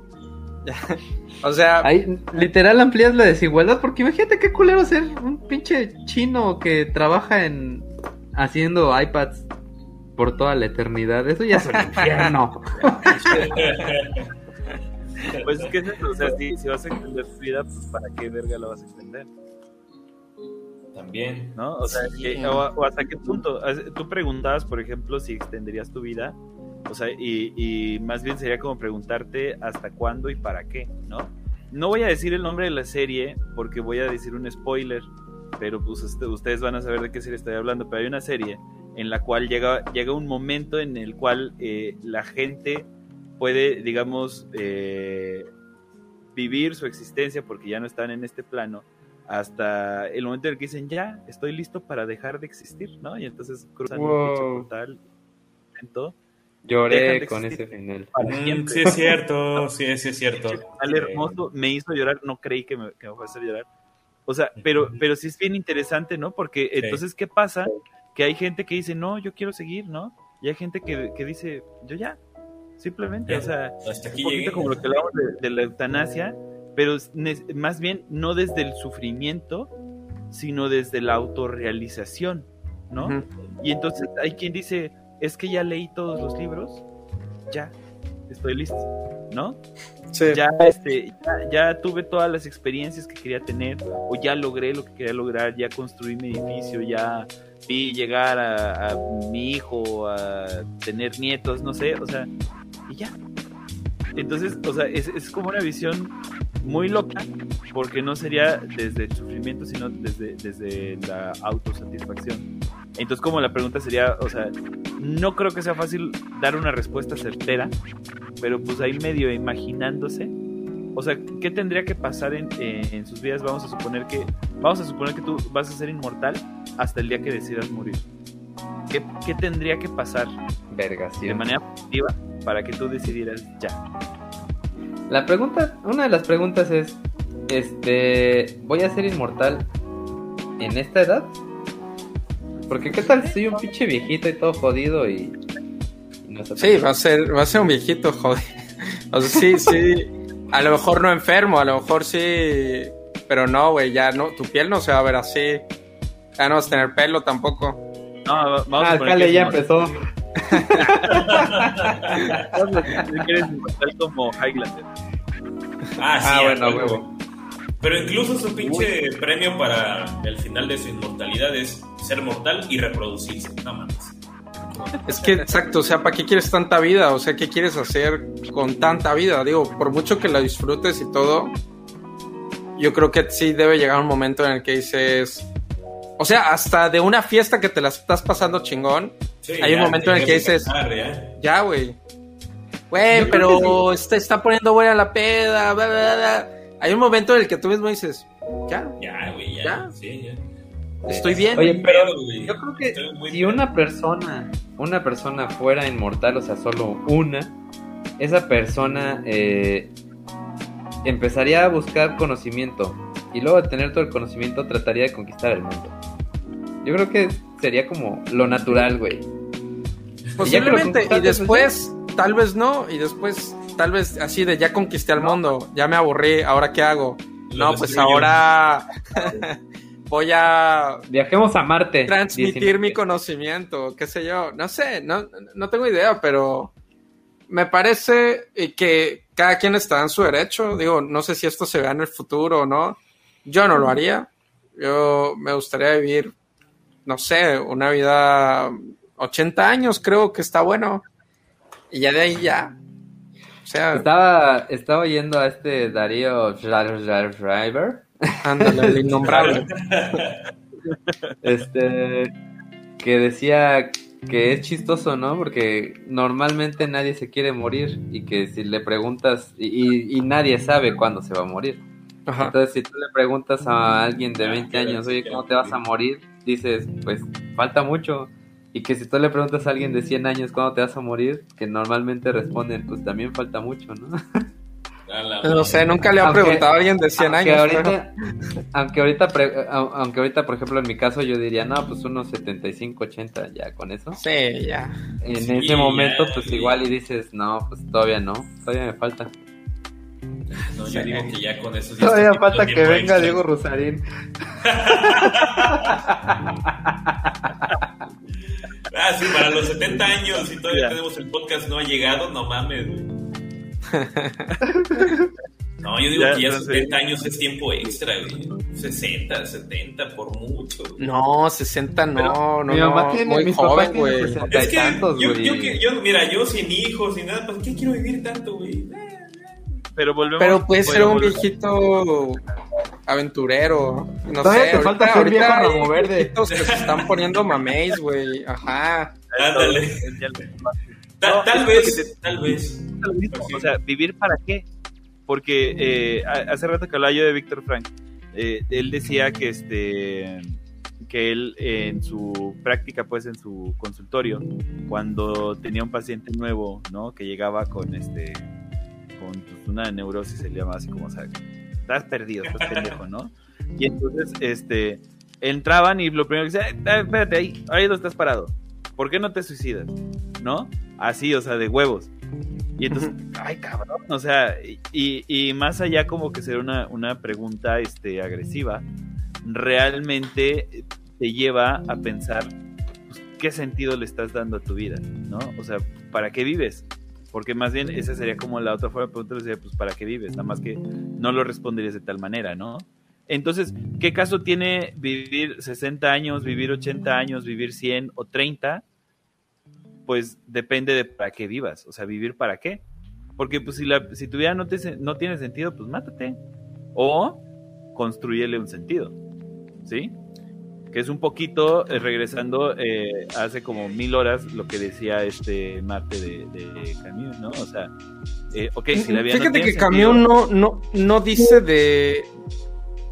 construyete un sentido. O sea, eso sería muy sartreano, muy de Sartre. Construyete un sentido. Este. Muy nicheano también. Pero Camus es como. La, no, güey. Asume que la vida no tiene sentido. O sea, acéptalo que la vida es un sinsentido. Y que eso es lo que la hace disfrutable. O sea, que el hecho de que no tenga sentido es justamente lo que hace que podamos disfrutarla con mayor intensidad.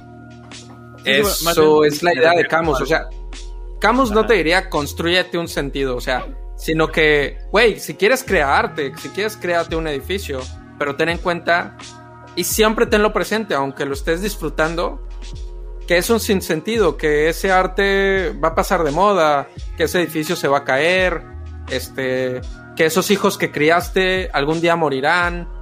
Y entonces dices, güey, ¿para qué los crié tanto tiempo si se, si se iban a morir? Pues no, o sea, es que no es eso, es que tú tienes que asumir que la vida no tiene sentido y aún así, él dice imaginar a Sísifo feliz, ¿no? Este Sísifo, este ser mitológico que su castigo por los, los dioses lo castigaron con este subir una piedra y esa piedra iba a caer y él tenía que volverla a subir y esta roca iba a volver a caer. Y entonces tú dirás, güey, Sísifo podría decir, güey, ¿para qué, ¿para qué subo la puta piedra si de todas formas se va a caer? ¿No? o sea, no tiene sentido. ¿Para qué me baño si me voy a ensuciar? ¿Para qué crío hijos si, me, si se van a morir? Yo me haría así como, como ver cuántas veces la subo en una hora. Tiene su madre. Es lo que dice. O sea, tenemos que imaginarnos que Sísifo está cumpliendo ese castigo y que lo cumple feliz. Que es como, güey, yo sé que la piedra se va a caer. Ya lo sé. Y aún así disfruto de subirla. Y aún así disfruto de verla caer. O sea, es encontrarle ese sabor al sinsentido de la vida. Es como si eso le da cierto sentido a la existencia. Vamos a poner, pues no a la vida, pero por lo menos a tus acciones. Eh, eh, la alegría, la alegría, eso sería como...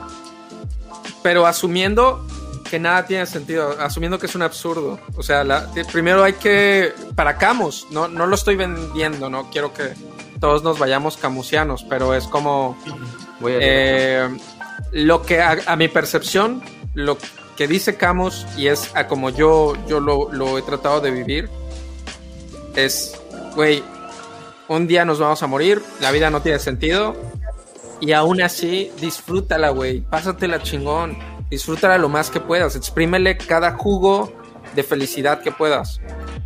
Porque ya estás aquí, ya estás aquí. Y, es un hecho que morirás. Eh, si tú empiezas a construir sentidos, también lo que puede suceder es que eh, construyes tu propio sufrimiento. Porque decíamos, ah, es que el sentido de mi vida es criar a mis hijos. De repente esos hijos se van, no te quieren hablar, eh, se fueron a un país extranjero y no le hablan al papá. Y entonces si yo construí mi vida, toda mi vida, mi sentido fue eh, mis hijos, y luego mis hijos se van y no quieren saber nada de mí, entonces me quiero morir, ¿no? No disfruto de mi vida porque toda la construí en, un, en algo que no era donde debía depositar. Y no digo que no, no querramos a nuestros hijos. Lo que digo es que hay que amarlos intensamente, eh, pero asumiendo que vivimos un sinsentido. Que, que precisamente lo que comenta Marte, por ejemplo, eh, digo, un claro, muy claro, es que en las tasas de suicidios por edad, justamente entre 60 y 65 años hay un repunte.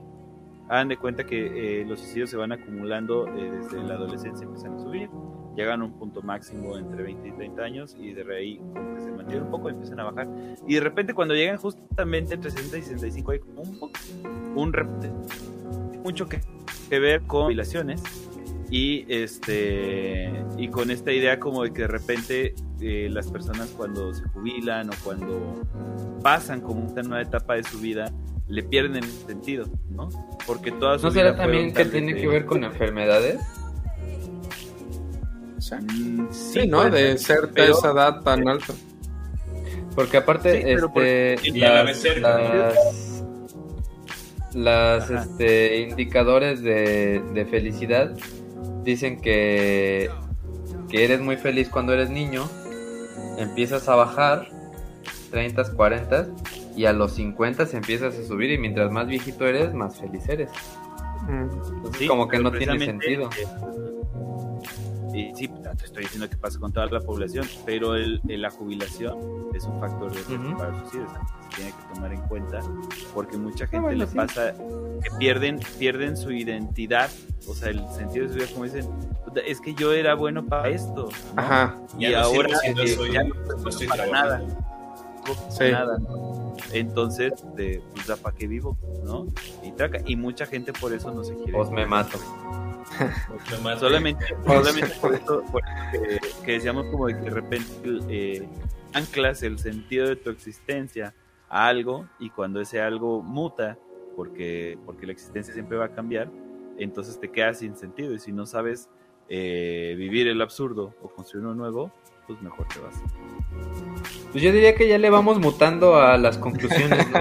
Sí, eso también les iba a decir. Ya nos quedan 10 minutitos. A ver, unas conclusiones pequeñas. Ah, bro. Yo creo que al Eh, final, que al final vaya el Marte, porque Sí, eso también te iba a decir. Ah, ok. Empieza tú, Beto. Yo empiezo. Va. Bueno, a la madre, bueno, nos quedamos, creo que ni a la mitad de todo esto, eh, de la plática de la muerte, creo que queda abierto para un segundo y hasta un tercer podcast todavía. Dice el Marte, no. No, Oye, no tengo problema. pero Bueno, bueno, gustoso. Ya, ya, ya, ya, ya quedó, güey, ¿eh? ya, ya quedó amarrado, ni pedo. Este, bueno, algo básico, recuerden, eh, no es lo mismo un paro cardíaco, la muerte, ni el proceso post-mortem, para nada. Eh, se debe, es- yo soy muy, yo estoy muy en pro, ahora sí, de estudiar a la muerte, ya que es un campo muy inexplorado. Eh, van a decir que gacho, pero no importa cómo, agarren vagabundos, agarren animales, no hay problema, pero estudienla. no, no tanto, pero sí, ¿no? O sea, quien se ofrezca, estaré muy chido para que avanzaran en este campo. Eh, siempre la muerte, si no estamos preparados, nos toma de sorpresa. Eh, si no sabemos cuándo llegará, cuándo lo hace, cuando nos quita esa confianza y esa seguridad que tenemos en nosotros mismos. Eh, mismos. No sé, siempre desde chico, no recientemente, en conclusión siempre he pensado que después de, o, sí, después de la muerte hay dos finales. O no hay nada, definitivamente, o am, la conciencia, tu mente, tu pensar, tus emociones, lo que quieras verlo, esa energía que genera esa conciencia. Eh, pues en algún, algún lugar se tiene que ir, algún lugar puede pasar, algún plano existencial, si quieres verlo de esa forma, ¿no? O sea, la energía no se crea ni se destruye, solo se transforma. Y creo que la conciencia es algún tipo de energía que va a pasar en algún otro plano, a lo mejor. Cualquiera de las dos formas, sea la que sea,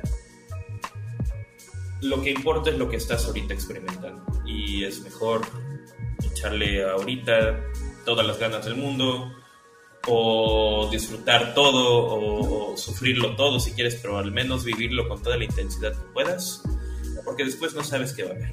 No tienes certeza de qué va a haber. Así que si piensas que la vida solo conduce a la muerte, también tal vez no tenga ningún sentido y sea absurdo, pero también es, puede ser que te genere más ganas.